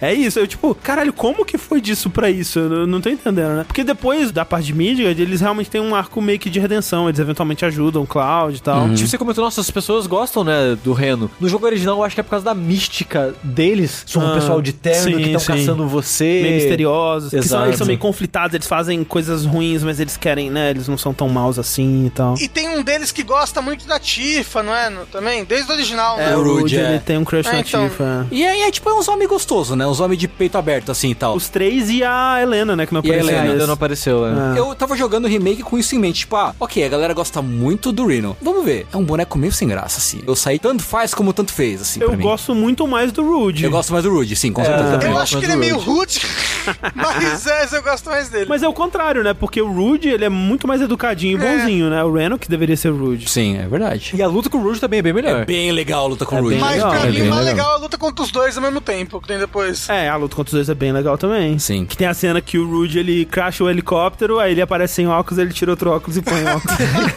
que é ótimo. Quando termina a luta, o Reno tá meio que agachado e o Cloud vai lá pra finalizar ele, né? Vai matar o Reno. Verdade. Os Whispers aparecem pra impedir também. Tanto a Ares, ela, não, não. E aí os Whispers chegam na hora, impedem e puxam os dois pra dentro daquela sala mais interna da igreja. E aí que rola a fuga, que não tem barris, mas tem candelabros. Sim. Eles dois despistam o Reno e começa uma parte muito interessante que eu acho, que é o Cloud e a Aerith andando pelos telhados do Setor 5, Sim. conversando que tipo rola o papo, ah, se vai ser meu guarda-costas, então eu te pago depois com um encontro, depois a gente vai, a gente É. vai sair uma vez e tal. É muito bonitinha essa parte. É bonitinho e mostra um outro lado do Cloud, né? A Aerith aqui, ela tá cumprindo o clichê da garota mágica Manic Pixie, né, e tal, que vai tirar um outro lado dele, né? As pessoas costumam respeitar ele, sabe? e a Aerith não respeita ele. Ela fica zoando ele e ele não sabe lidar, sabe? Ela fica brincando e zoando. E é muito bonitinho mesmo. É, é muito bonitinho que você vê nessas seis horas que você vai passar com a Ares, o Cloud se apaixonando por ela. Sim. E você entende, mais ou menos, por É. que que isso aconteceu? Você, ah, tá. Não, você entende completamente, porque eu que nem gosto de mulher, tava apaixonado por ela no final dessas seis horas, sabe? É. Olha só, eu tava nessas seis horas inteiras sofrendo, porque ela vai morrer.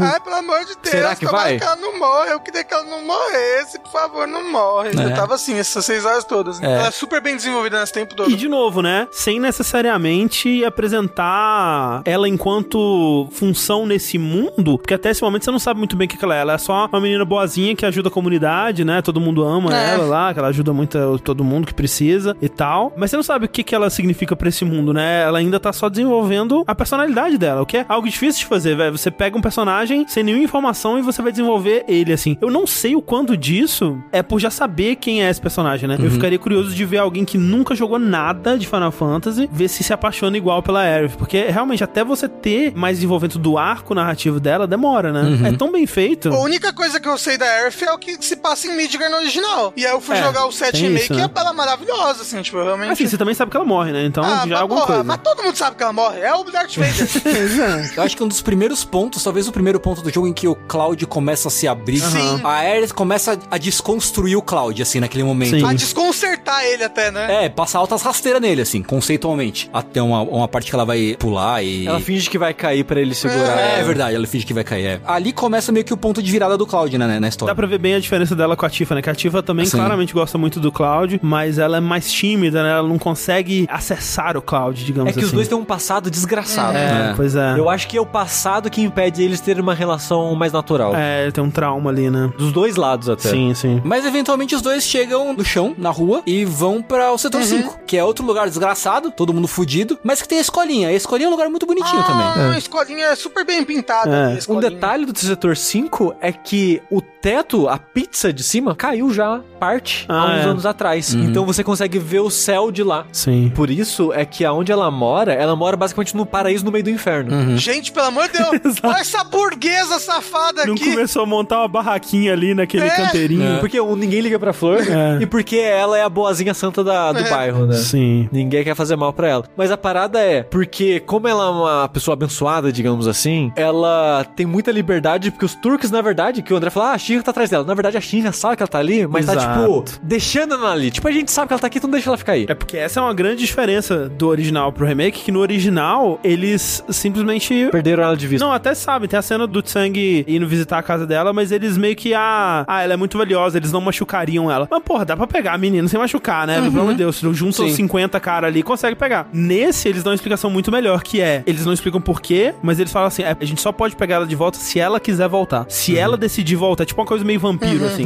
ela só pode voltar se você convidar. É. Que pra mim foi muito suficiente, assim, pra ficar muito mais crível isso. Mas é engraçado que o berço de flor lá que o Cloud caiu era um lugar onde já não tinha um chão direito mais. Tanto que tem a florzinha porque tem um sol direto lá, né? E onde ela mora, tem tipo cachoeira, tem riozinho, Não, tem a- sol direto. É. Tipo, o pessoal da Shinra deixa ela morar lá de boa. Aquele lugar é muito bonito, muito cara. abençoado. É muito pra caralho. Ela mora provavelmente no melhor lugar da cidade inteira, incluindo a pizza. Não, e a casa dela é mó bonita, mó, tipo, casa de três andares, mó foda, assim, É. metida direitinho. É. Se eu fosse vizinho da Airf, eu ia odiar ela.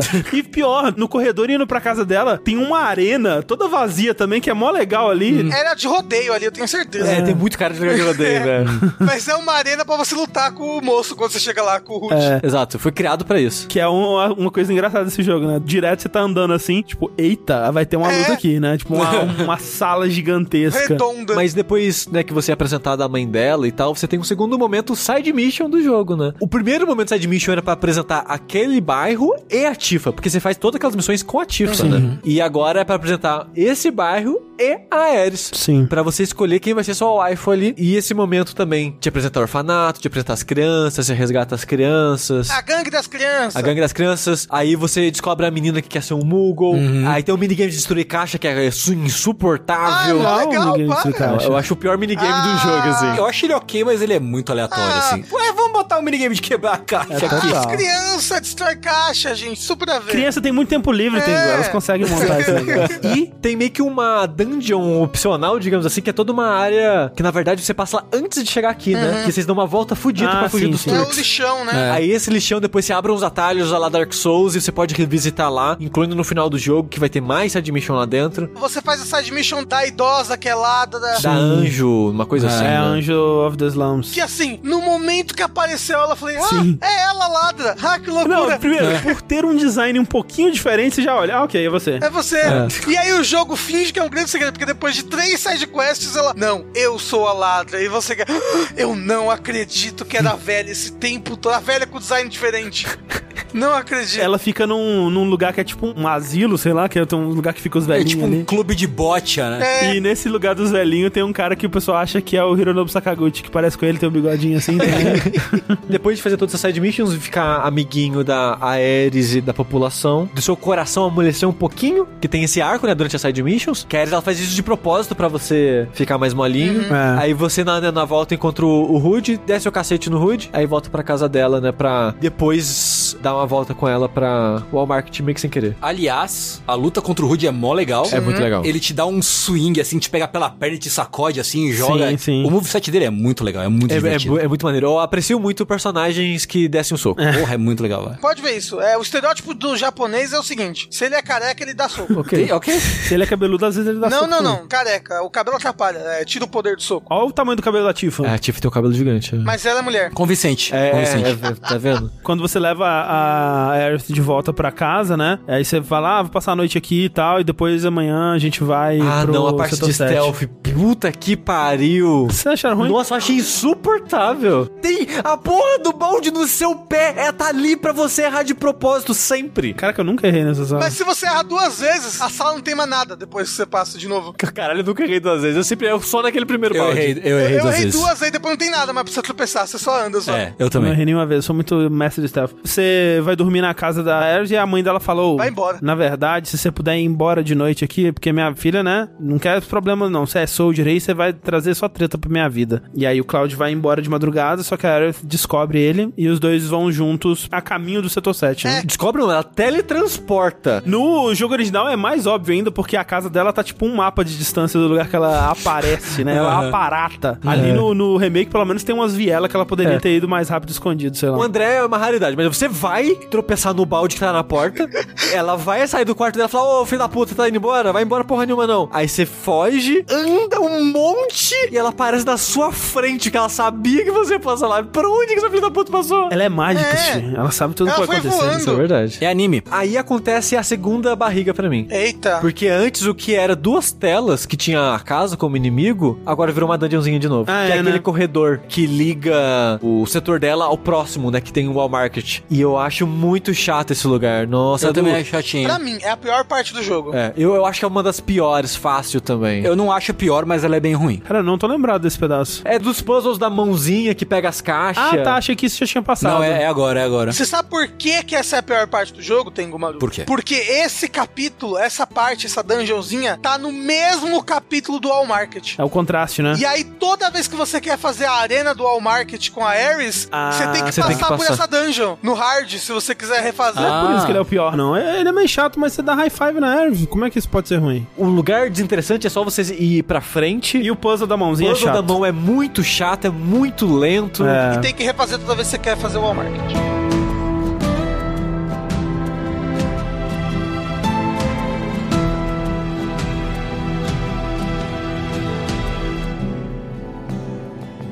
So, Cloud, you were a soldier first class, right? Yeah. Weird. Really? What's weird about it? Nothing. Just that you were the same rank. Huh? As who? The first guy I ever loved.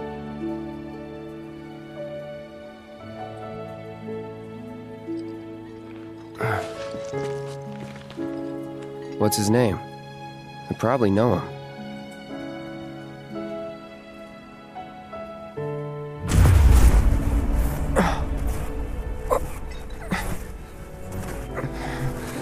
Uh, are you okay?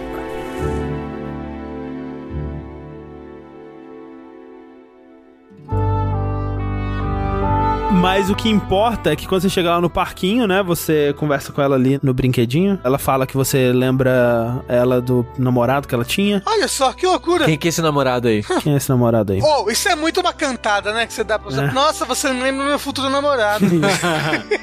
E aí eles veem o carrinho do Chocobo passando por ali com a Tifa, indo pro Walmart. E aí vocês, eita, então acho que a gente tem que ir pro Walmart. E aí vocês vão pra lá. E enfim, chegamos no capítulo que ninguém achou que ia ter. Quando anunciaram o jogo, falaram, não vai ter. É, remake de Final Fantasy? Ok, a gente já sabe o que, que não vai ter. É, a pergunta era, gente, como é que eles vão fazer pra pular o All Market, hein? Como é que será que vai ser? É tipo isso. O tom era exatamente esse. E é um dos melhores capítulos do jogo. Porra, que sal melhor, hein? Eu também acho. É bem bom esse capítulo. Se bobear, o melhor, é.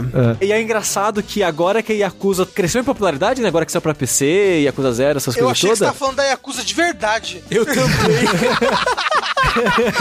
o jogo Yakuza. Muita gente tava comparando o All Market com o Kamurochi, eu achei É. engraçado isso. Mas é muita vibe. Mas sabia que é baseado em Kabukicho mesmo, o marketing. Olha aí. Tava vendo entrevistas com o pessoal de arte da Square Enix, falou que eles se basearam em Kabukicho. O pessoal falou que tipo, o jogo, né, lembrava Yakuza no total, porque tem essa parada de conhecer as pessoas da cidade, você tem os minigames, tem dardos, tem dardo, obviamente, é Yakuza, Uhum. só faltou a sinuca, Uhum. e boliche com a galinha Nugget. o Final Fantasy sempre teve esses minigames, né? Então, Uhum. na verdade, o Yakuza ele tem um- uma fórmula antiquada de trazer os minigames de volta Sim. e essa parada do mundinho. Uhum. Uma coisa que eu achei interessante que fizeram no marketing é que a quest que você faz lá é muito obtusa. Eu, na minha mente de criança, eu ficava travado lá direto. Ah, no original, no original. né? É, no original, no original, isso, no original. do original é uma sequência de troca que não faz o menor sentido, cara. É muito bizarro. Mas é interessante que eles mantiveram a lógica de que você tem que fazer coisas pra conseguir o passe, pra conseguir as roupas e deixaram as coisas obtusas como side mission. Sim. Eles ainda têm a quest de dar o remédio pro cara, Exato. né, e tal. Só que não faz parte da quest principal de conseguir o vestido e pô. Isso, tem que ter a parada do alfaiate que tá triste da vida, e tem- Sim. você tem que ir no restaurante, tem que ir no cara das pedras lá, dos incensos. Tem toda essa corrente de coisas que você tem que falar com um cara, com outro, com outro, com outro, mas agora é em side mission. Então eu achei legal que eles ainda mantiveram aquilo num outro contexto. É, e na verdade depende muito, né? Isso. É. Em All Market você faz decisões que mudam quais side missions você vai ter que fazer nessa parte. Uhum. Né? Uhum. Se você vai fazer side missions pra Madame M ou se você vai fazer side mission pro. Cowboy de PS2. Chocobo Sam. pro cowboy de PS2. E aí são side missions diferentes que geram vestidos diferentes. Isso é verdade. Pra Tifa, a Tifa tem três opções de vestidos e o Cloud também tem três opções de vestidos, todos maravilhosos. O vestido da Tifa, ele é escolhido naquela decisão que você toma Da side quando missions. você termina as side missions dela, né? Se você não É. termina todas, ela pega o Maduro, né? Um, do- um dos vestidos lá. É. E aí você pode escolher os outros dois. A Ares, o vestido é decidido pela quantidade de side mission que você faz na região dela. Isso. Se você não faz nenhuma, é o mais simplesinho. Se faz, acho que até duas ou três, é o médio. Se faz todos, é aquele vestido Pô, bonitão. eu achei que o vestido bonitão era só se você falava com a Madame M. Não, é, esse capítulo decide as roupas do Cloud. Se você não faz nenhuma side mission, independente de quem está dando as side missions, é o pior vestido. Que é o vestido que parece Aí- o do original, não é? Sim, sim. E se você faz todas as side missions de um ou todos de outro, aí você ganha vestidos diferentes. Aí são, esses são os três do Cloud. Eu tive que fazer isso pra fazer o troféu de todos os vestidos do jogo e foi um inferno na minha E, vida. e aí é um inferno porque você tem que passar pela dungeon sempre. Nossa, eu passei por aquela dungeon tanto. Puta Cara, que por pariu. isso, por isso que eu ódio. Que inferno. Tem muitas coisas aí em Walmart, né? Porque todo o lance é, a Tifa, ela tá indo pra Walmart porque ela ouviu dizer que o Don Cornell, que é um cara muito poderoso de Walmart lá, Manda-chuva ali, o rei do crime de lá, é, tipo é. o rei do crime de Walmart, ele tá sabendo de alguma informação, ele tá sabendo de coisas que a Shinra vai fazer com a Avalanche e tal. Tem alguma coisa que ele tá sabendo de segredo e ela vai lá pra investigar pra saber mais sobre o que que tá acontecendo. E aí ela sabe que todos os dias o Don Cornell, ele escolhe três mulheres, dessas três mulheres ele pega uma pá, né, pro Vucu Vucu ali, né?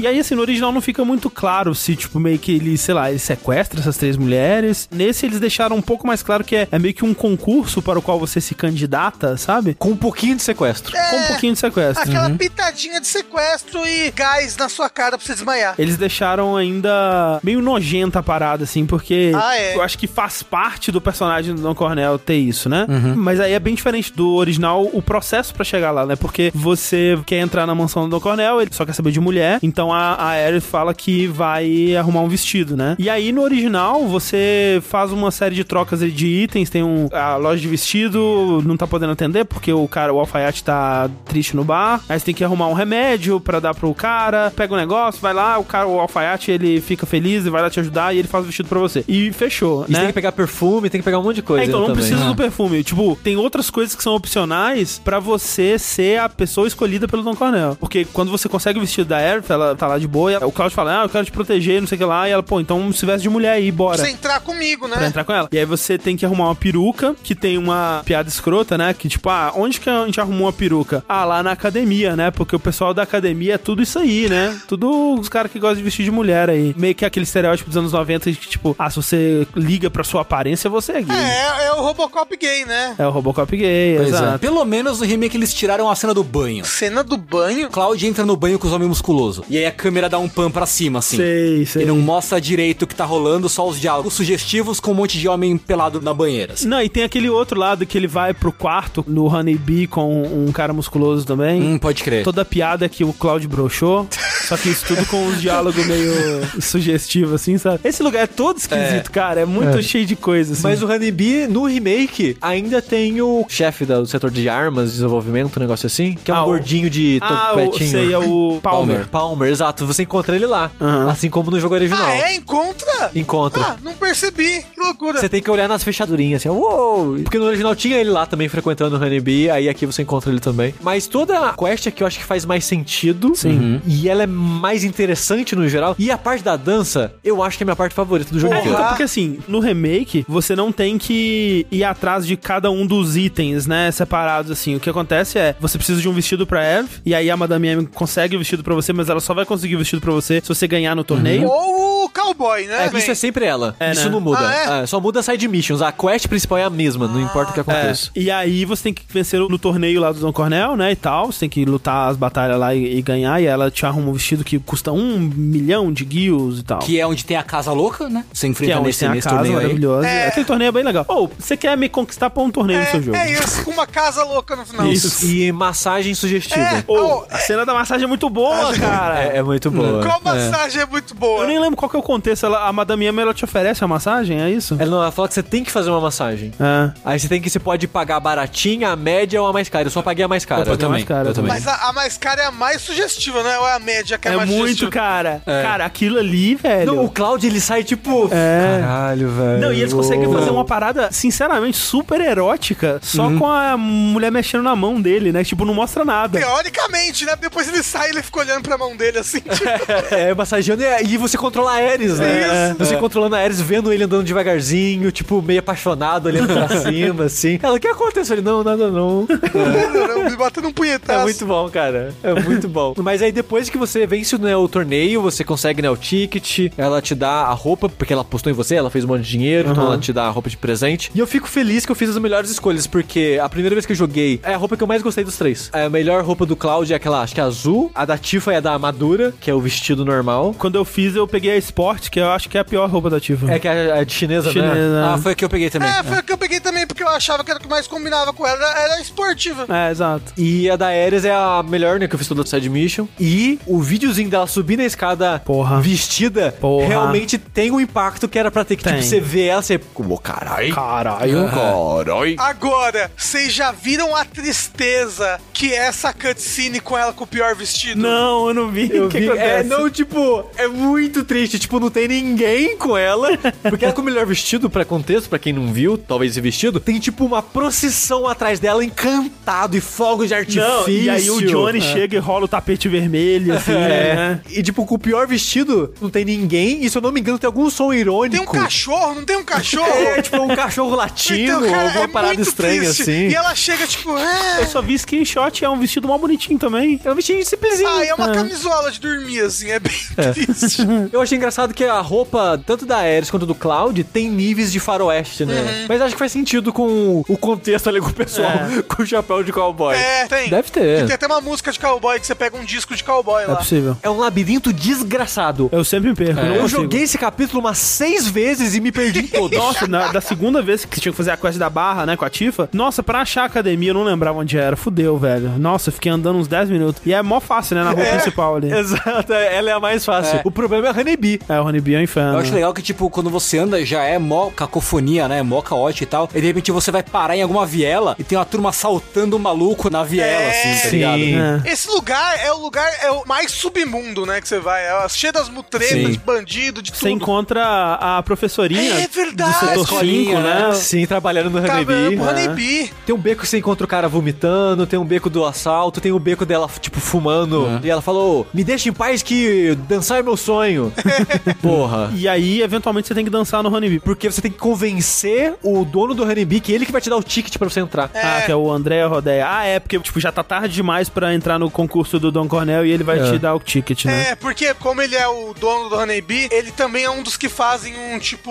Fio- um- meio que um filtro, uma, né? uma filtragem, um filtro, assim, ó, esse daqui é a cara do Dom Cornel, vou mandar pra ele. É porque tem o Don Cornel e tem meio que um- os três poderes ali do É. Walmart, que é o... O cowboy é Madame M. O cowboy, a Madame M e o E o André. André. André. Sim. Tanto que eles aparecem no, no torneio lá, meio que uma cúpula, assim, dos caras poderosos. É né? muito anime, né? Aí o Dom Cornel, tipo, confia no gosto deles, digamos assim, e é eles que normalmente encontram as três mulheres que o Don Cornel vai escolher uma das três, né? Aí a história é, você tá convencendo a Madame M pra ela dar o ticket pra Ares, e você tá convencendo o André pra dar o ticket dele pra você. Sim. Porque o cowboy deu dele pra Tifa. Ah, tá. E a parte da dança é muito, É muito ótimo. boa. É muito melhor do que deveria, precisava, poderia. Nossa, é muito mais exagerado e absurdo. É ótimo, assim, ver o Cloud se encontrando. É. O Cloud se descobriu o drag ali, Meu, cara, cara. nesse É. momento eu tava a própria RuPaul, o bracinho pro alto, assim. May the best woman win! Sabe, Caralho, eu, eu tava É aplaudindo. incrível, Não é, é. incrível. É. Porque é, é um minigame de ritmo, né? Onde os botões vão aparecendo. E assim, é tão bem feito, assim. Se eles tivessem feito toda aquela cena e tal, e tipo, sei lá, colocasse os botõezinhos aparecendo embaixo de qualquer jeito, ninguém ia reclamar. Mas eles fizeram de um jeito que os botões aparecem, tipo, em ângulos criativos, de acordo com o enquadramento da cena. É, parece que eles são tipo placas de neon que estão no É. cenário, né? Os, os Exato. botões quando eles A aparecem. dança é maravilhosa e aí tem as reações aéreas que vão mudando de acordo com a sua performance, né? Uhum. Cara, é incrível. Não, não faz sentido essa cena. Esse pedaço do Walmart, ele é tão aberto, ele é tão cheio de coisinhas que podem mudar e, cara, é tão rico esse pedaço, é E incrível. é muito louco que era o capítulo que tinha mais chance de dar merda É. e é o melhor. E de novo, lembrar que a Hell House tá nele também, mas é a mesma filosofia da Hell House, que é, ah, você acha que a gente não vai conseguir? Então toma essa porra aqui, olha.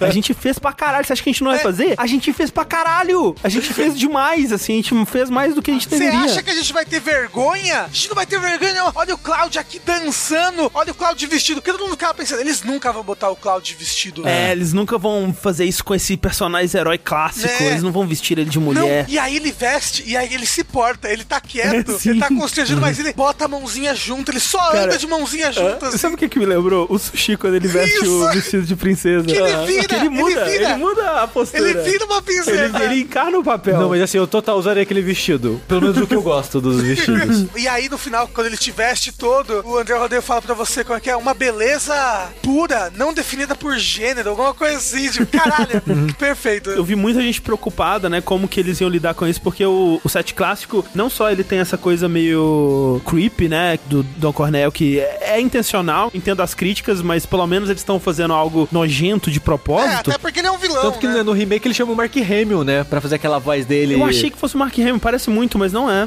Não é o Mark Hamill? Não é o Mark Hamill, é o Fred Tatasciore, que é um dublador famoso também. Ele é famoso por imitar o Mark Hamill?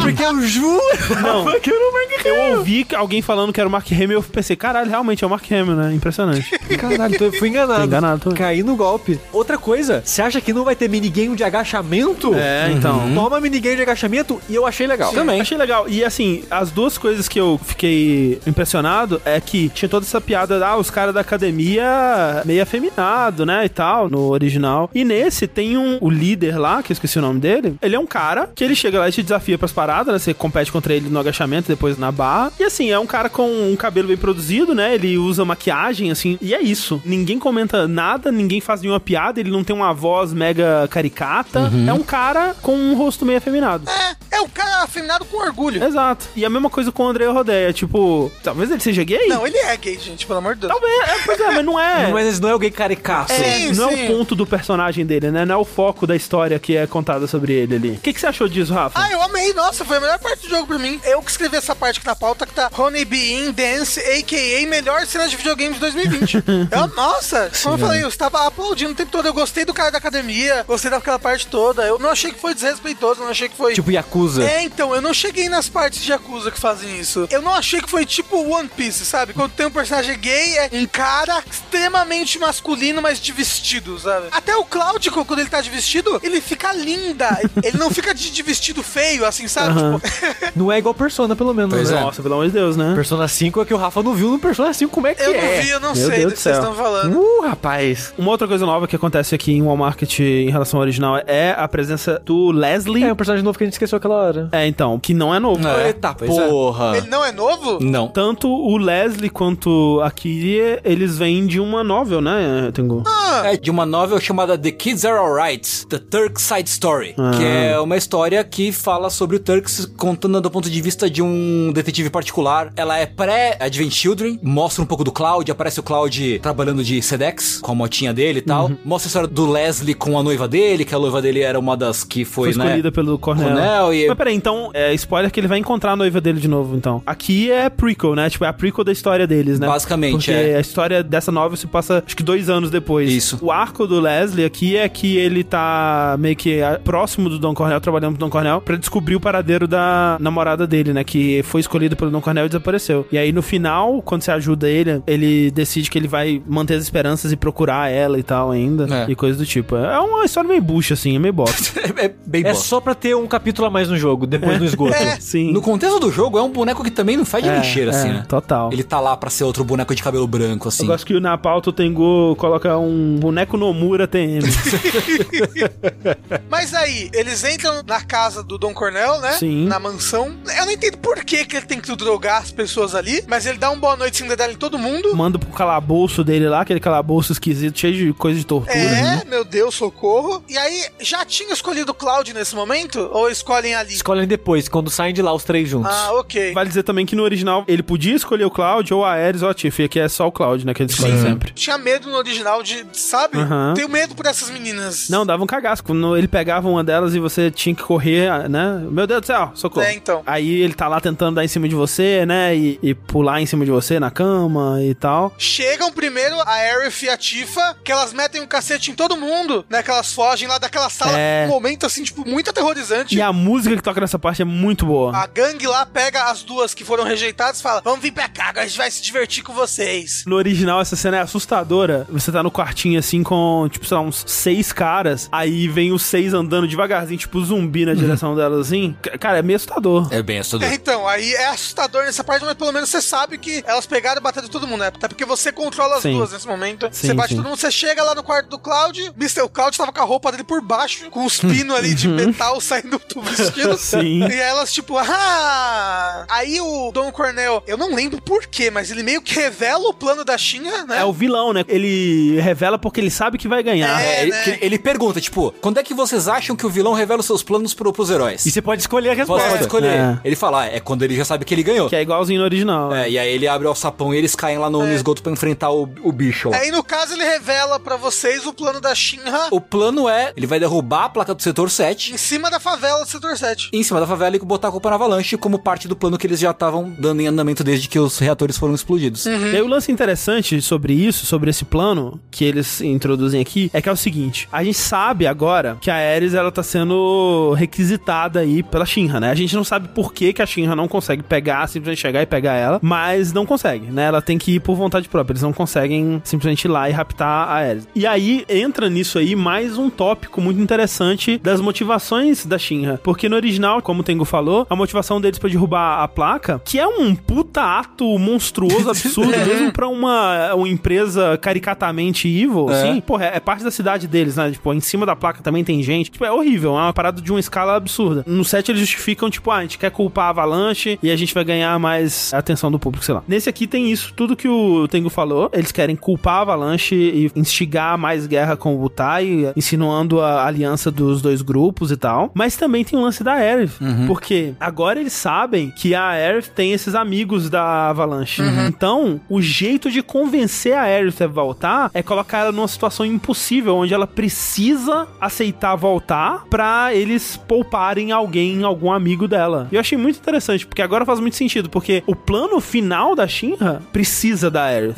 Sem a Aerith, eles não vão conseguir executar o plano final deles. E assim, o que, que eles querem mais que tudo? Eles querem a Terra Prometida. Exatamente. Eles querem pra esse lugar, que é a tal da Terra Prometida, que é da lenda dos Ancients, né, do Cetra, que supostamente é um lugar em que o Mako, a energia Mako é abundante, infinita e tal, pra fazer uma outra Midgar, essencialmente. Eles querem fazer tipo uma Midgar 2.0. E- Eles até um nome, né? Tipo, Shin Midgar. É Acho Neo Midgar. Neo Midgar, é, Neo e Midgar. Tem até a ilustração da Neo Midgar, que é uma Midgar igualzinha, só que mais bonita, mais redonda. É muito engraçado que eles são caricatamente capitalistas, né? Tipo, É. evil. Porque, tipo, a gente quer chegar no paraíso, mas não pra viver de boa. Pra destruir. Mas pra extrair Pra as coisas do capitalismo Porra. e transformar ele no inferno. É. Porra, é, é o pessoal lá do Avatar, né? Do Pandora. Pra que é o planeta bonito? Tá pra extrair o minério do planeta também. Foda-se. e aí você cai no esgoto com a Aerith e a Tifa pra enfrentar o Abzu, que a gente comentou, né? Que é o chefe dos chifres lá da água. Que é igualzinho ao original também, impressionante. É, parabéns. faz as tsunami tudo. E aí ele tem uma dungeon no esgoto e fugindo do, do esgoto, né? E essa dungeon, ela é muito boa, não. Eu não é, gosto. O esgoto é um, um cenário bem desinteressante, É. né? E tal. Os inimigos te transformam em sapo, é um saco. É. Sabe por que, que eu gosto dessa dungeon, dessa parte? Eu sei que provavelmente é o mesmo motivo que eu. Porque tem muito diálogo entre a Aerith e a Tifa. Exatamente. E muito bound entre as duas, assim, é muito bom, é muito legal. O que acontece? No original isso não é muito forte, mas tem bastante, que é essa coisa da rivalidade entre a Aerith e a Tifa, que eles ficam meio que tipo, uau, quem será que o Cloud vai escolher, né? E aí toda vez que você escolhe algum diálogo, alguma coisa que beneficia a Aerith, a Tifa, ah é? Então tá bom então, tô sabendo então dessas coisas aí, filho da puta. E aqui tem um pouquinho disso no começo, quando elas estão se conhecendo, né? Mas logo em seguida elas viram, tipo, melhores brothers do universo. Tanto que depois que o jogo saiu, era só a chip das duas. Não, é tipo assim, é Cloud, Tifa e a namorada da Tifa. É. a sororidade, amo. É muito legal, porque esse é um dos relacionamentos que não era desenvolvido no jogo original, né? Essa parte é legal. Tipo, a dungeon em si é bem chata. Tipo, as batalhas são chatas, a estrutura da dungeon é super sem graça. Mas eu acho que essa parte é bem legal mesmo. E você volta em todos os lugares depois de novo. Você volta nos dois pedaços de esgoto. Nossa, é bem chato. A culpa é do moço lá. E aí, em seguida, o Cemitério dos Trens, que é mais uma área que era. Duas telas ali. E aqui expandido pra uma dungeon inteira também. Que não gosto muito no geral. Pô, legal, eles tentaram fazer o negócio, né? Tentaram justificar como prolongar isso, mas no final eu não gosto. É, o né? esforço é válido, né? Tipo, é, eles contam a historinha de que, ah, tem essa lenda de que as crianças vão pro cemitério dos trens e é assombrado, e aí as Elas crianças que são somem. pegas pelo fantasma desaparecem e ficam presas lá pra sempre. E aí você encontra algumas dessas crianças, né? Uhum. Que são esses fantasmas, que eles só queriam brincar. Ah, E aí eles lutam contra É, você. Mas tem um pouco do passado da Ares também. É, que é meio confuso, né? Não é muito bem Eu explicado. não esse entendi pedaço. nada, na verdade, dessa parte. O que eles mostram é só que a Ares, ela se identifica com as crianças porque ela também era muito sozinha quando ela era criança, né? É, que foi ela, isso que eu entendi. ela Sim. tá brincando de esconde-esconde e todo mundo sumiu, né? E, e ela tá sozinha e tal. Mas não mostra nesse momento, tipo, a mãe dela caída ali na estação de metrô com ela criança. Não, não é nessa hora não. é depois. ah tá. A parte que eu não gosto desse momento do trem é porque são duas dungeons, né? Na verdade. Sim. Tem uma dungeon que é interna, que é num galpão, Uhum. que tem um boss final que é tipo uma bola fantasma, Uhum. né? Que esse, esse sim é das crianças que queriam brincar. É. E depois tem um momento, que é o momento que eu não gosto, que é que você tá vendo que a placa vai cair. Sim, E é. aí você tá desesperado, mas ainda tem aquela dungeon gigante na É frente. porque ao longo do esgoto desse pedaço do cemitério dos trens todo, a Tifa e a. Principalmente a Tifa, né? Ela fica se perguntando: não, mas isso não é, isso é absurdo, não vai acontecer, Uhum. né? Não, não tem como acontecer. E eventualmente ela vai entendendo: não, acho que tem como acontecer, acho que faz sentido e tal. E quando você chega, você realmente descobre que tá acontecendo. Eles tão, vão derrubar a porra da placa em cima do setor 7. E aí você tem que correr pra chegar lá. Só que toda hora você é interrompido por inimigos e monstros e tal. E aí chega o inimigo Master lá, que ele sequestra a Aerith, que é o moço do cavalo. É verdade, você Ah. sai dos trens fantasma e ainda tem uma outra leva de lutas antes de chegar na, na torre. É bem esticado esse pedaço. E é um boss bem dificinho, inclusive. E é um boss que você tem coisa pra roubar a arma dele. Tem uma arma da Aerith, né? É a única arma, se não me engano, que é roubável. E é engraçado que você rouba essa arma dela e ela sai do jogo. É. a última luta com ela até ela voltar no final do jogo. Sim. Mas aí tem a parte icônica, a batalha né, da Avalanche com o pessoal da Shinra na torre, né, no pilar, que É. sustenta a pizza. E aqui começam a acontecer umas coisas, né? Porque quando você chega, eles começam a ser já rodeados pelos Whispers. Whispers, né? Em volta, você até luta contra os Whispers e tal. São os Whispers te impedindo de conseguir chegar a tempo pra impedir a, A placa de cair, né? E aí ali também já começam a acontecer umas coisas diferentes também, porque o Edge, ele no original ele cai lá de cima e, e morre, se tabaca no chão e morre. E aqui ele consegue soltar um ganchinho ali, e ele cai, mas ele não cai tão fudido assim, ele, ele sobrevive. Mas o Ed é a primeira pessoa que quebra o destino das coisas que deviam acontecer. Quebra o filme Premonição ali. É. Porque ele não é importante. Talvez o Whispers ache que ele não é importante o suficiente. Não, não sei não, porque eles fazem questão que os outros dois morram também. Será que morre, Rafa? Mas, mas calma, vamos chegar lá. Vamos lá, vamos lá. A batalha no Pilar do Setor 7 também é conhecido como o capítulo que eu mais chorei jogando o jogo, talvez, não sei. e aí o Ed, quando ele sobrevive também, ele tem uma parte muito importante. Por ele ter sobrevivido, ele que consegue convencer os guardas a deixar as pessoas escaparem. Sim, E por isso que várias é. pessoas do setor 7 conseguem escapar. Então já já começa um, um efeito borboleta. Efeito borboleta, exatamente. De coisas que vão mudar o futuro. Nessa parte no original, ela é igualzinha tirando a parte do Ed, né? Que a Aerith, ela fica pra trás pra salvar a Marlene, só que você não vê essa parte no original, né? Você só sabe que ela foi, e depois quando aparece o pessoal da Shinra, você sabe que ela foi raptada. No remake você joga, né? Essa é, parte. no remake você joga essa parte com ela, que eu achei bem legal, uma edição bem Eu legal. fiquei desesperado, meu Deus do céu, nessa parte. Tava muito desesperado. Eu Falei, meu Deus, a Marlene. A Marlene vai morrer. É, é porque você anda com a Ares pela cidade, né? Só que tá tudo fudido, pegando fogo. Você tem que encontrar um caminho, né? Pra chegar até lá. Sim, já começou a cair uns pedaços, né, É. da placa. E, e cai helicóptero e você resgata a criança. Tem que resgatar a criança. Pega a criança no colo, leva ela pra longe. Outra E criança. anda devagar com a criança no colo. Podia correr com a criança no Né, colo. você chega no Seventh Heaven, encontra a Marlene, e é engraçado que, tipo, ali a Ares já virou o Doutor Estranho ali. Sim. Ela já tá ligada ali. Esse pedaço eu fiquei muito confuso, porque a Aerith tá conversando com a Marlene, a Marlene tá meio com medo assim, né, e E é tal. uma atuação muito bonitinha da Marlene, assim, tipo, as falas, tudo é... Olha, eu fiquei tocado. A Marlene é uma das crianças mais convincentes dos videogames pra mim, velho. É difícil fazer criança no videogame, né? Geralmente parece um adulto pequeno, um adulto sem joelho. é difícil, cara. A Marlene, porra, é muito convincente, assim. Eu não sei se a atriz que faz é uma criança ou uma adulta que faz uma puta voz de criança foda. Caralho, parabéns, incrível. Não é? A Aerith salva a Marlene, ela tá nervosa. É como se a Aerith soubesse já o que tá acontecendo e ela, tipo, ó, se liga, é isso aqui. Ela meio que manda uma mensagem telepática pra Marlene pra ela entender É. o que tá acontecendo. E aí, depois disso, a Marlene vira criança do sexto sentido, que é aquela criança inteligente. É, é. Criança assustadora. Não, é a criança do Matrix, pô. É, nossa, vira total criança do Matrix. É impressionante. Acontece alguma coisa ali que a, a Ares, ela dá uma piscada, né? Dá uma, uma estática, assim, com a Marlene. E a Marlene, eita, opa, ah, Acho que- entendi. Então acho que ela passa o jogo anterior pra ela. Pra entender. Ela passou o Game Facts pra ela do jogo Exato, o anterior. Gamers Book, toma o Gamers Book. Isso. Lê aqui. Tipo, não sei se fica claro desde quando a Ares sabe Aham. do que tá acontecendo. Não sei, eu não sei se, se fica claro isso. Não fica claro, esse é, É. um dos temas de discussão aí. Eu chuto que ela sempre soube. É, mas tipo, com certeza ali a Ares sabe, ok, a história tá se repetindo, o Sephiroth tá tentando cagar, os Whispers estão tentando manter, e tipo, a gente vai ter que dar um jeito nisso aqui para as coisas continuarem acontecendo como elas têm que acontecer, talvez. A gente não sabe qual é o plano final da Ares, no fim das contas, Sim, não é? sim, E sim. aí, tipo, aquela fala assim, a Marlene, se liga, é isso aqui que tá acontecendo. E, quando ela tá saindo do bar, ela é recebida por quem? Seng, outro homem bonito, incrível. Oh, é bonito, né? O Tseng tá bonito demais. Só tava mais jovem aí do que eu achei que ele era na minha cabeça, assim. É, tem uns personagens que são mais jovens, outros que parecem mais velhos. Eu achei que o, o Rojo seria mais jovem também. Não, o Rojo eu achei que ficou certinho. É, ficou nojentão, ficou muito bom. Parece um sapo, ficou ótimo. Sim. Essa cena é ótima porque dá muito a entender que a Shinra já sabia que era isso que ia acontecer. Sim, sim. Né? Porque parece que eles já passaram por isso várias vezes, né? Do Sang tentando convencer ela aí com eles e tal. E aí ela vê ele assim e ele só mostra o caminho, né, pro helicóptero e ela vai, de boa. Muito melhor que a cena original, que é só, tipo, ele tá precisando de helicóptero com ela, assim.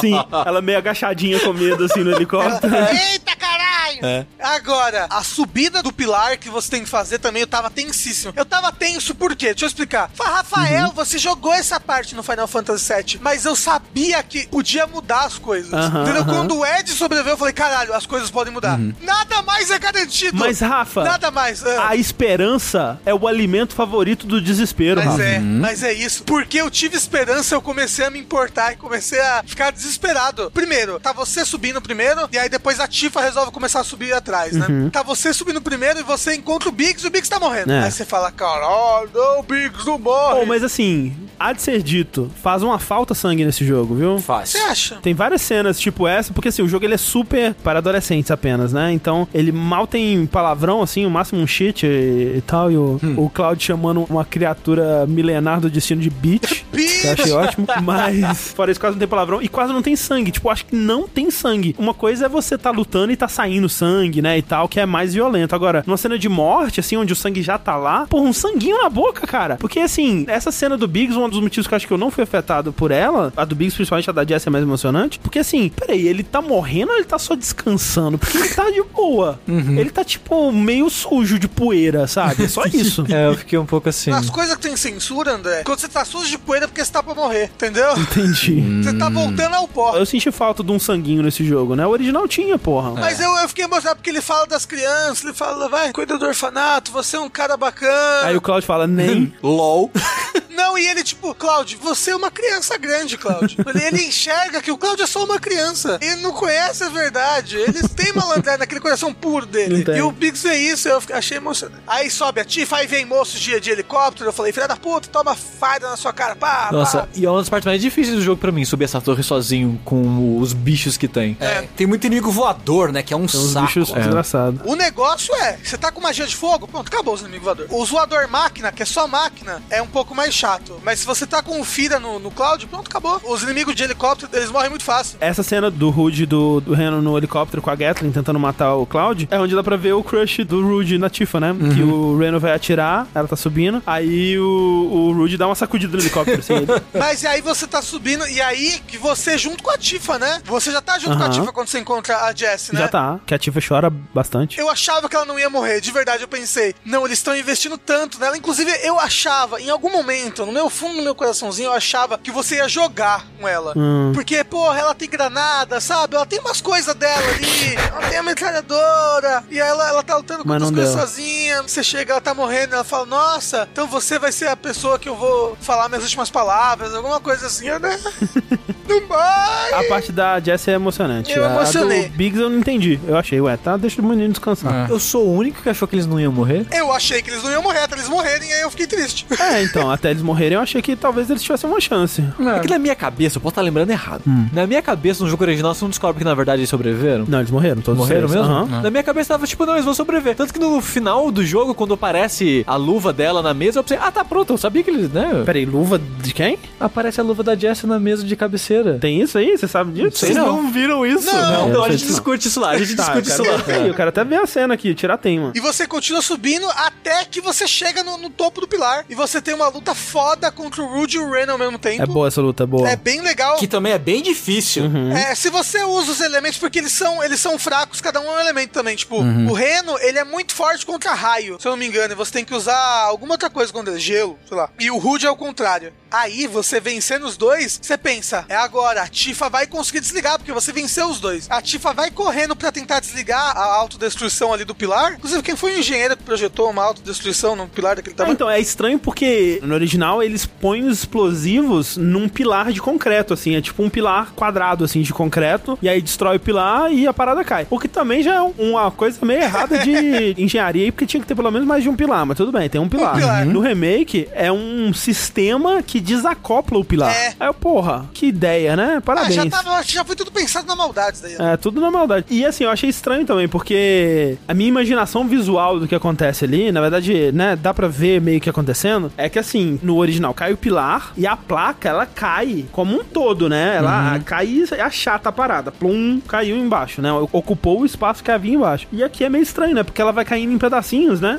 E parece que não cai inteira. Eu achei meio estranho, porque depois eles visitam os slums do setor 7 e ainda dá pra ver coisa lá, sabe? Agora, tinha gente morando em cima nesse setor? Tinha. Ou era um setor que tava em construção ainda? Não, não, tinha. Tanto que quando você sobe lá, você vê a cidade quebrada lá em cima. Uh, nossa, é verdade, é verdade. Você encontra o pessoal desesperado, tentando salvar gente quando É. sobe lá em cima. Se o setor inteiro tivesse caído em cima do setor 7 ali, dos dos slums, não era pra ter sobrado nada, cara. Porque, porra, é uma puta placa gigantesca, Você né? não viu a caixa d'água caindo no carro e o carro virando papel? Pois- é uma caixa d'água. É. Pois é. A verdade é que se fosse pra cair aquele setor inteiro, não ia ter destruído só o setor 7, ia ter destruído Exato. todos É. os slams, né? É, ia ter destruído em volta, ia ter destruído, tipo, eu achei a, a representação da destruição meio decepcionante, assim. Eu queria ter visto mais destruição. Porra, você tem um capítulo inteiro só pra ver a destruição. Esse capítulo inteiro eu fiquei decepcionado. Eu falei, ah, então não foi tão ruim assim. Pois é. Eles tinham que derrubar a placa, isso faz parte da história. Aham. Só que se, se pensasse que foi realmente uma placa inteira caiu, tinha que ter destruído inteiro o negócio. É, tinha que não ter sobrado nada. É, então, então eles arranjaram meio termo. Ah, caiu umas partes aqui, uh, destruiu aqui esse É, tanto. meio estranho. É esquisito mesmo. Mas é, o negócio é que a Tifa, ela sai correndo pra desligar o aparelho, ela vai conseguir parar a autodestruição. Uhum, Só que aí aparecem os Whisper, filha da puta, e Sim. impede ela, né? Uhum. E aí vai destruir mesmo, os dois caras fogem, o Rude e o Reno, você pega ela tá, ela tá, tipo, ela não sabe o que fazer, ela tá desesperada. Todo mundo lá, né? O Barrett começa a atirar no, no console lá na É, tela. e aí vocês pegam aquela tirolesa estrategicamente posicionada Sim. e fogem dali. E olha, eu vou falar que nesse momento eu também estava vertendo lágrimas. porque eu tava muito triste pelas pessoas que estavam morrendo ali embaixo. E porque mostra uma cena que o Ed, eu pensei, tá bom, o Ed salvou, porque ele foi lá junto com a galera, mas ele voltou pra pegar os gatinhos. Que ele não ia deixar os Voltou. gatinhos dele sozinhos. E ele Ah, tá é. com os gatinhos dele e eu fiquei muito triste. Não, essa cena é foda, porque ele tá com os gatinhos no braço assim, aí ele olha pra cima, vê um negócio caindo, você fala, ih, morreu, fudeu. Fudeu, E fudeu. que deveria ter morrido, porque como que ele se salva Os ali? gatinhos salvou ele, André, cala a boca. É, só se for. Fica implícito é que de alguma forma ele caiu no laboratório secreto embaixo, né? Porque depois é, mas onde o você acha? laboratório tava embaixo. Então desmoronou É, então. antes e ele caiu pra baixo. É.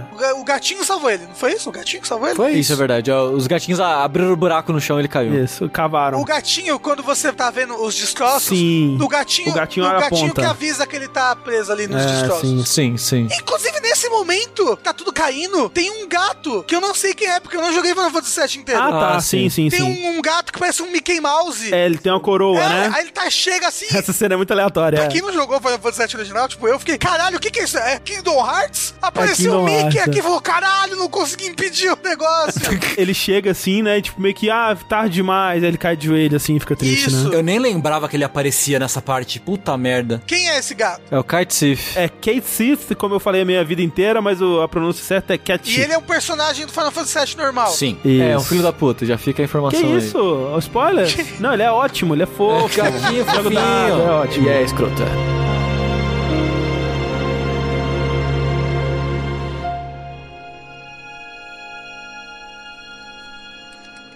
Is this a dream?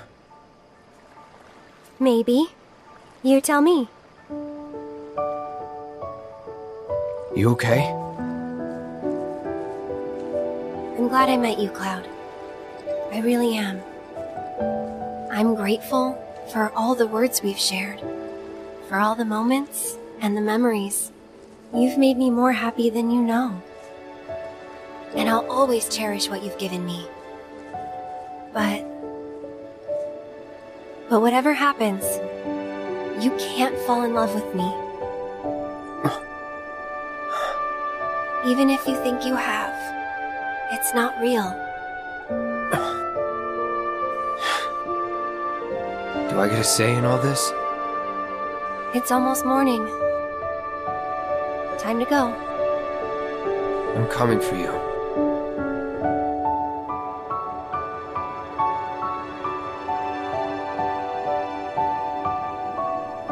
Você tá com o Cloud, a Tifa e o Barrett ali, né? Uhum. Vocês vão averiguar a Marlene, vocês vão na casa da mãe da Aerith, ela tá lá, sem salva. É nesse momento que a mãe da Aerith conta sobre a verdadeira identidade da Aerith, que ela é uma Ancient, Uhum. né? Que é uma raça que habitou o planeta antes dos humanos e é a raça original do planeta, né? São os elfos. Então, tipo, os elfos, eles eram capazes de manipular o live stream, né, pra criar as matérias e tal. A mãe dela era a última Ancient, né, ou, Cetra, Cetra é o nome mais correto, pura, né, que tinha essa filha, que também tem sangue dos Cetras. E tanto a mãe da Aerith, né, que é a Ifauna, quanto a Aerith, elas estavam capturadas dentro do laboratório da Shinra, porque a Shinra tava tentando encontrar a Terra Prometida, né, que é uma grande lenda da mitologia do Cetra. E a mãe da Aerith morre. E a Aerith é adotada por essa mulher aí, que é, a, é o Myra, Uhum. que tava esperando o marido dela voltar da guerra na estação do trem lá e vê a criancinha com a mãe morrendo, a mãe pede pra cuidar da criança, ela pega a criança, tava sozinha, né? O marido não voltava, aí criou a criança. E a criança é meio assustadora, né? Começa a dar umas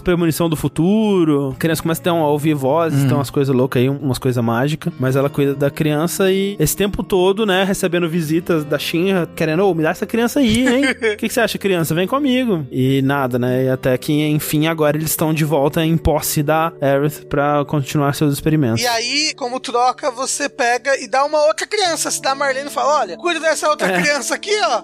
É sua, cria. Se a Shinra vir buscar, não, Não deixa. deixa. E É. aí, nessa cena, você passa a noite na casa da Aerith e de noite você escuta um barulho, como a gente falou, né? Tem essa cena que aparece a Aerith ou a Tifa ou o Barrett nessa cena, meio que recompensando em quem você investiu mais. Eu peguei a cena da Tifa, que é muito bonitinha, mas a cena mais importante é a cena da Aerith. Ela não tá lá, né? Então ela aparece como se fosse num sonho pra você. Ali, nesse momento, ela te fala altas coisas, assim, que ela não devia saber, sabe? Ela fala pro Cloud, obrigado pelo tempo que a gente passou junto, fiquei muito feliz de ter passado esses momentos com você e tal. Só vou te pedir pra você, por favor, não se apaixone por mim, porque você pode achar que você tá apaixonado por mim, mas não é verdade. Esse sentimento não é verdadeiro, não acredite nele. Referenciando o Zack, né? E ela faz umas referências tipo, ah, todo mundo vai morrer, né? E tal. Vai chegar a hora de todo mundo. Ela pega eles assim pelo ombro e fala: Todo mundo vai morrer! Isso. Todo mundo vai morrer! É bem triste a cena assim, né? Meio que ela quase que se despedindo, só que aí o, o Cloud ele vai falar que ele vai ir atrás dela na torre da Shinra. E aí começa essa quest de você, junto com os seus amigos, conseguirem infiltrar essa torre. E aí é metade do jogo pra isso acontecer. É louco, né? É longo pra longo, caralho. né? Meu Deus, como é longo. Esse é o capítulo que você pode fazer 400 sidequests diferentes, né? Então por isso ele é muito longo. Peraí, quando que é o laboratório secreto nessa É história? agora, nessa parte. agora, é tipo agora, A história principal desse capítulo é: ah, a gente tem que conseguir se infiltrar na Shinra. A gente tem que conseguir achar um jeito de subir o muro pra conseguir subir a montanha de destroços. Isso. Só que nisso você tem as 70 sidequests. Você tem o final da sidequest da Ladra. Você tem o final da sidequest, sei lá, do Chocobo. Que você tem que achar os Chocobos lá que estão perdidos. Você abre o teleporte de Chocobo, né? É. Achar o Behemoth no laboratório secreto. Que é uma boa luta, É boa uma luta, boa luta, gosto. eu gosto bastante. Nossa, eu detestei essa luta. Sério? Nossa, achei muito ruim. Caralho, mó legal. Depois foi, assim, mas eu comecei achando ela muito ruim. É que você tem que bater nele até ele morrer. Faz sentido. Não tinha tentado isso. Olha aí, ó. Então, é, é uma estratégia diferente. O problema, por exemplo, dessa parte é que você tem que ir no, no laboratório subterrâneo lá. É que você cai, você joga com o Barrett sozinho por um tempo, né? É. Aí o Cloud chega pra salvar o, o dia. É, essa coisa do laboratório subterrâneo também é bem nova, né? Não tem nada disso no original. É, e não é muito boa. Não. Tem umas coisas interessantes que o Cloud ele começa meio que descobrir sobre o passado dele, aí que ele olha no buraco da parede, né? E aí ele vê uns tubos com uns cadáveres assim. Ele começa a lembrar dele dentro de um tubo desses, e aí os Whispers vêm e afastam ele e tal. Tem você descobrindo o Ed vivo, né? Que o gatinho Sim, ajuda. Sim. Você encontra ele ali no laboratório. é. E aí depois que vem a parte mais chata, que é se você não quiser fazer side quest, mas a parte mais chata é que você tem que fazer a parte final da quest do Leslie lá, que é você voltar No no esgoto. esgoto, e aí você Fica correndo e aí atrás você do fica correndo atrás do bicho. bicho Nossa, que ele chato. roubou uma coisa lá. Péssimo. E aí depois tem que lutar contra o bicho lá de novo, que é uma luta legal, mas você tem que lutar contra o bichão lá de novo no esgoto. É, a luta é legal, pelo menos. né? E aí eu pensei, ah, agora o Dom Corneu vai morrer, filha da puta, vai morrer e ele não morre, e você fica triste porque ele não morreu. No jogo principal ele aparece de novo depois pra fazer mais então, coisas. não Então, sabia porque eu não joguei o resto. Hum. Mas faz sentido ele não ter morrido, mas eu pensei que ele ia morrer e fiquei triste quando ele não morreu. É, o Leslie, ele enfim te ajuda, que é te dando o gancho do Batman. Uhum. E aí, com o gancho do Batman, você consegue subir naquele paredão que no original você sobe com uma cordinha que tá pendurada ali. O original é muito esquisito, porque tem uma É corda e umas esquisito. crianças em cima do muro. É. E aí você sobe e tem que botar umas baterias numas hélices É, e tipo... Nossa, e assim, é aquilo que a gente tava falando de quão abstrato é o Final Fantasy VII visualmente, né? Tipo, é um monte de destroço formando um caminho vertical que você vai escalando, e aí umas hélices girando, e você balança na corda e tal. E, tipo, o jeito que eles adaptaram isso pro remake ficou muito legal, assim. Eu, eu fiquei realmente impressionado. Eu- é uma daquelas cenas que eu pensava, como é que eles vão fazer essa porra aí? Não tem como fazer essa porra funcionar, não. O capítulo deles indo pelos escombros e no final enfrentando um chefe helicóptero. Isso, é. Eu não gosto muito. Porra, eu gostei pra Não. caralho. Você sabe, Eu gostei bastante desse. É a parte que eu menos sei do jogo todo, essa, cara. é mesmo. Sério, mais que o esgoto? Mais que esgoto. Nossa. Ô Tengu, mas é, é por causa dos inimigos voadores que você escreveu? Sim. Porque aí você usa o Barrett. Apareceu o inimigo voador, você muda pro Barrett, o inimigo morre, não ataca. É, mas aí eu concordo, eu não gosto muito. É. Eu não gosto do robô que começa a aparecer aí, que é o robô que faz os pulsos, que te empurra pra longe dele, é muito chato. Uhum. Que a mecânica do jogo todo é de dar stagger pra bater no inimigo, aí você dá stagger nesse inimigo ele cria um campo de proteção que você não consegue chegar perto dele. Sim. Ah, sei, sei. E o chefe helicóptero também eu acho bem chato. Ah, Nossa, eu eu gostei gostei bastante do do chefe chefe helicóptero, helicóptero. porque visualmente, primeiro que eu tenho medo de altura, então eu fiquei cagado. Esse chefe inteiro que eu falei, eles vão cair, eles vão morrer, é agora. Tudo pode acontecer nesse remake, tudo. Tudo, desde que o Ed sobreviveu, tudo pode acontecer. E é mais uma daquelas cenas que mostra que esses meninos são muito fortes, né? É. O Barrett tá caindo, aí ele atira a paradinha, aí ele segura a cordinha, aí puxa o Barrett pela cordinha, e é isso aí. O Barrett deve ter uns, que, uns 600 quilos, Sim, pelo mais menos. ou menos. né? O Cloud balançar aquela espada. Aquela espada ou aquele tacape cheio de prego gigante também, caso você tenha optado por aí, né? Cada um, cada um, né? É. Mas eu gosto bastante dessa parte, tanto em questão de gameplay, assim, mas é principalmente em questão de visual, de como que ela adapta um conceito muito abstrato do set original, assim. Cara, se eu fosse fazer um top 10 coisas que definitivamente não vão ter, ela estaria assim num 5, talvez, assim, sabe? O 1 um era o Cloud tomando banho com os musculosos pelados. Isso, exato.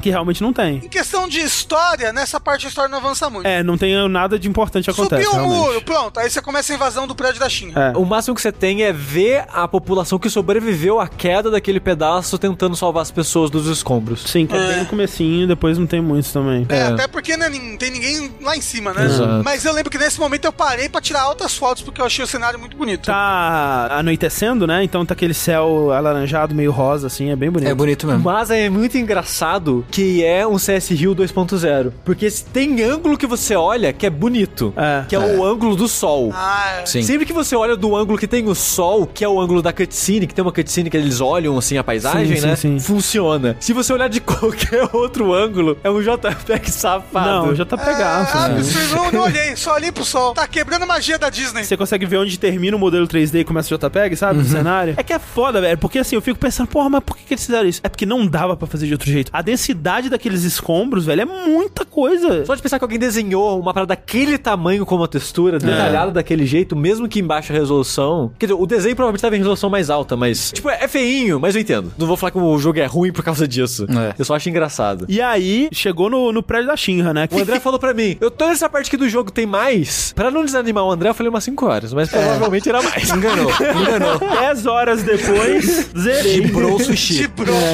O próprio Ronaldinho Gaúcho. Eu não devia, né? Mas eu tava pensando no original. Porra, prédio da Shinra rapidinho aqui, papum. É porque, André, depois do prédio da Shinra É. ainda tem coisa. Não, e o próprio prédio da China são dois capítulos, né, lá dentro. Ainda mais se você quer fazer os combates de arena opcional que É, tem lá. não, nossa. Sim, Mas assim, sim, são é. maravilhosos os combates de arena ali. São legais, mas né? Se você quer terminar aquele pedaço logo, é algo que estende Ah. ainda mais o tamanho de lá. Mas eu gosto, no geral, eu gosto do prédio Eu da Shinra. gosto, eu gosto. É, você começa invadindo ali pela garagem, né? Uhum. No É. prédio, e aí eles têm um plano de entrar meio como stealth, pans, só que não dá muito certo, né? Porque eles já são pegos logo no começo. Essa cena é ótima, né? Que eles estão na rodovia, né? E aí eles veem um carrinho da Shinra passando, eles pulam em cima do carro. Três caras, um deles de 800 quilos, pula em cima do carro, ninguém percebe, tudo bem, tá ótimo. Aí eles vão entrar na garagem e o carro tá sendo inspecionado, né? Tá os três caras em, em cima do carro, assim, colocando o dedinho na boca, assim, não faz barulho. E é muito engraçado. Se essa cena tivesse funcionado, teria quebrado minha imersão. Ainda bem que não funcionou. É muito ridículo. Eu gosto desse pedaço porque você enfim chegou na Shinra. Tem que ser difícil. E é difícil esse começo. É, Porque é é. muito soldado e começa a vir uns soldiers. Aham, é. E dá um trabalhinho. Até você acostumar com o ritmo dele e começa a vir muitos com cara de escudo, com, Com cachorro.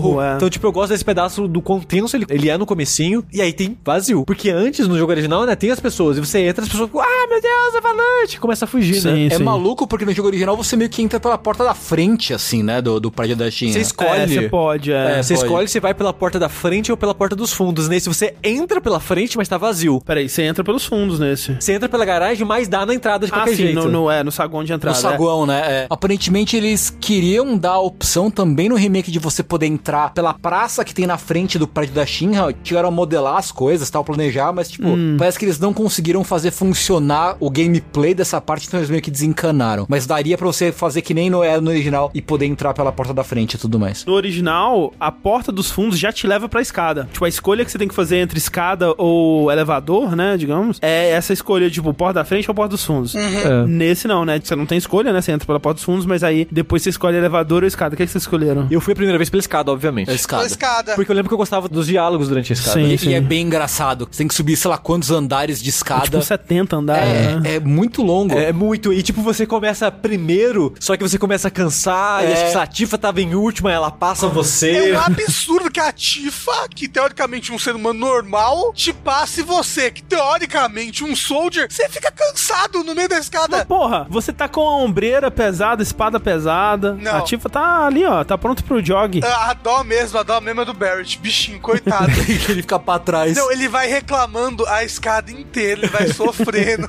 Inclusive, teve um momento que eu achei, ah, em qualquer momento eles vão cortar aqui, né? Vamos botar logo no alto. É. Mas não, é não. Você tem que subir a É. porta de 70 andares ali, meu dedo já tava doendo. E eu acho que demora mais no remake do que no jogo original. Cara, Né? E no elevador também tem uns diálogos ótimos, né? eu fui no elevador e eu achei bem legal. O Barrett tem uns diálogos ótimos lá. É, que é mais uma oportunidade pra ele falar dessa visão política dele, porque o que acontece, né? Você tá subindo pelo elevador, e aí primeiro, é que nem no, no original, né? Abre a portinha e tem o soldadinho, você luta contra o soldadinho. Aí você sobe mais um pouquinho, abre a portinha, soldadinho, você luta contra o soldadinho. Aí, terceira vez que abre, eles estão prontos pra enfrentar e é só uma mulher. Tipo, ela, eita porra, com a espada na cara, ela fica assustada e ela sai correndo, né? E aí a Tifa, porra, mas nossa, é verdade, né? Tem pessoas normais aqui também, né? Pessoas, entre aspas, inocentes aqui. E aí o Barrett manda, né? Você não é inocente, se você é cúmplice da maldade dessa grande corporação aqui, você não é inocente, né? Você tem que entender, né? O mal que você está fazendo, se arrepender dele, e aí sim você vai poder começar um- uma jornada aí de redenção, né? De novo, né? Essa visão dele muito convicto, né? Do bem maior que eles estão fazendo. O Hal ali, vocês têm algum problema com ele? Como assim? Porque eu vi muita gente reclamando aquelas partes da Tifa de você andar no- nas barras. Eu achei mala. Não, achei Achei de boa, até porque achei legal ficar controlando a Tifa. Fora do combate. É, né? fora do combate, ela andando. E assim, é curtinho. O único problema é que tem uma coisa secreta ali que você não pode deixar de pegar, uma arma, né? Eu deixei aquela arma pra trás e eu tive que fazer aquilo lá sei lá, uma terceira vez pra pegar aquela arma. Então, é. Eu gosto quando o jogo põe essas coisinhas diferentes pra fazer assim. Eu acho da hora. É melhor do que corredor de esgoto, sabe? É. Ah, bem melhor. É melhor que uma dungeon de uma hora. É, então. Depois que você faz isso, você tem que passar pelo museu ali, né? Tipo, ah. Putz, o museu é mó legal. É bem Tem legal. um CG lindo. O CG que ele fala do paraíso lá É. é, assustadoramente bonito. É, É tipo incrível. coisa de filme, assim. Porque o jogo, ele quase não tem CG. É. Eles são cutscenes com modelos mais bonitos que do jogo, mas ainda são modelos ali na engine e tal. Esse não, esse é CG. Sim, não sim. é modelo dos personagens, é CG, dada os efeitos que eles queriam usar, né? da- Do mundo passando, das coisas envelhecendo. E é muito legal. É uma meio que uma. Realidade uma, aumentada. É uma, é uma sala de meio de realidade aumentada, onde tem uma projeção em 360 graus, assim. E aí é o vídeo da história do mundo, né? Passando, falando do Cetra, né? Como que eles viveram e a civilização deles e tal. E como que a Shinra veio a existir, etc. E aí dá um bug lá que começa a mostrar o fim do mundo no CG, né? O Rafa, que não terminou o primeiro jogo, não sei se você entendeu. Eu falei, eita, tá caindo um meteoro. Aquela cena é a cena do fim do primeiro jogo. Sim. Aí eu falei, caralho, não, mas e é bonito porque a câmera vai rodando no meio da cidade ali. Eu falei, caralho. É. E aí aparece o Sephiroth, né? Sim. No meio da CG ele aparece ali e fala, eu sou um vírus, pane no sistema, alguém me desconfigurou. É e cai um meteoro e todo mundo morre. É, mas é um bom momento. Bom momento, É, esse momento do museu todo eu achei bem legal. É. Rejogar é chato, mas a primeira vez é legal. Aham. É nessa parte que eles dão uma desenvolvida melhor nos diretores da Shinra, né? É. isso o. Palmer, o- principalmente o Reeve, né? Sim. E o Rod já, já mostra ali, e como ele é, ele é o filho da puta entre os filhos da puta. É. O que ele sugere basicamente é botar a Tifa pra transar com o Red, não é isso? Não, não, isso é no original. A Aerith. A Aerith. Eu falei, Tifa? Aham. No original, o Rodio ele tá com o Red 13 preso e a Ares também, né? E aí ele põe os dois na mesma jaula e fala: Ah, é porque os dois são espécies ameaçadas, né? Então coloquei aqui pra eles se reproduzirem. Oi? Caralho, eu não lembrava disso. Nesse, ele sugere que Não, ele, ele- ele sugere que ela se reproduza com soldiers de classe S e G, que são coisa do Crazy Score também. Ah, é? É. Mas nessa parte né, tem um museu que apresenta um pouquinho do Shinra, tem, apresenta um pouquinho né, do pessoal que comanda as coisas lá. Essa parte é legal porque mostra um pouco das origens da Shinra. Tem até um gráfico que mostra eles. Ah, eles começaram como produção de armas, né? E tal. Eventualmente eles devem ter descoberto o, o Mako nesse processo e, e tudo mais. E é muito louco que ela ficou essa empresa mega corporação em uma geração. O presidente Shinra atual é o cara que fundou a empresa no período de do quê? 50 anos, vamos dizer. Fazer a empresa virar isso. Mas assim, porque o mundo deles tá na merda, né? O mundo não, só Midgar. É, tá na merda por causa deles, por sinal. É, sim. Eu achei que o mundo todo tava na merda por causa da guerra, alguma coisa assim. É localizado, o mundo é bem grande, assim. Quando você vê. É que, Rafa, é que você, é muito engraçado que você só jogou essa parte. Mas quando você começa a viajar pro resto do mundo, você vê que a maior parte do resto do mundo é um RPG de fantasia medieval. É, uma cidadezinha É, medieval. tipo, quase não tem tecnologia, é um pessoal afastado, não tem cidade grande, é tudo vilazinha. O máximo que você encontra, assim, é a vila que existe aos pés do cassino, que é meio que consequência da Shinra também, aí então é um É. pessoal mais fudido. Outras vilas que tem reatores também, tipo Nibelheim, que é mais avançado É, também. e a outra cidade, que é inimiga da Shinra? Wutai? É quase um Japão feudal. É. Ah, é? No máximo, no original tem Junon, que é a cidade do canhão lá. Isso. É, que é grandona e tal, não sei o que. Mas fora isso é bem cenário medievalzinho mesmo, fantasia medieval. É porque por eles estarem procurando o paraíso, né? Eu achei que o mundo deles ia pra merda. Eles só querem o paraíso pra lucrar mais, porque é uma fonte de Mako. Mano. É de onde vem o Mako, de acordo com as lendas do Cetra. Sim. Uma grande diferença é que quando eu vi, eu fiquei muito surpreso no remake. e Até um dos motivos de eu ter rejogado o set original foi pra confirmar isso, que é o lance do prefeito, né? Tem duas coisas aí, na verdade. Primeiro que, como o Tim Rogers apontou, tem esse erro de tradução bizarro aí, que o tradutor ele não sacou a referência, que é Midga é referenciado durante vários momentos como uma pizza, né? O, o Barrett fala essa pizza maldita aí. No japonês eles chamam de pizza também, isso não é da tradução. Então, o prefeito e o assistente do prefeito, ele se chama Domino e Hart. Só que Hart é uma tradução errada de Hut. É Domino e Pizza Hut. Pizza Domino e Pizza Hut. E aí a tradução não sacou o Heart, né? E nem no remake eles corrigiram isso, mas achei engraçado. No remake ainda é Heart? Ainda é Heart, é. No remake tem uma grande diferença que é, quando você encontra o prefeito no original, ele te ajuda porque ele não manda em nada. Ele tá puto porque a Shinra é que manda na cidade. Ele é um prefeito só pelas aparências, então ele fica enfurnado ali na torre o dia inteiro, não faz porra nenhuma. E o escritório dele é escondido.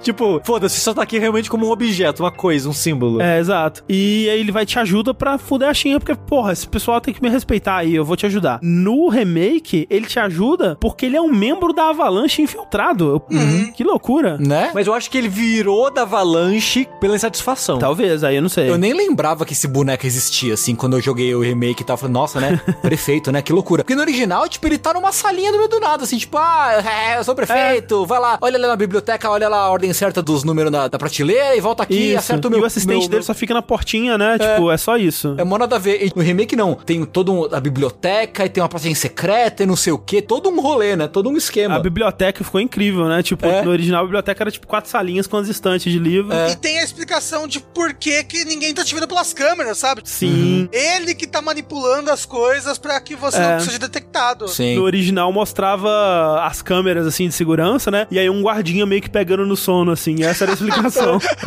A explicação é que o guarda dormiu. É. Porra. Caralho. Mas aí daí você vai pro laboratório do Rojo, basicamente, né? Sim, que desses caras, né, dos caras principais, o Rodio é o que tem mais desenvolvimento, né, nesse pedaço. Eu acho que ele e o Reeve um pouco também. O Reeve, né? É. Que o Reeve também, dele ser apresentado agora, é coisa nova do remake, né? Porque ele é importante, né? Uhum. Especialmente relacionado ali com o gato, né? Sim. Vamos deixar aí no ar. Tipo, o Reeve é meio que o diretor que ele é bonzinho, vai. Porque ele é o cara que cuida de desenvolvimento urbano da Shinra e tipo, Isso. porra. Sério que vocês vão derrubar a porra da pizza na galera ali? Ah, vamos. Ah, não, mas vamos, a gente vai, foda-se. É. Ele é o cara que mostra remorso, que é meio humano ali né, dentro dos caras da Shinra. Também tem uma cena dos Turks mostrando um pouco de remorso, né? Sim, sim. Nesse momento aí, falando que, ah, a gente fez porque senão outros iam fazer, mas, né? É melhor que a gente faça. É, deixa a gente fazer porque a gente aguenta a culpa aí. É. Tem o Heidegger, que ele, o destaque dele é mais antes no jogo, né? Principalmente naquela parte do túnel de metrô. Uhum. A Scarlet tem uma cena bizarra dela desenvolvendo matéria com um soldado servindo de encosto pro pé dela. E o Palmer, que eles começam a introduzir a parada do Palmer com o chá dele, que depois volta, né? Que é o lance que ele gosta de gordura no chá. Hum. Acho que eles traduziram pra manteiga no chá aqui. O Palmer viu o Sephiroth andando pelos corredores. Isso, é. E ele tá, gente, eu vi um negócio que muito louco. Só cala a boca. É, então acontece tudo isso, o Palmer vê o Sephiroth andando no prédio da Shinra, que é algo novo, né? Mas aí você vai pro laboratório do Rojo, né? Exato, que é chato pra caralho. Não, Ah, eu calma, gosto Sushi. bastante. Primeiro você enfrenta o Cthulhu, que o uma todos os seus filhos, todas as suas crias. E aí você resgata a Aerith e o Red. Eu gosto do Red 13, acho engraçadinho ele mexendo nas alavancas, jogando o peso do corpo dele. Não, mas antes de chegar nesse pedaço, primeiro você resgata a Aerith e o Red, depois que você vence o Cthulhu, e aí chega o Rojo e ele fala assim: Ó, você nem é um soldier. E eu não sei o que, que é. Ele ia dar mais spoiler ainda, É. mas os Whispers chegam e impedem. Tanto o laboratório antes da parte que divide o grupo, eu já não gosto muito, que aparece aqueles inimigos com a serra no corpo. É a primeira vez no jogo que ele tem mais pessoas na party do que o jogo consegue suportar, né? Porque você começa Sim. a ter cinco pessoas na party. Então ele tem que dar um jeito de dividir isso. Assim, cinco mais ou menos, né? Porque o Red, ele não tá na parte de verdade, né? É, mas ele ajuda, ele tá ali, né? A solução que ele encontrou eu achei muito legal. Eu gostei bastante de ficar trocando entre os dois. Eu gosto de você ficar com os meninos e com as meninas. E é mais no momento das duas juntas. E eu gosto tanto Sim. quando você com as duas juntas. Eu achei engraçadinho que eles usaram o telefone do jogo original. Sim, sim. O Rafa talvez não saiba, mas no jogo original, a maneira que você troca a sua parte é através de um telefone, como se fosse um celular. Ah, é? E o nome do celular é o nome desse telefone que eles usam no remake pra trocar a parte que você ah, controla. que legal, que interessante. Então ficou uma referenciazinha Sim. aí. Tem um boss que é uma minhoca que sai da parede, aí você tá vencendo o boss com uma party, aí ele Isso. sai cortando a parede e ele cai na outra party, aí você tem que terminar de vencer ele com a outra party. É mó legal. A luta dele com as duas é insuportável. Nossa, que ele é, fica é girando ótimo. lá, nossa. Eu achei ótimo também, achei essa luta muito legal. Eu acho muito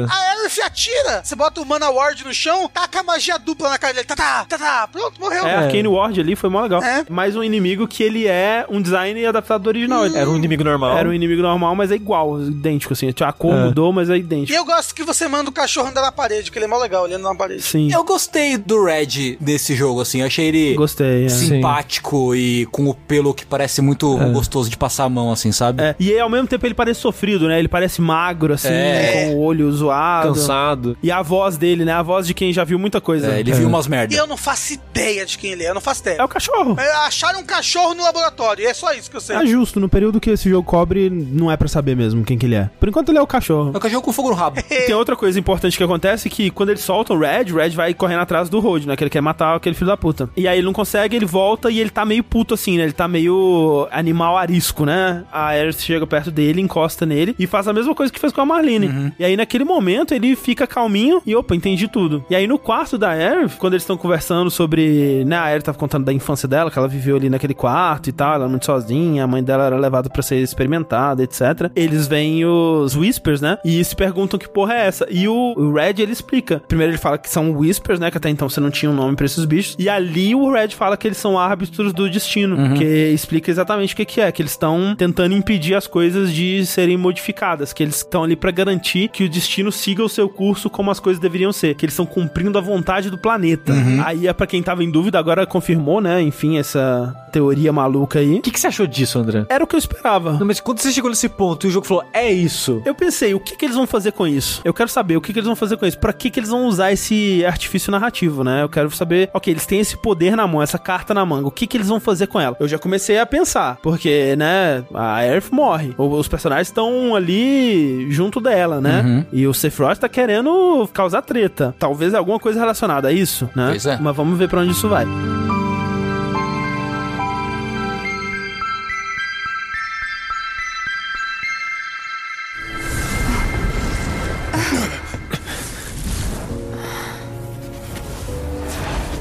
Oh, great. These assholes again. Probably some Shinra science experiment. Whispers. Perhaps best described as arbiters of fate. They are drawn to those who attempt to alter destiny's course and ensure they do not. Like capital D? Destiny?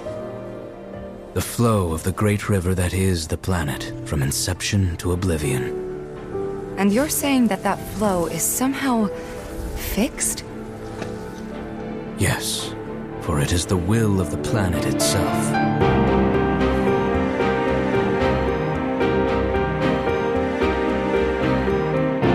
Continuando então, eles saem dali. E aí o Cloud passa mal, ele é acometido pela física. Sim.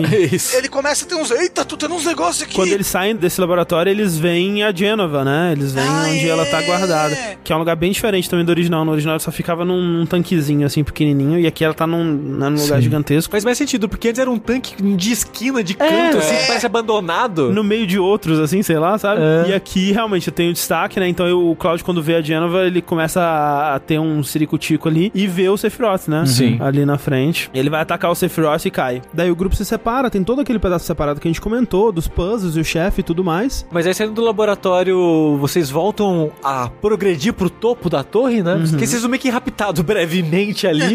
É uma side story. Você, opa, raptou. É. É, no original, você tá subindo por um elevador, né? Depois que você passa pelo laboratório, e você é preso pelo Rude. O Rude te encontra no elevador e ele te leva pra cela. E Isso. essa cena não tem no remake. é Não uma tem, das é, eu poucas. achei que ia ter esse momento de vocês estarem presos e tal, mas É. realmente não teve. não faz muito sentido, né? mais ou Assim, menos faz. faz, No né? original não tem o lance do prefeito te ajudando a bloquear as câmeras, né? Eu gostava muito de como era feita essa cena no original e no remake eles mudaram bastante pra ela não fazer sentido mais, porque no original o que acontece? Você tá subindo, tudo mais, tá acontecendo essas coisas e tal, você é preso. E aí você tá lá na cadeia com todo mundo e tal, conversa com a galera e você vai dormir, né? Não tem o que fazer. Quando você acorda, tá todo mundo morto. E aí tem uma trilha de sangue, né? Ah, sim, essa parte é bem legal do mesmo. lugar onde a Gênova tava até o escritório do presidente. E isso é bem diferente no É. remake. Quando vocês, né, voltam onde a Genova tava, e agora você tem um rastro, né, de um sangue ou gosma, ou o que é que seja, que saiu. Que eu achei zoado. Porra, eu fiquei, É. porra, sangue, velho. Essa cena né, é tão forte, né, tão sinistra no original, né? Sinistra, né? É, misteriosa. É mesmo. Mas é aí que tá o lance, porque no original você não sabia quem que é. Até esse momento você já ouviu falar do Sephiroth como esse guerreiro lendário, mas você não, não viu ele, você não, não sabe onde ele tá, o que aconteceu com ele. Você não sabe nada, ele é um mistério por completo. E aí começa a aparecer esses rastros de sangue e é só sinistro, né? Peraí, o que aconteceu? Tem que ter outra pessoa aqui. Nesse, como eles já mostraram que o Sephiroth tá lá, você já viu ele andando, você já tentou dar uma espadada nele, não teria por que fazer esse mistério, né? E é triste, porque eu prefiro como isso é feito no original. É um dos poucos casos. Também gosto mais. Mas aí depois daí você, assim como no jogo original, você vai pro escritório gigantesco do presidente Shinra. Sim. Aí quando você chega lá, você só escuta, oh, me ajuda aí, ô! Ajuda! E tá ele pendurado. Tá pendurado. Caindo pro precipício. E eu fiquei surpreso do Barret de tirar ele de lá. É porque é pressão dos outros, né? Se o Barret tivesse sozinho, É. ó, teria fuzilado a mão ali. Primeiro que eu achei que eles iam dar pra trás na morte do presidente, né? Eu achei que ele ia morrer caindo porque seria uma morte menos violenta e eles já estão tirando sangue e tal. E no original ele morre empalado, né? Você chega no escritório e ele já tá empalado com a katana do, do Sephiroth. É, eventualmente ele morre empalado pelo Sephiroth, mas nesse momento eu achei que, peraí, por que, que eles estão fazendo isso? E até fiquei me questionando, mas peraí, pra que essa cena toda dele tá pedindo socorro e aí volta e aí ele é empalado e aí o que que isso tá servindo? Eu tenho uma teoria Que é o Sephiroth manipulando as coisas. não, tem isso também. Mas antes disso, vamos falar do que acontece nessa cena. Primeiro que o Sephiroth mata o Bert nessa cena. O Sephiroth mata o Barrett. Isso eu fiquei muito surpreso. É. A hora que o Sephiroth mata o Bert, fica...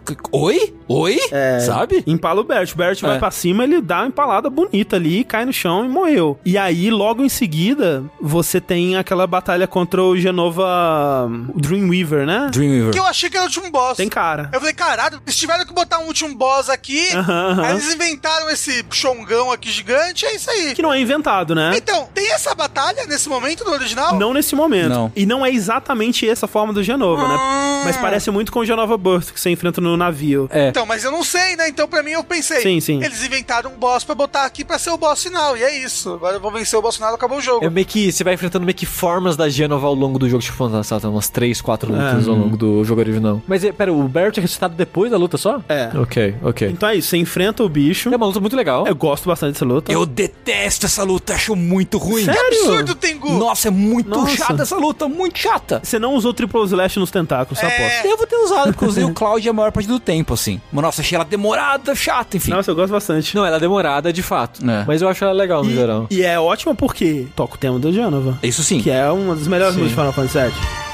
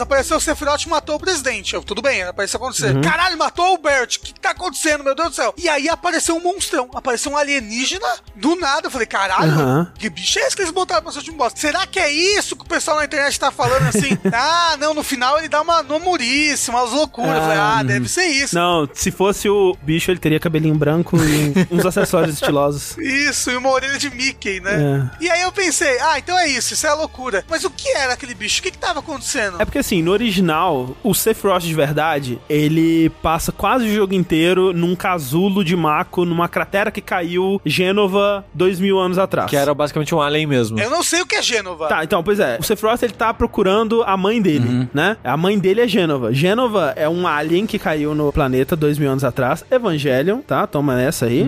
Ele é um alien parasita de planeta. Ele tá lá pra consumir a vida do planeta e passar pro próximo, enfim. Assim, Chrono Trigger total também. Zé. É, é o Lavos, basicamente. É. Exato. Tipo, Gênova provavelmente foi o que acabou com o Cetras e tal. Shinra, muito tempo depois, descobriu Gênova e pegou e guardou no laboratório, né? Um corpo de uma mulher, assim, que até você vê no laboratório do Rojo, né? E aí usou esse corpo pra fazer os Soldiers. O- Não, usou esse corpo pra fazer o Sephiroth, que é o melhor soldier de todos. Ah. O Sephiroth é um experimento especial e tal. E depois usou células pra melhorar os soldiers e essa coisa toda. Hum. E aí tem todo aquele lance que a gente falou. O Gênova, na verdade, ele é um- uma entidade só. Tudo que tem células de Gênova é Gênova, né? Uhum. E o Sephiroth, ele tá na cratera manipulando as células de Gênova ao redor do mundo, basicamente, pra trazer todos eles pra cratera, eventualmente fazer a reunião dele lá e ressuscitar e tomar o poder. O objetivo do Sephiroth no jogo original é conseguir a matéria preta, a Black Materia, summonar um meteoro, que é o meteoro que você viu caindo no vídeo lá, pra esse meteoro causar um ferimento na Terra, porque ele sabe que quando a Terra se fere, o Lifestream, né, o Mako, ele surge pra curar o ferimento. Então ele vai estar no lugar que esse meteoro vai cair, que é em Midgar. Quando o meteoro cair, o Lifestream vai vir pra tentar salvar, ele vai estar no meio do Lifestream, vai ser absorvido pelo Lifestream, se fundir com o Lifestream e virar um deus. Esse é o plano dele, simples. Aham, sim, ah, porra. É um plano simples, né? Tranquilo. Então ele tá lá esperando todas essas etapas do plano dele ser concluída e ele tá executando essas etapas do plano dele através desses caras que têm células, né? Ele tá controlando muitos desses caras. O maluco do capuz. O maluco do capuz e principalmente através do corpo da Gênova, que ele consegue fazer fugir do laboratório do Rojo. Então, quando você é capturado no, no original e é preso e você vê essa trilha de sangue, é o Sephiroth controlando de longe o corpo da Gênova, ele conseguiu fazer o corpo da Gênova sair dali, matar todo mundo, matar o presidente Shinra, escapar do prédio e tudo isso assumindo a forma de Sephiroth, que ele consegue assumir a forma que ele quiser ali com o, o corpo, né? Então, toda vez que você encontra o Sephiroth no presente, ao longo do Final Fantasy VII, na verdade é Gênova.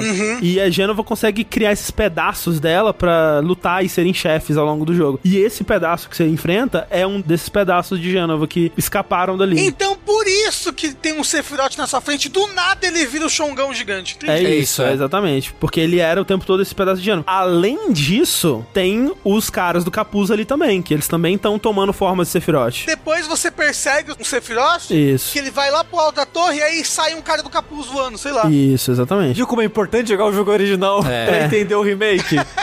Só que aí o lance que é estranho pra mim é o seguinte, deixa eu ver se eu consigo explicar por que que isso é estranho. O Sephiroth, ele teoricamente ele tá contra os Whispers, né? Uhum. O, o Sephiroth tá tentando Reescrever a história, reescrever a história, e os Whispers estão tentando manter a história como ela era. O que me deixa o final confuso pra mim, mas a É, gente vai chegar lá. Exatamente, concordo. Só que aí tem coisas muito estranhas que começam a acontecer aqui. A principal delas é quando o Sephiroth ele empala o presidente e no lugar onde a espada sai, tá saindo uma fumacinha, que é exatamente a fumacinha dos Whispers.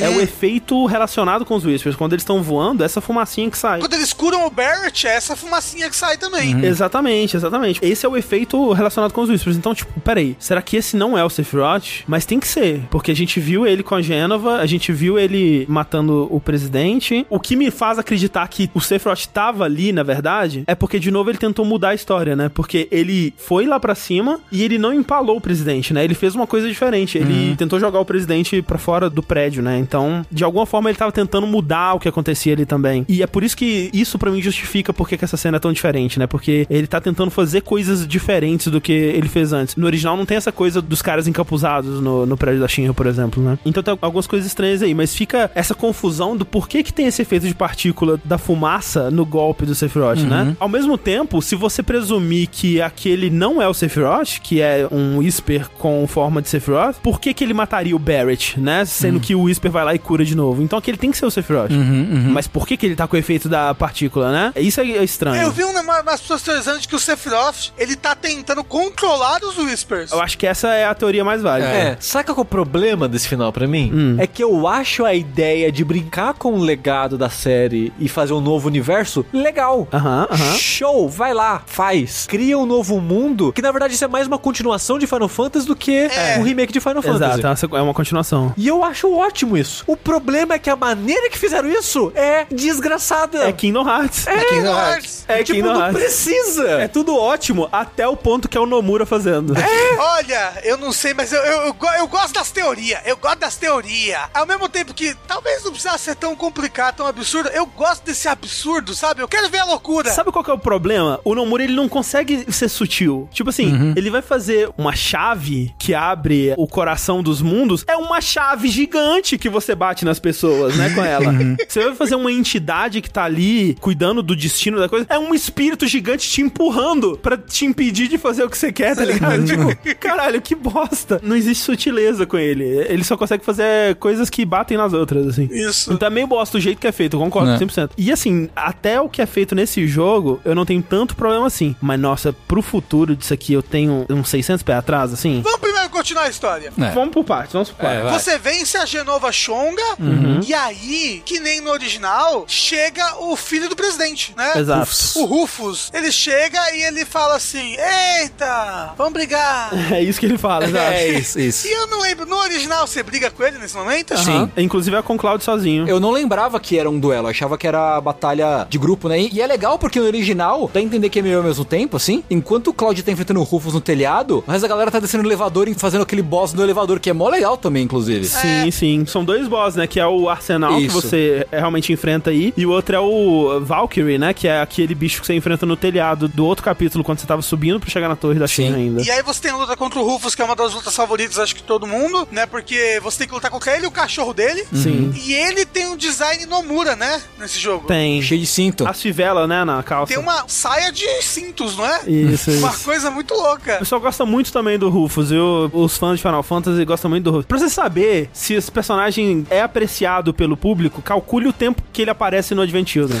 se ele aparece muito no Advent Children é porque os fãs gostam muito dele. Pois é. Eu morri algumas vezes nessa luta, eu acho que foi uma luta Eu difícil pra mim, mas é muito, foi muito divertido de aprender, assim, tipo, ah, os padrões de ataque. Ah, primeiro eu vou matar o cachorro, depois, ou não, primeiro eu vou atacar ele, o que, que eu faço e tal. Tem que matar o cachorro primeiro, sim, senão é sim. impossível, né? É. tipo, usar bem o parry e tal, que ajuda bastante. Interromper ele quando ele tá carregando, né? Sim, sim. Usar sleep. Puta, é muito legal essa luta, muito legal, Você muito toma legal. altos tirambaços na cara. Eu achei essa luta muito legal, porque ela é a primeira que coloca você com um cara. E um cachorro. É, tem um cachorro, mas o cachorro é meio que uma arma dele no final das contas, É. né? Sim, sim. Aprender a movimentação dele, reagir e agir e saber É. usar bem o time dos seus ataques contra o ataque dele. E o que que você não pode fazer, quando que você não pode É. fazer, e a- encontrar a janela de onde você pode fazer o que você quer. Exato. Essa dinâmica toda eu achei muito legal. É. E a maneira que ele luta é estilosa. A roupa dele.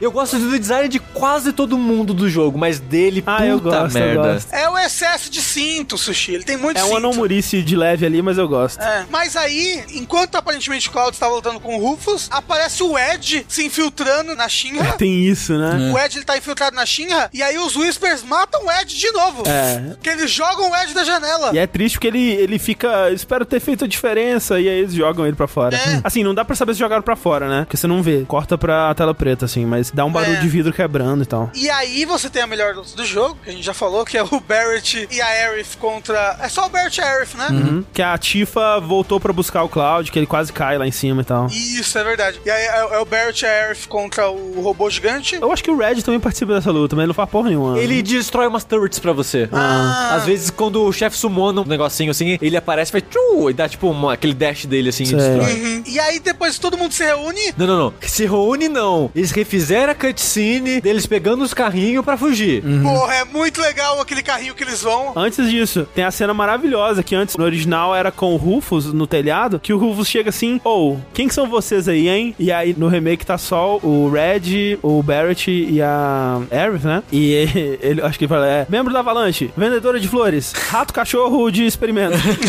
e aí eles fazem uma pose de super-herói assim, e é muito bom essa cena. E aí realmente eles refizeram a cena toda igualzinha, né? Do Cloud descendo a escadinha, a Tiff indo lá naquele, naquela Kombi, é, lá. de três rodas, É, bizarro. mas, ô, rola um Motofu do Cloud da hora Aham. no saguão do É, prédio da China. sim. É bem da hora. Aquela moto que ele pega é muito irado. Foi feito pra vender boneca aquela moto. Até hoje vende, vende o Cloud em cima Pois da é. moto. É, a adição de colecionador era ele em cima daquela moto. Então, Foi legal que eles fizeram o detalhezinho que é muito legal, que no original, quando mostra o Cloud de frente pra moto, a moto ela é tão da hora e brilhante que o, o rosto dele reflete na parte, né, de baixo, assim. E eles fizeram um reflexozinho bonitinho nesse também. Mas essa moto é tão icônica, Rafa, porque ela era um dos materiais promocionais do jogo, né? Era ele Ah. sentado nela, fazendo pose radical, só que em vez de segurando a Buster, ele tava segurando a Hard Edge, Que é aquela espada que tem os kanji escritos, sabe? que é reta, assim, né? que estranho, porque a, a Buster é tão mais, né? A cara do Cloud em dia. É que eu acho que esse material promocional foi feito antes do jogo tá completinho, bonitinho, né? Possível, E, é- possível. e até feinho, tipo, é só um fundo vermelho meio É. whatever, com ele em cima da moto, assim. É, você tem a, cena da moto, que eu gosto muito do boss, mas a cena antes podia ser um pouco menor, a sequência antes. Ah, sim. Porque eu acho que o boss é bem demorado, então a sequência que vem antes Ah, de você na pontezinha podia ser um pouco menor. No original é diferente porque esse chefe você não enfrenta na moto, né? Ele é igual, mas você desce da moto pra enfrentar ele. É uma batalha comum, Uhum. assim. Tem a cena do combate na moto no original, mas é bem rapidinho. E nesse realmente tem helicóptero e os soldier e caralho a quatro de inimigo. É. Parece que não vai acabar nunca, realmente. E é aí que os Começam a rodear o prédio da Shinra e fazer o furacãozaço, É. né? Isso. Porque eu acho que eles estão impedindo a Shinra de ir atrás deles, né? É possível. É possível, é, É. possível. Porque, tipo, eles têm que fugir. É. Eu fiquei em dúvida sobre o que, que pode estar acontecendo dentro da Shinra pra eles impedirem tanto, assim, né? Eles estarem tão focados lá dentro, assim, porque o pessoal tá fora, né? E realmente fica esse mistério. Eu, eu não entendi muito bem o que, que os Whispers estavam fazendo rodeando o prédio. É, eu também não entendi, não. Eu acho que a teoria do Rafa tem mérito, assim, porque eles querem impedir qualquer coisa que saia do prédio da Shinra pra ir atrás dele, porque eles têm que fugir no fim das contas. É. Agora, uma parte muito boa é que o Rufus chega e aí vem um cara falar com ele assim fala: Vice-presidente! Ele, hã? Ignora assim. Aí chega outro cara e fala: Presidente! Ele, sou eu. Ai, está falando comigo. Papai está morto. E é bom porque o Rufus, ele tá enxergando, já que ele lutou contra o Cloud, então ele encostou no Cloud.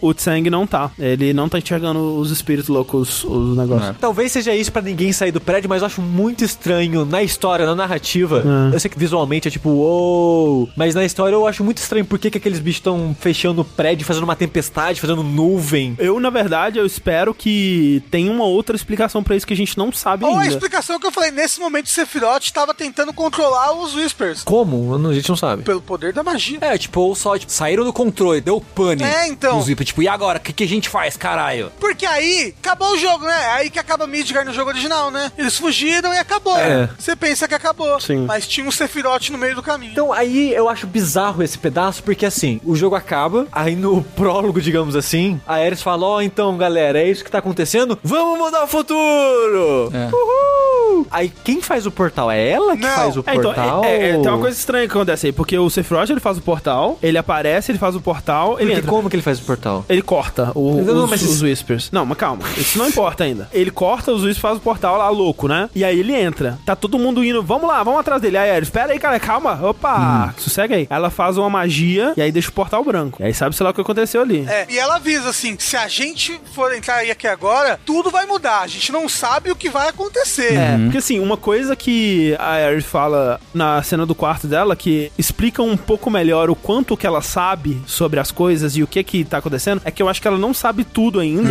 mas ela tá aos poucos sabendo cada vez mais, porque ela fala que toda vez que ela entra em contato com um desses seres, né, os Whispers, ela sente que uma parte dela é, é tirada. E eu acho que é porque uma parte dela tem um conhecimento maior sobre o futuro, um futuro onde ela não vive, né? Ela começa a ter cada vez mais conhecimento à medida que ela vai encostando e tendo contato com essas criaturas. Então eu acho que ela começa sem saber tanta coisa, mas ela vai aos poucos sabendo mais. E nesse ponto ela já sabe meio que tudo. Ela já sabe tudo que aconteceu nessa outra linha temporal aí que os Whispers estão falando pra ela. E ela sabe do plano de Sephiroth, ela sabe da ameaça dele. Os Whispers estão sussurrando pra ela. Olha aí. Sabe o que é meio doido? Pensei agora isso. A Aerith morrer no trama original é meio que necessário pra que no fim do jogo eles consigam salvar o mundo, certo? Sim. Se ela sobrevive, não importa se a interferência vem do Sephiroth ou da Ares, as coisas vão mudar de alguma forma. Mas eu acho que o plano dela não é sobreviver, Tengu. Talvez não seja, talvez não seja. Talvez não seja. É que assim, você tem que considerar também que o ponto mais tardio da timeline de Final Fantasy é aquele final do Red 13 correndo com os filhotes, Fato. subindo a montanha. Sim. Acho que é 500 anos depois. 500 anos depois, onde ele vê os destroços de Midgar com as plantas nascendo, a Uhum. natureza florescendo. E Yoshinori Kitase já disse que esse é o final ruim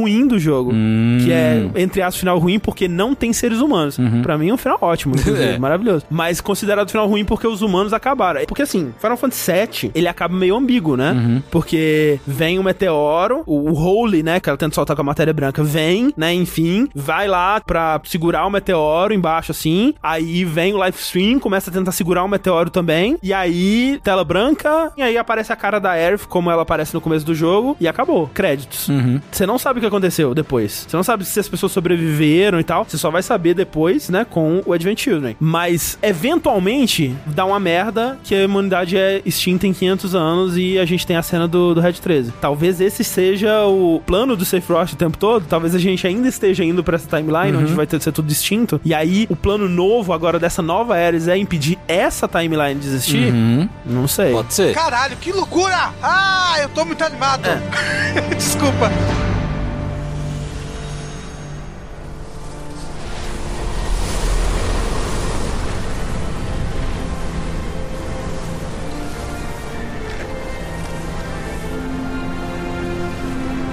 Destiny's Crossroads. Then why did you stop me? I'm not really sure. What will we find on the other side?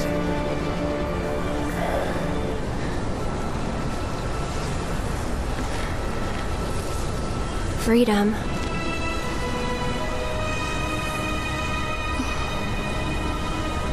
Boundless, terrifying freedom. Like a great, never ending sky.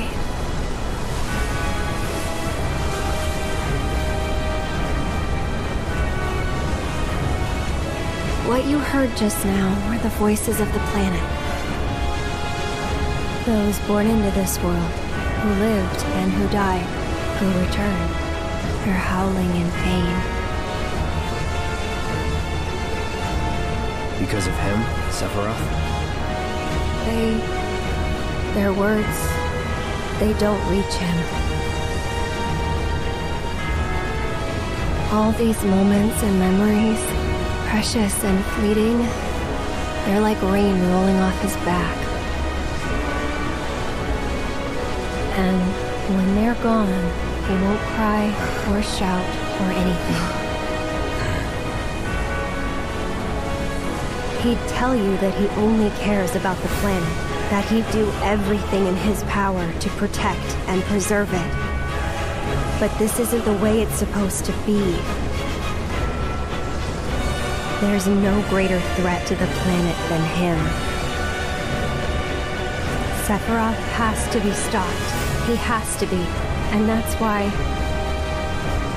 I'm asking you to help me. I know that together we can do this. But if we do, we'll be changing more than fate itself. If we succeed, if we win, we'll be changing ourselves.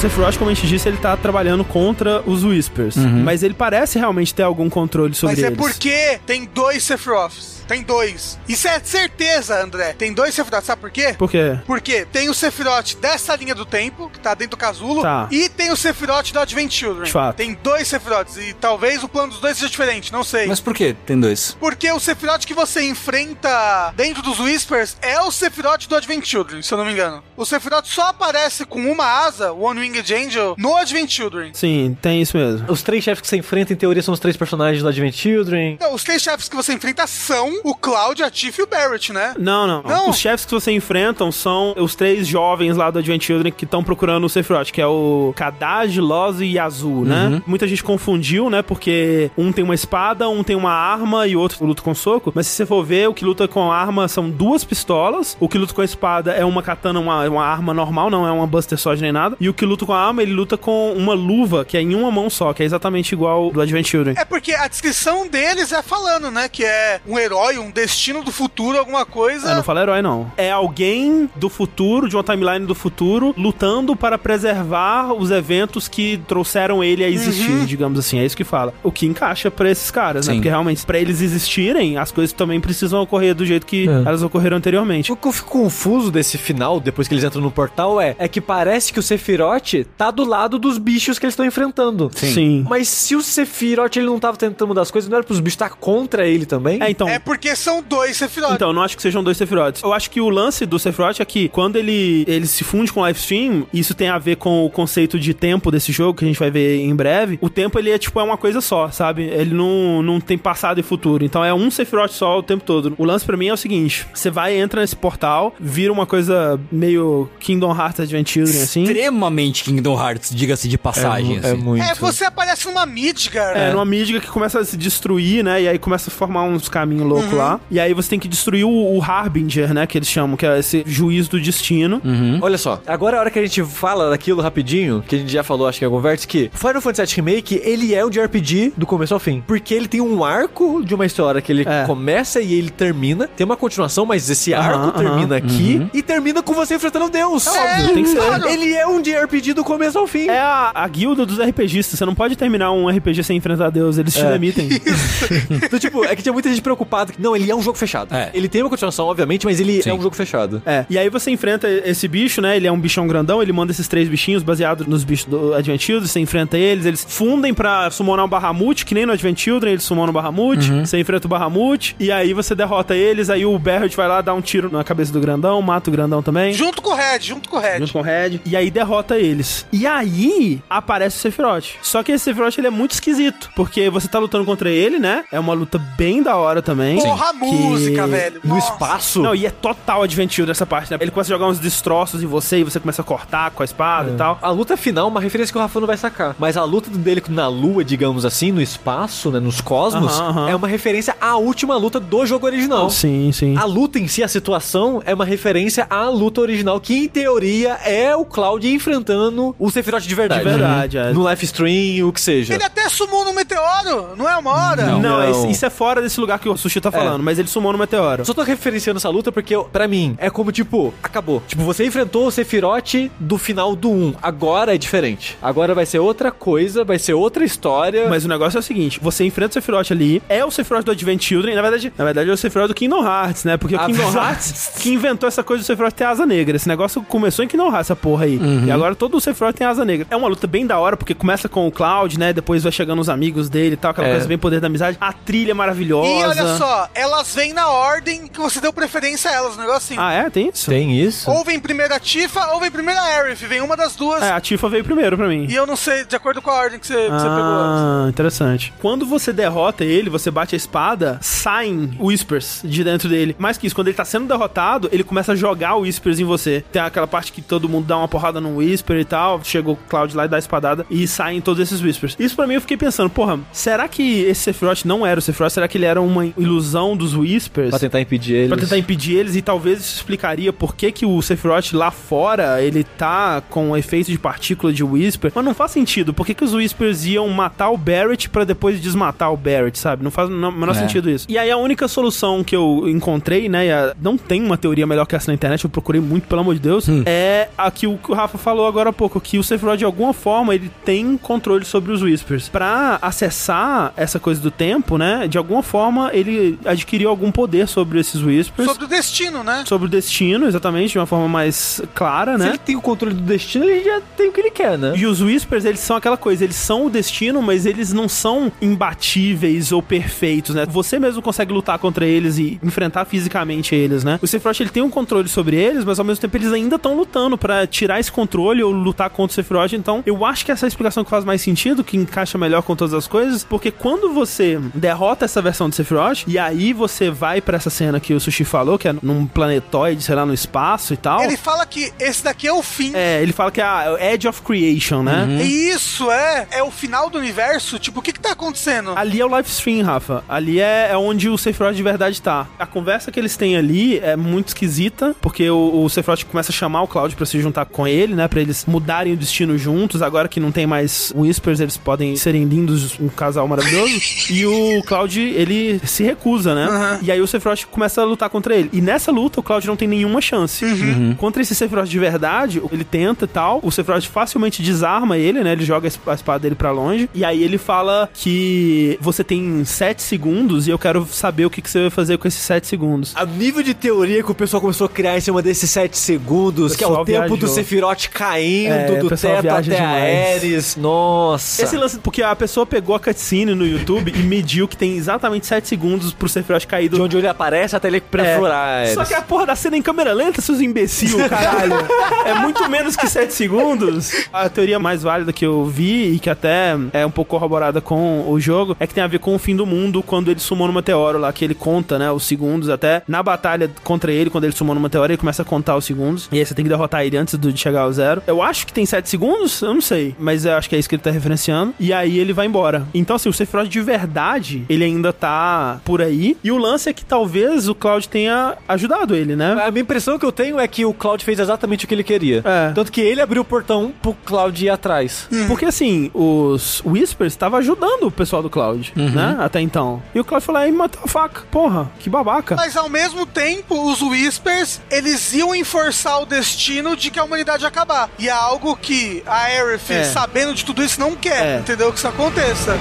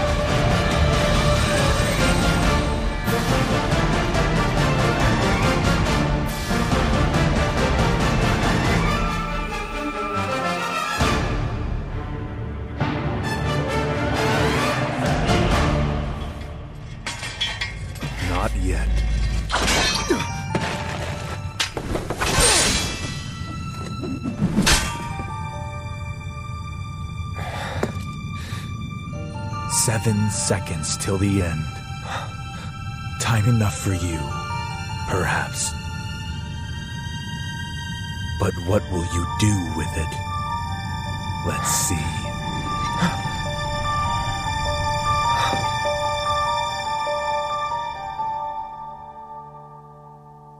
Muita gente acha que o que a Aerith tá querendo fazer é de alguma forma só impedir a morte dela, mas eu não acho que seja isso, não. Não, não, jamais, jamais. Porque agora tudo é possível, né? Parte 2, sei lá, eles vão, sei lá, jogar biriba, não sei.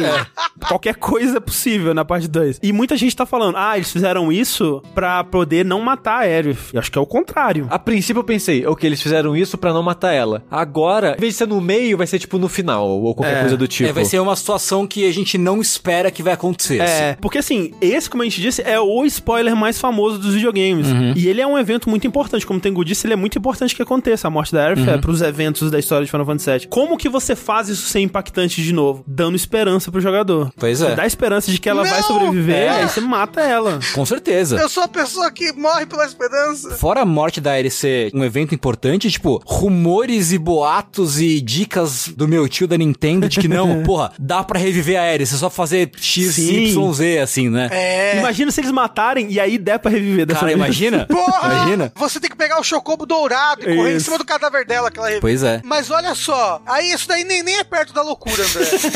nem é perto da loucura, porque Aham. eu não lembro se enquanto você tá lutando, o que acontece? Aparece a cena que eu saiba, a cena final do Crisis Core, é isso? Isso, isso. Que é a cena que o Zack morre, não é isso? Exato. É. O Zack, que aparentemente, pelos spoilers que eu sei, gente, porque eu não, eu não joguei Crisis Core, eu não joguei Final Fantasy VII inteiro, mas o Zack, que é o Soldier que o Cloud acha que ele é, Basicamente é Mais isso. ou menos, é. Deixa isso vago, mas é mais ou menos isso. Eu Isso. acho que é, é- essa é uma das coisas que é boa deixar vaga, assim, É. pro futuro. É, mas aí aparece ele no momento que ele ia morrer, ele tá perto de Midgar, ele vê Midgar, Midgar tá rodeado pelos Whispers, não? Sim, É. Sim. ele vê do tempo dele, que em teoria é alguns anos no passado. Aham. Nesse alguns anos do passado, ele vê a- em Midgar a mesma situação que tava com a gente Isso. jogando. Com aquele redemoinho de bichos cercando a torre e saindo pra cima, meio que fazendo uma nuvem É. assim, né? É. E no combate, porque ele tá sendo cercado por dezenas de guardas da Shinra, esses Whispers também em volta, né, deles ali no combate. Na história original, ele é fuzilado ali e morre.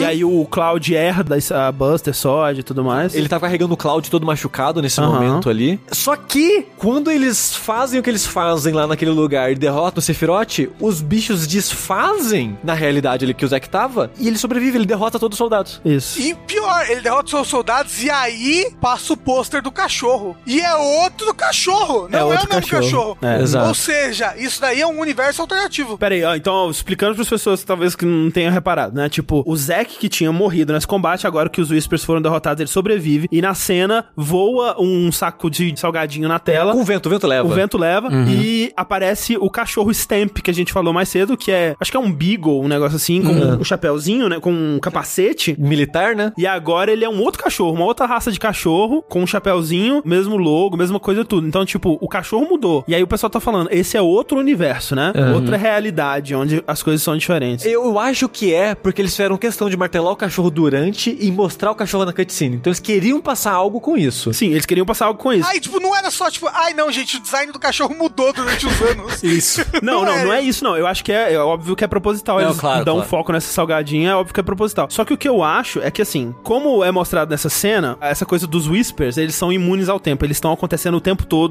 a todos os momentos. É meio que Dr. Manhattan, né? Meio que É. existe em todos os tempos ao mesmo tempo. É, porque como o Sushi disse, a mesma cena deles rodeando a Torre de Shinra nos anos antes do Zack tava acontecendo lá. Então, o fato de o Cloud e seus amigos serem derrotados os Whispers no presente deles afetou o passado do Zack. Se eles foram capazes de afetar o passado do Zack, eles afetaram também muitos outros eventos nessa timeline. É uma coisa de efeito borboleta que de alguma forma eventos foram acontecendo nessa timeline que mudou o design do cachorro também. Então, eu acho que é a mesma timeline. Mas agora o Zack tá vivo. Mas agora o Zack tá vivo. Tipo, mudou o cachorro, provavelmente mudou outras coisas. E outra coisa que mudou com isso é, por exemplo, o Biggs tá vivo. É. O Biggs tá lá na casa. Sim. Ele também desafiou o destino, né? Eu acho que a, A Jessie. Jessie também. Talvez a Jess também esteja viva, ela não aparece. Inclusive, né, como uma das últimas cenas é o Zack voltando pra Midgar carregando o Cloud, talvez tenha dois Clouds ao mesmo tempo agora. Eu acho que é um tempo só, entendeu? Então eu acho É. que, de alguma forma, o Cloud, ele vai começar a receber essas memórias de que o Zack tá vivo, alguma coisa assim, Sim. não sei. Sim, Mas se fosse sim, assim, sim. a Ares também. Talvez. E o negócio é que a- até termina o jogo, tipo, falando o futuro a Deus pertence.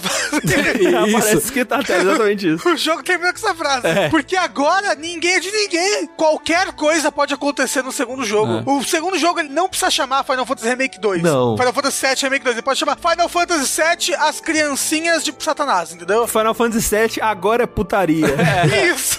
É, eu acho que vai ser Final Fantasy VII e outro subtítulo. É. Porque o remake aqui, plot twist, Plot twist. era um né? subtítulo. Isso, porque eles refizeram a história. É. André, o que você sentiu quando isso aconteceu? Eu achei maravilhoso, achei incrível, porque assim, o que eu tinha de expectativa pra esse jogo é que ele recriasse os sentimentos, né, e, e as experiências que a gente teve com Final Fantasy VII, e ele foi muito, muito, muito além, assim, em todos os sentidos. É claro que em alguns momentos ele foi além até demais, como a gente disse, tem partes que são muito Não, arrastadas, é. né? É, eu acho que um terço do jogo, pelo menos aí, é só arrastação. Não, eu também acho, assim. Mas o meu sentimento geral sobre o jogo é que ele foi muito além de tudo, né? Inclusive nesse conceito de fazer uma coisa nova. Porque eu fico pensando assim, pra pessoa criativa, deve ser muito chato você simplesmente refazer aquele trabalho que você fez de novo à risca, né? É o que, por exemplo, tá acontecendo com o Evangelion, que ele começou refazendo e aos poucos vai distanciando, distanciando, distanciando, chega ao ponto que o, a parte 4 não tem nada mais do Evangelion original, né? O 3 mesmo já muda quase Sim, tudo. eu acho que isso é muito mais interessante. Se vai ficar bom ou não, eu não sei. Mas isso me interessa muito mais do que um remake em si. E assim, é muito corajoso, né, na verdade. É. muito louco, mas é corajoso, porque ia ser muito mais fácil pra Square Sim. só refazer. Só refaz e pronto, acabou. E mais, sabe, tipo, eles estão tendo essa conversa metanarrativa aí sobre o- o que é Final Fantasy VII na cultura pop, sobre o que os fãs esperam de Final Fantasy VII, sobre o que eles, enquanto criadores, têm de responsabilidade enquanto a isso. Tudo isso está representado de alguma forma metanarrativamente dentro dessa história que eles criaram e tem potencial de entrar muito mais nisso ainda em, nas sequências. Hoje era engraçado se a segunda parte fosse a mesma experiência de novo, no sentido Aham. de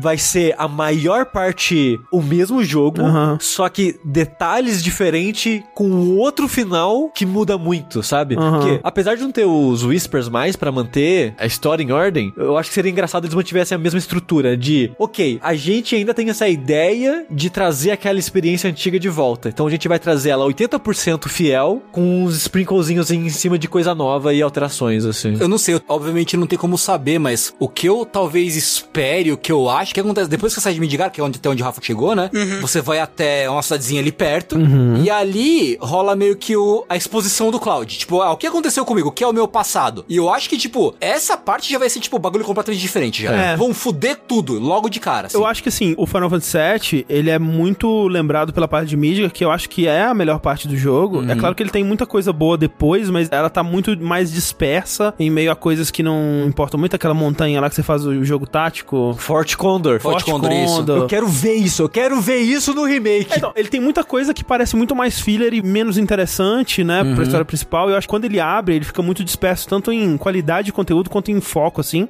E eu acho que seria muito, muito, muito caro eles fazerem todos esses momentos de novo no remake e fazerem todos esses momentos do jeito que eles são feitos, que é com o mundo aberto ligando eles. Eu acho que o que acontece no final desse jogo livra eles dessa responsabilidade. Com certeza. Eu acho que assim, vai ter pontos assim que vão acontecer. Eu acho que eles vão pra Calma, eles vão pra Nibelheim. Cobrona. Provavelmente vai ter a Cobra. Vai ter, tipo, os momentos clássicos. Vai ter Gold South, vai ter é, Monte Coral, vai ter Cidade dos Ancients e tal. Tudo isso eu acho que vai ter. Mas vai acontecer, talvez, numa ordem diferente, num contexto diferente e tal. E com acontecimentos eu acho que muito diferentes. Eu acho que eles ainda vão manter muita coisa do original pra fazer fanservice. Mas eu acho que vai cada vez mais se distanciando aí. Eu acho que sim. Eu acho que talvez nem tenha mundo aberto, você nem vai andar num world map nem nada assim, sabe? Eu também acho que não. talvez, talvez. Acho bem provável que nem tenha isso. Eu acho que vai ter uma espécie de world map no sentido que no final do remake eles abrem pra você acessar todas as áreas do jogo de uma vez. Ah, sim, sim, sim. Quase um Final Fantasy X, que são corredores ligando caminhos e você eventualmente vai estar livre pra navegar todos esses caminhos que você foi liberando ao É, longo da narrativa. Eu acho que é, tá mais pra um Final Fantasy X Sim, também. sim, sim. É porque, tipo, por exemplo, eu chuto assim: ah, vocês vão pra vilazinha ali, talvez não tenha os flashback, mas vocês vão pra vilazinha. Aí da vilazinha você vai, sei lá, pra fazenda do Chocobo, a fazenda do Chocobo você vai pra caverna, da caverna você vai pro canhão. Eu acho que deve ter esses pontos chaves, mas não vai ter o world map, vai ser meio que um caminho único ou teletransporte mesmo ligando esses caminhos. Aham. Tengo, você, o que que você achou dessa presepada toda? Cara, eu saí do jogo me sentindo meio. Eu não sei. Não sei se eu fiquei bravo. Eu, eu sei que eu não fiquei satisfeito, assim. Sei. Tipo, eu fiquei meio puto por algum motivo. eu, eu- eu não sei. Eu admiro o que eles fizeram com a história. Eu tô curioso pra saber pra onde a história vai. Mas em termos de jogo, acho que o lance dele ser muito arrastado me pegou um pouco demais. Eu achei que no final a trama ficou muito desnecessariamente enrolada, como a gente falou. Ele ligou a chave do Kingdom Hearts do 330 e foi, assim, sabe? Isso me incomodou um pouco. Sim. Mas eu tô muito curioso pra saber pra onde vai o universo, né? O que, que vai acontecer, como que eles vão costurar o lance dos X, se vão costurar, se não vão costurar, como que isso vai reverberar em todas as partes do lore do jogo. Aquele sentimento que você estava jogando algo histórico se perdeu, então? Eu acho que não, mas o maravilhamento que vem com esse sentimento se perdeu, assim. Que eu acho que, de certa forma, o que eles fizeram aqui, não no mesmo impacto do lançamento do set original, mas eu acho que eles fizeram algo relevante aqui sim, pela coragem que eles fizeram de fazer o que eles fizeram, de mudar a maneira que eles mudaram, porque hoje em dia a gente tá vivendo uma época que tem cada vez mais remakes. E a gente tá vendo remakes com abordagens múltiplas, né? Tipo, tem, sei lá, Spyro e Crash, que é refazendo literalmente igualzinho, só com um gráfico bonito. Aí você tem, tipo, Resident Evil 2, que ele refaz, mas adapta ali pra ficar mais moderno, né? Pra funcionar um pouquinho melhor pros gostos de hoje em dia, talvez melhorar algumas coisas de lá pra cá. E esse, eles brincaram com a expectativa, não pra refazer o jogo, mas pra refazer a experiência, Pra refazer aquela história, Pra criar meio que um novo universo naquele mundo, brincando com as suas expectativas. E provavelmente vai continuar brincando com as expectativas nos próximos episódios. Então eu acho que é ainda algo histórico que o remake de Final Fantasy VII seja isso, essa experiência. Eu concordo. Sim. Eu concordo. Eu admiro muito, não só isso, mas a coragem que eles tiveram em não agradar ninguém. tipo, a gente não quer agradar ninguém. Eles vão agradar quem é muito fã do original? Talvez não, porque é um jogo que é um jogo novo. É arriscado, pelo menos. É Eu- eu, arriscado. conheço muito fã do original, tipo o Maximiliano Dutti, que gostou pra caralho, sabe? Sim. Mas eu já vi muita gente também muito insatisfeita com o que eles fizeram. E muito insatisfeita de ter meio que virado um pouco Kingdom Hearts já, É, sabe? é. E por outro lado, eles estão pensando em agradar ou em abarcar pessoas que nunca jogaram e querem ter a experiência de Final Fantasy VII? Não, porque não é o mesmo jogo. Pior, porque é uma continuação. Exato, é uma continuação, não é um... não é Você achava que ia ganhar um remake de Final Fantasy VII, você ganhou uma continuação É, de Final parabéns. Fantasy VII. Exatamente. É que assim, de fato, o jogador novo, ele não vai entender o que aconteceu aqui nesse final. Não. Quem não jogou o original e caiu nesse jogo, deve ter ficado perdidaço. Mas assim, isso de vez em quando acontece em jogos ou filmes que tem sequências, né? Que ele dá um acontecimento que te deixa, eita, não entendi o que aconteceu, vou descobrir no próximo. Então, assim, nos próximos jogos, a pessoa que nunca jogou Final Fantasy, eventualmente vai entender quem que é Zack, vai Uhum, entender o que uhum. aconteceu ali e tal. Sim. E aí, no final das contas, vai ser uma experiência completa para as pessoas também. Ah, vai ser igual com Kingdom Hearts. Porra, se Kingdom Hearts, que, porra, você tá acompanhando a sequência, você já não entende e continua jogando os próximos, nesse aí tá de boa de não entender. E aí, assim, de fato, sinto uma Kingdom Heartsizada forte, assim, nesse final. Eu já vi gente, quando eu comentei, acho que no Vértice, em algum lugar, algum podcast nosso eu comentei isso, e veio algumas pessoas defender que não, não foi o Nomura que escreveu, foi outra pessoa. Exato. É assim, não é, não é um projeto exclusivo do Nomura, e é isso que me dá esperança, na verdade, porque eu, enquanto detestador de como a história é lidada em Kingdom Hearts, eu sinto, e é difícil apontar, né, com 100% de certeza que foi coisa dele, mas me soa como algo dele, pela abordagem, pela falta de sutileza, pela complicação desnecessária de coisas que poderiam É. muito facilmente estarem mais claras e são convolutas pra te fazer ficar coçando a cabeça sem saber o que tá acontecendo. Sabe o sentimento que eu tive? Foi igual o Castlevania Lords of Shadow, que o final dele, quando você vai enfrentar o último chefe, tem uma cutscene tipo de uma hora. A única cutscene nessa pegada, que vira um negócio mais cinematográfico, com muito diálogo e câmeras mais cinematográficas mesmo. É tal. dramático, assim, né? Mas, é, exato. E eu pensei, aqui tá o Kojima. O- a única coisa que o Kojima fez no jogo foi dirigir essa cutscene final. E é foda essa cutscene, é boa pra caralho. Eu gosto muito dela. Eu também. gosto muito dela. Na minha cabeça, na época, eu fiquei, esse é o Kojima. Essa foi a parada da produção dele. Depois eu fui ver em entrevista que não, ele não fez aquilo. Aquela cutscene provavelmente só foi inspirada Aham, no aham. estilo de cutscene do Kojima. E eu me pergunto se foi algo aqui.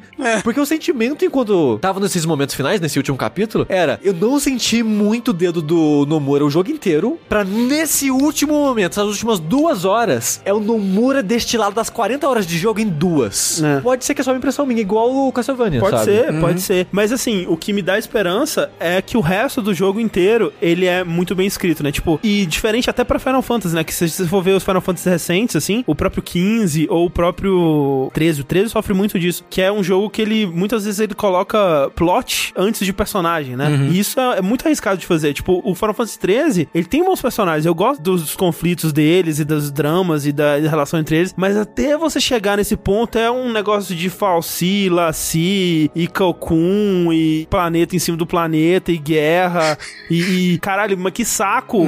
E o, o 15 também, sabe? Até você chegar no drama dos personagens é tanta coisa, sabe? E o que me dá ânimo pro 7 é que ele soube muito bem fazer personagens e dramas muito claros e relações entre esses personagens que você compra e que você se investe e que você quer ver o que vai acontecer e acompanhar esses personagens e torcer por eles. E isso é muito forte. O que eles construíram aqui é uma base muito forte. Dito isso, Kingdom Hearts 2 caga muito em cima do primeiro, na minha opinião.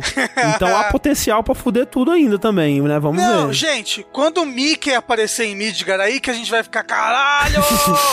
eu, por enquanto, se não sair nada nesse ano, Final Fantasy VII Remake ainda é o meu jogo do ano, porque eu gostei demais, demais, demais, demais. Aham. Tanto que tive que sair dele, eu tive que ir pro outro Final Fantasy, que eu Aham. estava sedento, eu queria mais, eu queria mais RPG, eu queria mais personagens, eu fui pro 15, né? Que demorou pra me dar personagens, mas eu gostei, no final das contas. Mas você gosta mais do 15 que do 7. Então, mas sabe por que eu gosto mais do 15? Porque o 15 acabou. O 15 tem uma história que acabou. Sim. Ela acabou, ela acabou. Então, tipo, eu tenho algo fechadinho ali pra consumir. O 7, eu gosto mais dele como jogo, ele é muito mais gostoso de jogar, ele tem personagens muito melhores, mas só que ele ainda não acabou. né? Eu ainda tô com Uhum. esse sentimento de que, hum, eu comi aqui a, a minha salada de entrada do Outback, que eu amo, acho maravilhoso. Agora eu quero o prato principal e a sobremesa, entendeu? Eu entendo o sentimento porque durante o podcast gigante de 7 horas que a gente tá gravando agora. Então, que é um número aí cabalístico pra Final Fantasy VII, olha só. É. A gente falou várias vezes. Ah, não, isso ficou melhor que no jogo original. Uhum. Ah, não, isso aqui ficou melhor. Não, a maneira que trabalharam isso aqui. Mas o meu sentimento é que eu ainda prefiro o 7 original a esse. Em parte por causa disso que o Rafa falou. Que ela é uma obra completa. É. A gente não sabe que, que inferno isso aqui vai virar ainda, sabe? É, eu não sei. Eu prefiro, com defeitos e tudo, eu prefiro o remake em cima do 7, assim. Mas eu tenho muito medo. Eu tenho muito medo. Porque eu não sei, cara. Eu não sei pra onde que eles vão. Eu não sei se eles entendem o que fez desse primeiro jogo uma coisa especial, sabe? Ao mesmo tempo eu quero ver eles se distanciando, ao mesmo tempo eu tenho medo do que, que isso vai significar. Toda vez que eles tentaram fazer algo de novo, ficou uma bosta. Quer dizer, eu não joguei Crisis Core, mas muita gente diz que é uma bosta. Não, mas muita gente ama Final Fantasy Eu acho uma bosta. Mas o pessoal gosta bastante, assim. Mas tem gente que gosta do Advent Children também, e agora? Aí Kingdom Hearts também, né? E Kingdom Hearts, porra. Olha o Rafa ali, ó. Aponta pra ele e... Porra, eu gostei do Kingdom Hearts 3 porque eu achei uma delícia jogar ele. Então, De novo, eu gosto muito do que eles fizeram ao longo do jogo. Vamos tirar um, um zus desse muito, porque esse jogo ele me decepciona muito. Eu comecei não gostando tanto, comecei a gostar mais, e o final meio que foi meio que um tapa na minha cara, assim. porque eu acho que ele tem muita barriga, podia tirar aí uns 40% tranquilo desse jogo, da minha opinião. Várias dungeons que teve aí no jogo eu acho que são meio que desnecessárias, pelo menos longas demais, mais do que deveria. Mas eu gosto de que eles fizeram com os personagens, eu gosto que eles fizeram com o combate, apesar que ser falho também. Esse jogo é muito isso pra mim. Ele é um jogo que testou muitas coisas, falhou em quase todas, em algum nível. quase todas você também. Não, em algum, não, em algum nível. Tipo, eu gosto muito do combate, mas eu gosto de uma- um aspecto do combate Não tá lá ainda, que né? é só, tipo, 20% do combate no total, Uhum, sabe? uhum. Do que eles fazem no geral do jogo. É a mesma coisa, eu gosto muito do que eles fazem com o personagem, com a história, mas de partes, sabe? Eu gosto muito de partes de Kingdom Hearts. De, opa, opa! Se entregou aí, hein? Eita, ato falho! Eu gosto muito de partes do Final Fantasy VII Remake, mas eu não consigo tirar os espinhos Sei. das outras partes que me incomodam. Mas uma coisa que eu admiro e gosto demais é o que eles tentaram fazer no geral. Aham. De pegar essa obra e ser muito mais fiel do que todo mundo esperava, É, é. pra no final brincar com essa fidelidade e reverter ela em cima de você. Usar essa fidelidade pra se desviar dela. Exato. Né? E isso eu achei como um conceito de brincar com isso, dessa metalinguagem, de brincar com o que a gente espera e quer e colocar de certa forma, ninguém vai tirar isso da minha cabeça, colocar os fãs no jogo pra tentar Ah, sim, não, eu manter acho. O, jo o jogo Eu acho. que ele. Ah, não, a gente quer que o jogo seja a mesma coisa, mas a gente não quer. É. A Ares e o Cloud é o Tetsuya Nomura e o Nojima, gente. É. tipo, pra mim é total isso, sabe? Se você não acha, beleza, mas pra mim nada vai tirar da minha cabeça que essa metalinguagem que eles estavam fazendo. O problema pra mim é a maneira totalmente desnecessariamente complicada e Ah, convoluta. Porque eles podiam contar essa história Sim. muito mais simples Não, e direta. Tipo, eu tava pensando, velho, e se os, em vez dos Whispers, fosse um cara, um personagem estilo Nomura, com um celularzinho assim, ó. aí ele aparece no cantinho da cena e muda um negocinho. Dragon Quest de novo, não! Não! Chega! Então, pior Rafa, filme! peraí, Rafa, Puta que me pariu! É isso que eu tava pensando. Quando eu vi essa parada, eu pensei, o Rafa tá odiado dessa porra, ele odiou o final do Dragon Quest, não, o filme lá. Não, mas é porque é diferente diferente de chegar aqui no final e de repente o Cloud acorda, ele, caralho, e ele tá tipo numa lan house. Eu, Meu Deus!